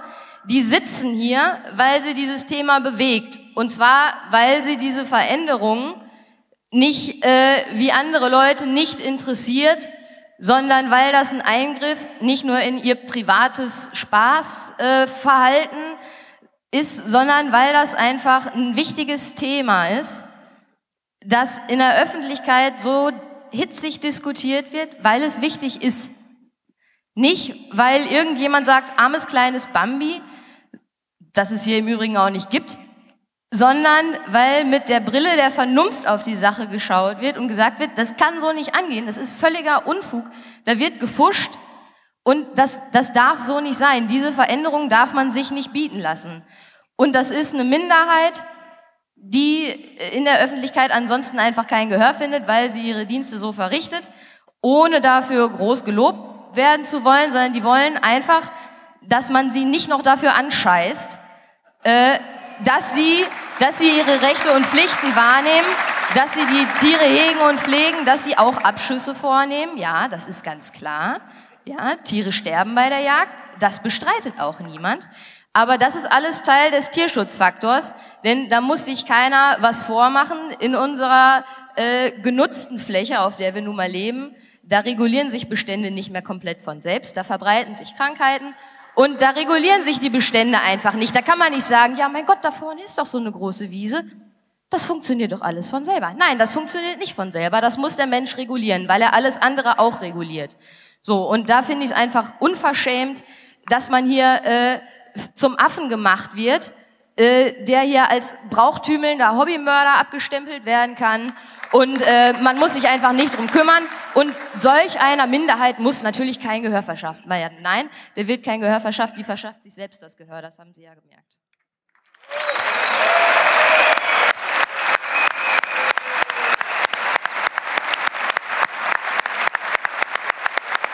Abschließend gibt es dann noch eine Stellungnahme von Ralf Müller-Schallenberg zum zweiten Kabinettsbeschluss und insbesondere zu diesem unsäglichen Vorgang, dass ähm, der NABU eine Pressemitteilung herausgegeben hat, bevor die der Kabinettsbeschluss überhaupt bekannt war.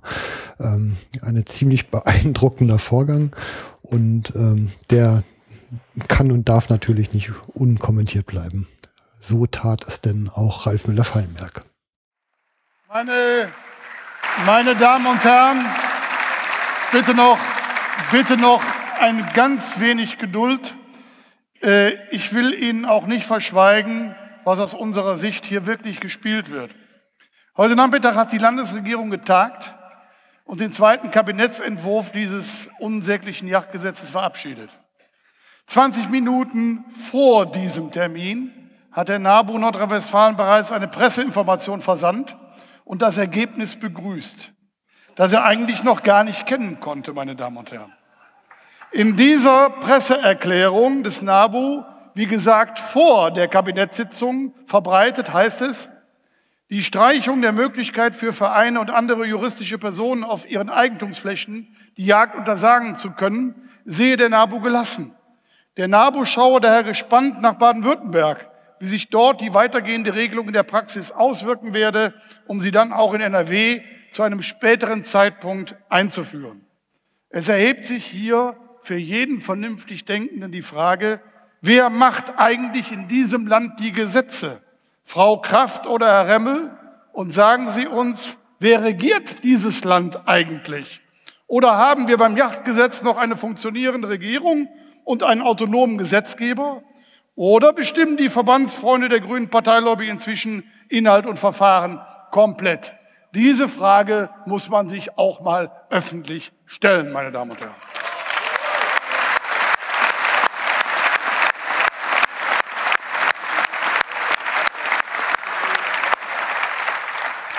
Ich halte nach Werl, Wesel, Münster und Köln und heute Abend hier nach Bielefeld Folgendes fest.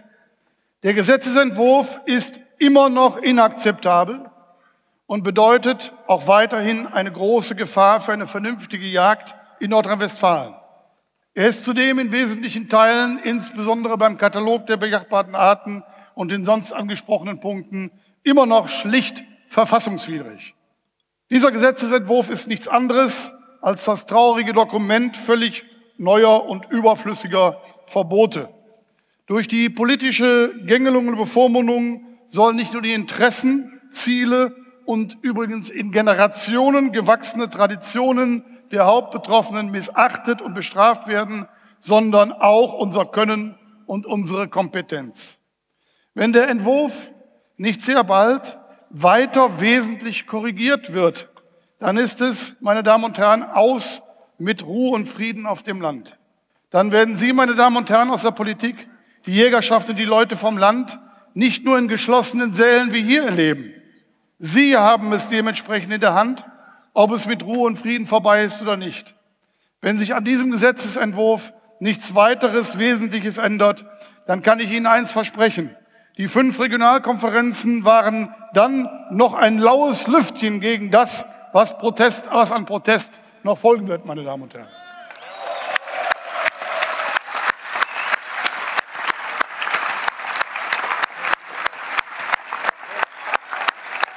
Wer, wer nichts und niemanden politisch bedient als sein Klientel, der trifft den, den Geist der Zeit ganz sicher nicht. Deshalb empfinden wir diesen Gesetzesentwurf der parteigrünen Lobby als eklatanten Mangel an politischer Orientierung. Wir haben von der Verbotspolitik trotz der geringfügig vorgenommenen Änderungen die Nase gestrichen voll.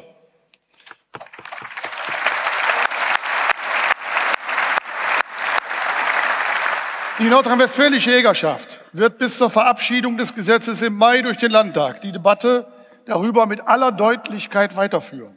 In den Dörfern, in den Städten und Kreisen, mit Klein- und Großdemonstrationen in ganz Nordrhein-Westfalen gegen neue Verbote und für Land und Leute. Die Politik muss sich deutlich überlegen, ob sie wahrgenommen werden will als Instanz, die den Leuten das Leben schwer macht, indem neunmal klug über die Köpfe der Betroffenen hinweg entschieden wird. Der Gesetzesentwurf aus dem Hause Remmel ist grüner Lobbyismus pur auf Kosten einer vernünftigen Jagd und auf Kosten von Jägern und Grundeigentümern. Wir Landnutzer in Nordrhein-Westfalen, in Deutschland und, wie wir es hier vertreten haben und übersehen konnten, in ganz Europa, lassen uns von Verbotspolitikern nicht zu Trottelbürgern machen, denen man ständig mit neuen Verboten kommen kann. Wir alle, meine Damen und Herren, erheben uns gegen diese unzulässige und verfassungswidrige Einmischung in unser Leben. Wir stehen für Yacht und Leute und äh, für Yacht und Yacht in Nordrhein-Westfalen, für Land und Leute und wir fordern zum letzten Mal Schluss mit den Verboten. Vielen Dank für Ihre Anwesenheit, meine Damen und Herren.